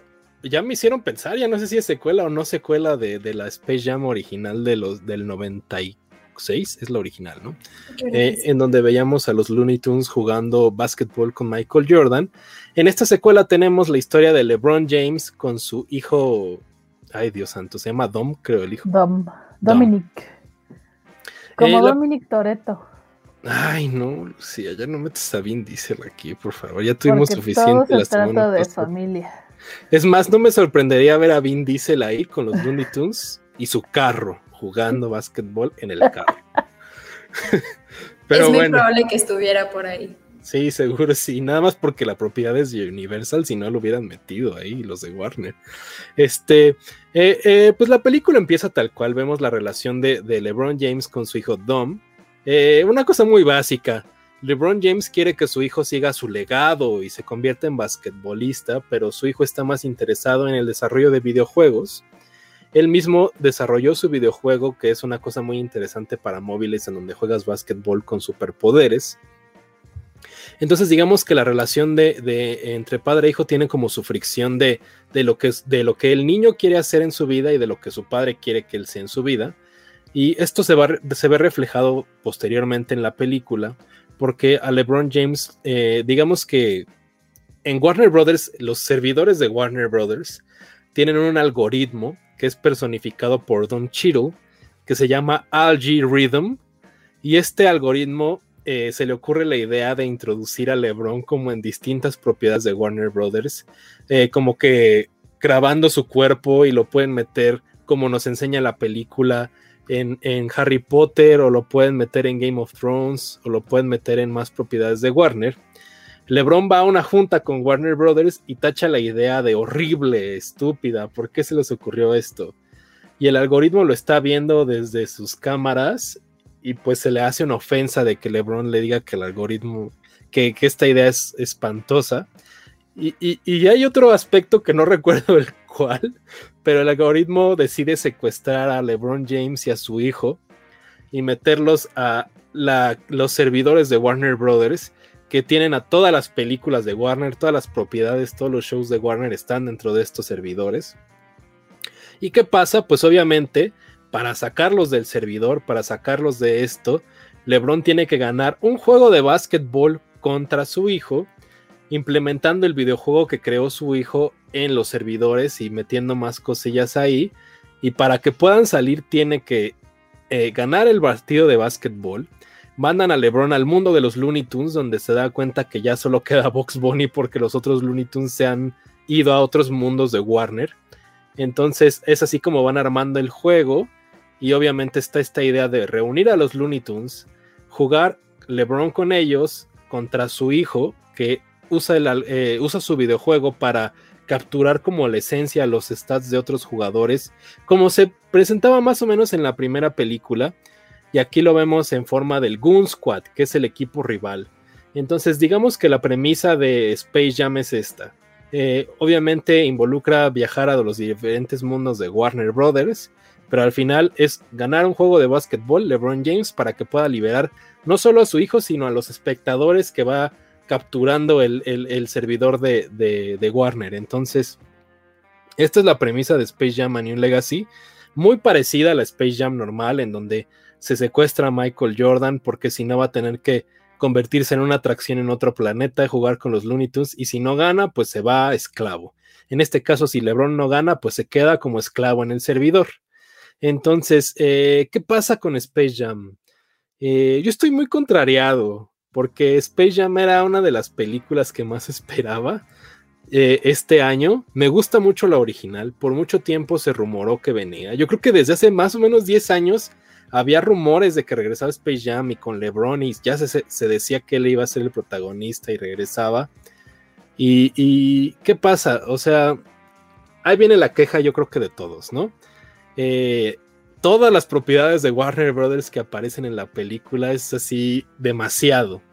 A mí personalmente, y me van a odiar, a mí no me molesta, no me molesta que haya todo lo que pasa en la película. Me gustan las referencias, yo lo siento como un homenaje a Warner.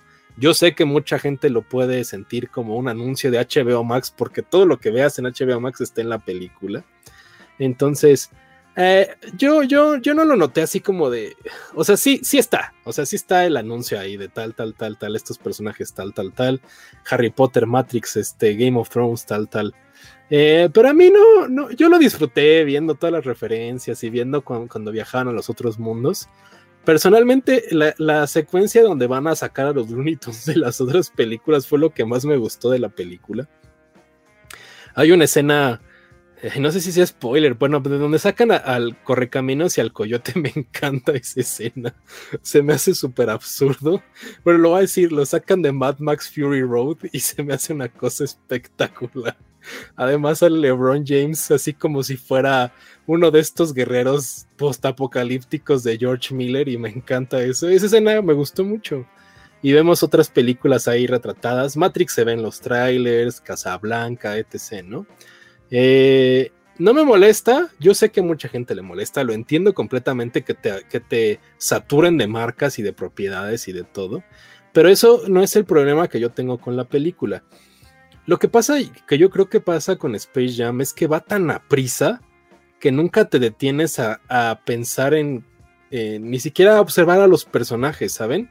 Yo trato de recordar la película y trato de recordar, por ejemplo, la participación de Porky o de Elmer o de Sam y pasan tantas cosas, o sea, va, va, en, friega, en un, en un minuto están en un mundo, en un minuto ya están en el partido, regresan tal, tal, tal, que nunca te detienes a observar ni siquiera como de, ay, qué chido que los Looney Tunes regresaron al cine, qué padre que los estás viendo otra vez. Pasan tantas cosas y la película va como a mil por hora que siento que ese es uno de los problemas que no se detiene siquiera a pensar y ver cómo es la relación de LeBron con su hijo, por lo menos darte como algún este, aspecto en el que te pueda interesar de, de que tenga que él ganar el juego.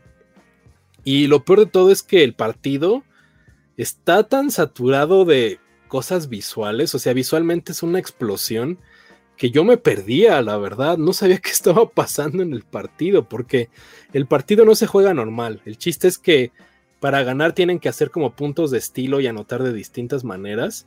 Y yo creo que en un minuto ya había mil puntos en el marcador y yo ya me había perdido por voltear a ver así mis palomitas y no sabía qué estaba pasando. Además, como en el partido tienes eh, a todos los espectadores de los distintos mundos de Warner, yo me distraía, o sea, mientras ellos estaban jugando, yo estaba viendo a los supersónicos por acá, o de repente ya tenían el balón los Looney Tunes y yo veía que estaban ahí los drugos de la naranja mecánica, o sea, me distraía mucho visualmente todo lo que pasa en pantalla y el partido es así, o sea, siento que es inteligible, no sabes qué está sucediendo que creo que es una de las cosas que, pasa con Space Jam. Yo sé que es una película para niños y no me tengo que enganchar, pero pues no entendía, no entendía qué estaba pasando en el partido y se me hizo anticlimático, ¿no? Ese es uno de los errores y, al final yo sentí que es una cosa muy rara, que la película es como si la hubiera dirigido mi papá, viendo lo que veo, lo que juega un niño de ahora. Es una mezcla muy rara, como de, no sé si está dirigida a niños o a la gente que le gustaba la primera Space Jam, todos los aspectos de videojuegos se sienten como de los noventas, o sea, cosas que ya no incluyen en los videojuegos actuales. Es como si un señor dirigiera una película para la generación Fortnite. Entonces, no sé. Eso fueron lo, que lo que pasa con Space Jam. Pero miren, yo con ver a los Looney Tunes en el cine yo ya estaba satisfecho. O sea, yo sé que es muy malo, a lo mejor es como Lucía que dice que, que Rápido y Furioso tiene buena acción, pues yo con, con, que viéramos de regreso a los Looney Tunes jugando básquetbol yo ya estaba chido. Pero pues sí, la película no le llega ni a los talones al Space Jam original. Y creo que es un desastre visual y narrativo y pasan tantas cosas que yo me perdía, pero pues no sé qué piensa Lucía. Yo estoy en completa acuerdo contigo, Alonso. ¡Qué sorpresa! Em, eh, yo soy muy fan de la primera película. Muy, muy, muy fan. Creo que todos los que estamos aquí seguramente la vimos en el Canal 5 y la volvimos a ver en el Canal 5 y la volvimos a ver en el Canal 5 y la volvimos a ver. O sea, seguramente no sabemos la película de inicio a fin y, es muy encantadora la primera película. Es muy emocionante ver eh, a Michael Jordan jugar básquetbol, que lo jalen así en un hoyito de, de, de, golf, de repente llega Bill Murray, o sea, está, la primera película es muy, muy, muy chida y a mí me gusta muchísimo. Eh, yo la verdad no tenía ningún tipo de gana de ver esta película. Eh, sinceramente la iba a ver así en un torrentazo porque no quería ni pagar para verla, pero al final fui al cine a verla. Qué bueno que pagaste. sí, pagué mi boletito para irla a ver. Em, creo que estoy de acuerdo que la, toda esa secuencia cuando están yendo a buscar a todos los Looney Tunes, creo que es lo mejor de la película. A mí me gusta muchísimo toda esa escena cuando están en el tren y está el pato Lucas eh, disfrazado de Superman y se detienen. O sea, la parte de Mad Max está bien cabrona, está muy cagada.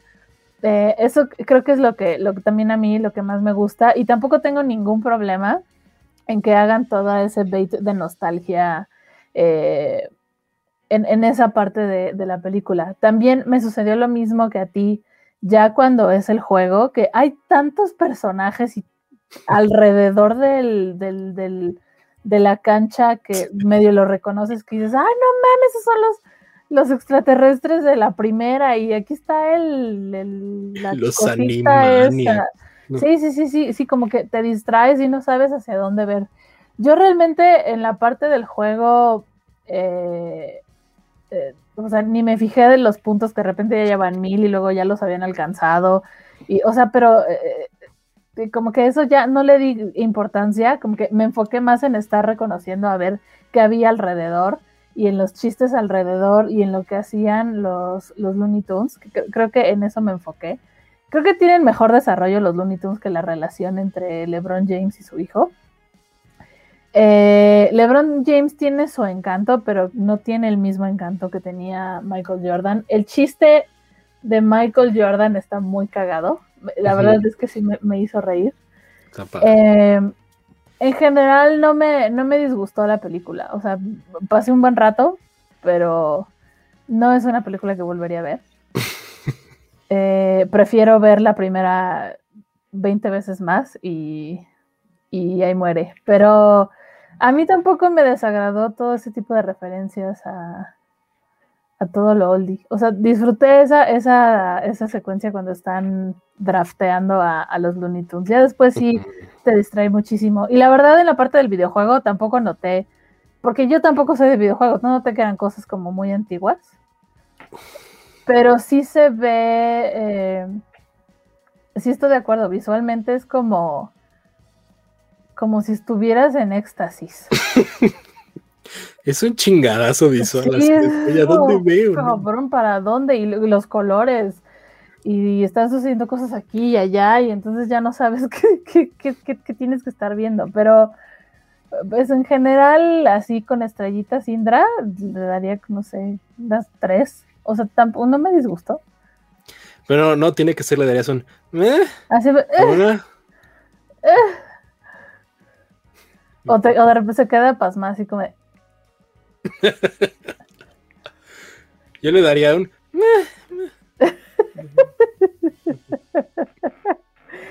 Sí, pero a lo mejor, tal vez sí, y, pueda ser muy encantadora para los niños o adolescentes de ahorita, como nosotros lo éramos cuando salió Space Jam, pero para los que somos adultos y que conocemos la primera Space Jam, creo que esta, o sea, no nos va a desagradar, pero sí va a ser de, ah, prefiero la original.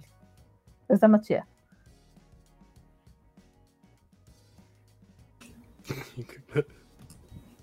¿Qué pasa, ahí? Es horrible, es horrible. Honestamente, perdónenme que, que, diga esto eh, al público. Yo, yo sí, yo no iba a pagar un centavo para ver eso, ni uno. Ya con eso les digo todo. Entonces la puse de fondo el día de hoy y eh, estaba de malitas por unas cosas de trabajo. me puso peor de malas. Es, es muy molesta, es muy annoying. Y aparte, maldita sea el, partido, justo dije, no te distraigas con todo lo que hay alrededor, no veas nada, ve lo que está sucediendo en la acción, porque yo recuerdo que en, la original era muy divertido ver el partido, era, era lo que querías ver. Eh, los marcianos ya así súper musculosos, grandes, incluso hasta el mero final que por bizarras razones Michael Jordan extiende la manota y se le alarga y, y encesta. Em, la referencia de Pulp Fiction era, o sea, mm. todo era, o sea, la verdad es que estaba muy bien, o sea, entiendo que es una película para niños, pero estaba muy bien hecha. E incluso ni siquiera tan para niños, o sea, una referencia de Pulp Fiction, pues no es como que un niño de 7 años te lo va a entender, ¿no? Y acá como que siento que, que, era un poco lo mismo, como de, ah, vamos a meter Game of Thrones. Y es como, eh. Pero regresando al, al, partido, a mí lo que me desesperó demasiado era, todo, o sea, hacían dos movimientos y luego eterno slow motion. Otros medio, medio movimiento y otro slow motion y así se aventaron todo el, o sea, en todo el partido no hicieron nada más que puro slow motion. O sea, que creo que está mucho mejor ver todo lo, de, lo demás que existe alrededor que lo que está pasando en el partido. En general, el motivo de que le dieron a esta película para que todo se desarrollara me parece bastante tonto. Eh, o sea, es una película para niños, pero hay manera de hacer una película para niños. Cruella es una película para niños y está bien hecha. Em, no sé, se, me hizo muy, muy errática, como todo el mundo brinca, demasiados colores. Aparte, no salen de sus mentados colores azul y rojo. Todos son lucecitas azules y rojas. Y yo, bueno, ya cambien de color. No sé, me, de verdad me molestó bastante. Me, me llegó a desesperar. Yo sé que Michael Jordan cero es un actor, pero justo como decía Lu, tiene como algún tipo de carisma muy diferente al que no tiene LeBron James. Y, y honestamente yo quiero mucho a Don Cheadle, pero, ¡ay, hijo de Dios! Ese personaje está espantoso. pero se ve que Don Cheadle se la pasó bien. Pero a toda madre, sí, se ve y le han de haber pagado así, cabrón.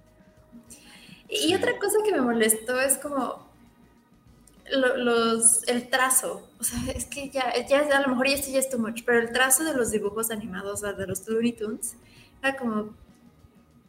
No, no, yo creo que ya esto es llegando a nitpicking, ¿eh? Sí, no, no, yo sé, yo sé, yo sé que ya estoy, o sea, sí, sí, sí, sí, ya, ya estoy así viendo que me molesta, pero en general la verdad es que me pareció una película bastante molesta, no había necesidad, si LeBron James quería hacerse publicidad hay maneras más divertidas, no sé, con Nike, Adidas, o sepa Dios, pero no con una película así, la verdad. No me la toquen, dice Inda.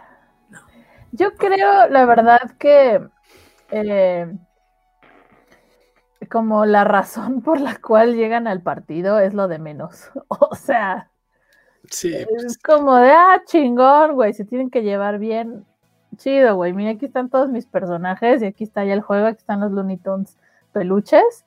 Entonces vamos a, vamos a jugar. Fíjate que eso sí no me, no me, desagradó, pero me incomodó que no fueran los dibujos animados. Que fueran CGI. Ajá. Se ven bonitos, a mí sí me gustó verlos. Pero no son las el, el, el, trazo, dice Inda. Em, pero en general no, no, me desagradó. Y sabes que los colores rojos que dices tú, yo los recuerdo morados. Hasta creí que era como que tenía que ver como con los Lakers.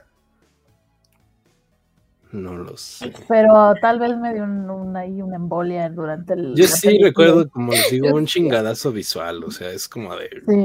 Demasiado. En el partido es así demasiado. A ver, Dani, ¿qué, piensas de lo que, de nuestras opiniones?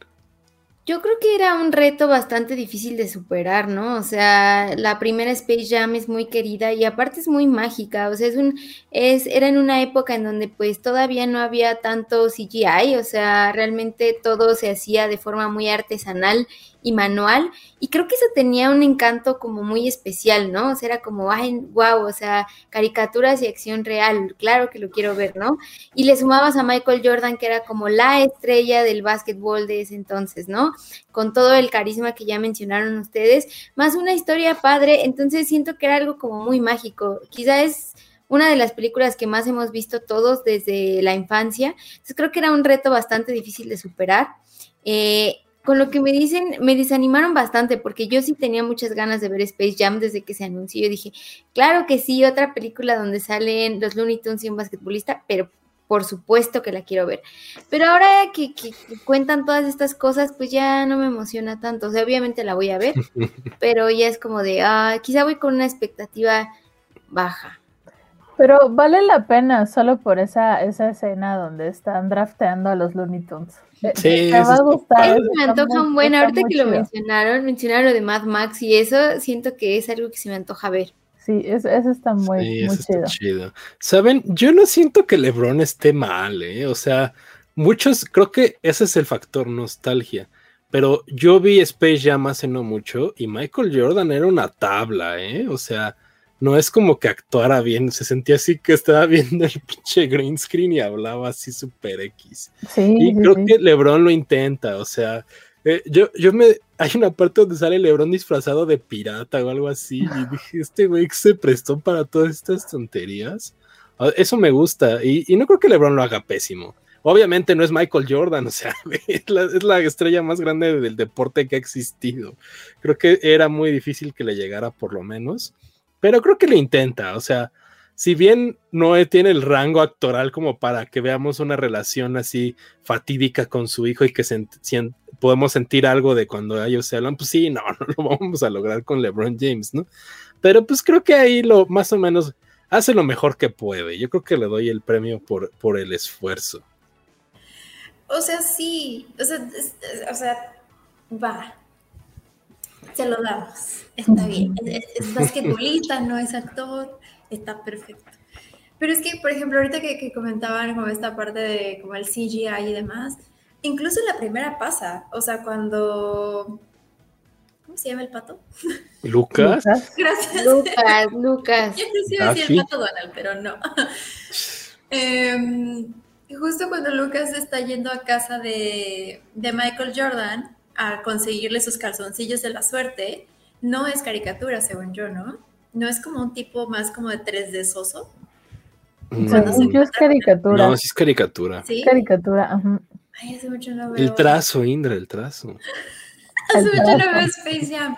Pero, por ejemplo, a mí lo que me gustaba mucho era el gag de la original, de que le robaran el talento a los otros basquetbolistas, ¿no? A Larry Johnson, a Charles Barkley o sea, como que eso estaba divertido porque incluso veías a ellos como en la decadencia, ¿no? Y tenía como sentido que los aliens fueran tan buenos porque tenían la esencia de ellos. Acá es como, ah, hice esto digitalmente y mira, piu, ella parece una viuda culebra something y te lanza papa.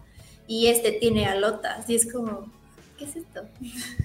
sí, eso sí está súper mal de la peli, es lo que menos me gustó. O sea, los Monsters en la original, justo toda esta trama, porque veíamos a Charles Barkley y los demás yendo a terapia y checando qué, por qué les estaba pasando eso, aquí no existe. O sea, además de que el equipo rival es horrible, genérico, ni me acuerdo, me acuerdo del que para el tiempo porque tiene dos escenas así súper larguísimas, no sé por qué diablos. Pero de ahí en fuera creo que hay uno que es agua y lo han hecho en una cubeta, o sea, están súper mal hechos los del el Goon Squad. Wet Fire. Wet Fire se llama. Es agua y, y porque está mojado y quema. Ya ves cómo es un papá el que hizo la película. Dijo, ay, pues esto como los elementos les gusta a los chavos. Se siente así, les juro que se siente un boomer haciendo algo para la generación Z. Híjole. Sí. Sí, la verdad es que la primera tiene un encanto muy, muy divertido, era como muy único para, para su época. O sea que obviamente veíamos incluso 40 años antes que pues, las películas podían interactuar con, los, con las caricaturas, pero, pero también era como la primera vez que veíamos a un deportista actuar, y más un Michael Jordan, que era como el boom en esa época. Pero sí, sí tiene lo suyo la primera y definitivamente yo no lo traía nada de ganas. Ya sé, Dani, perdón. Siento que estamos, hemos estado muy en desacuerdo en este podcast. Me siento muy mal, Dani. No es ataque personal. No lo sé, Indra, no lo sé. Pero no, cero le traía ganas a esta y, y pues sí, dicho y hecho, me... No, Pero, pero vela.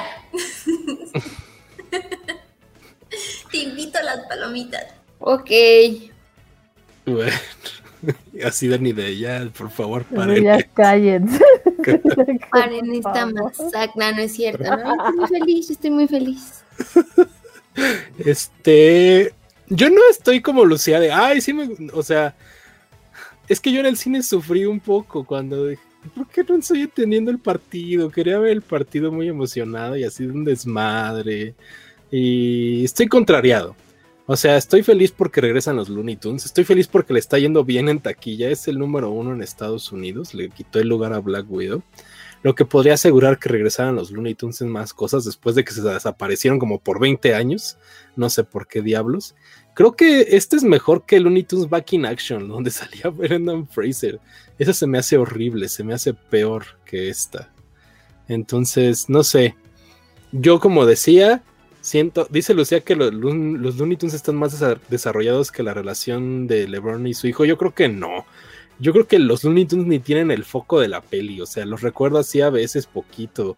O sea, Tasmania creo que sale dos escenas. O sea. Pero eh, Vox, con su. Sí, Vox está mejor desarrollado que, que LeBron y el hijo. Yo más bien creo que faltó que le dieran tiempo a los Looney Tunes, o sea, que, pareciera más en pantalla. Como lo dice Indra, el, gag de Pop Fiction en la primera es así, te lo recuerdas, o el gallo Claudio hablando de la receta secreta de Kentucky o más madres, eso le falta a la peli. Si bien hay una escena cagada con el coyote que se duplica y algunas cosas así, pero eso, eso le falta más, o sea, como siento que necesitábamos que cada uno de los Looney Tunes tuviera como en la primera, su spotlight, o sea, su jugada padre. Y eso siento que no está. Ah, la abuelita, ¿cómo no? Sí, ah, como dos, tres. La, volvieron alcohólica, la abuelita. Ahí echándose sus martinis. ¿Qué, ¿Qué, es esto? Era como Nio, ¿no? Ajá. Sí. Bueno. Eh, pues. En el indrámetro es como de. Eh. Eh. Pero bueno, Dani, tú, nos la tienes que ver, por favor. Nos tienes les prometo.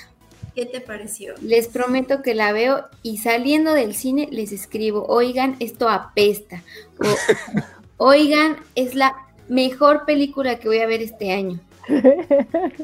Me encanta, me fascina. The Father qué? Space Jam. Exacto. Olivia Colman, quítate. Aquí está LeBron James, Lola Pony. La abuelita. LeBron. Meryl Streep que Don Cheadle.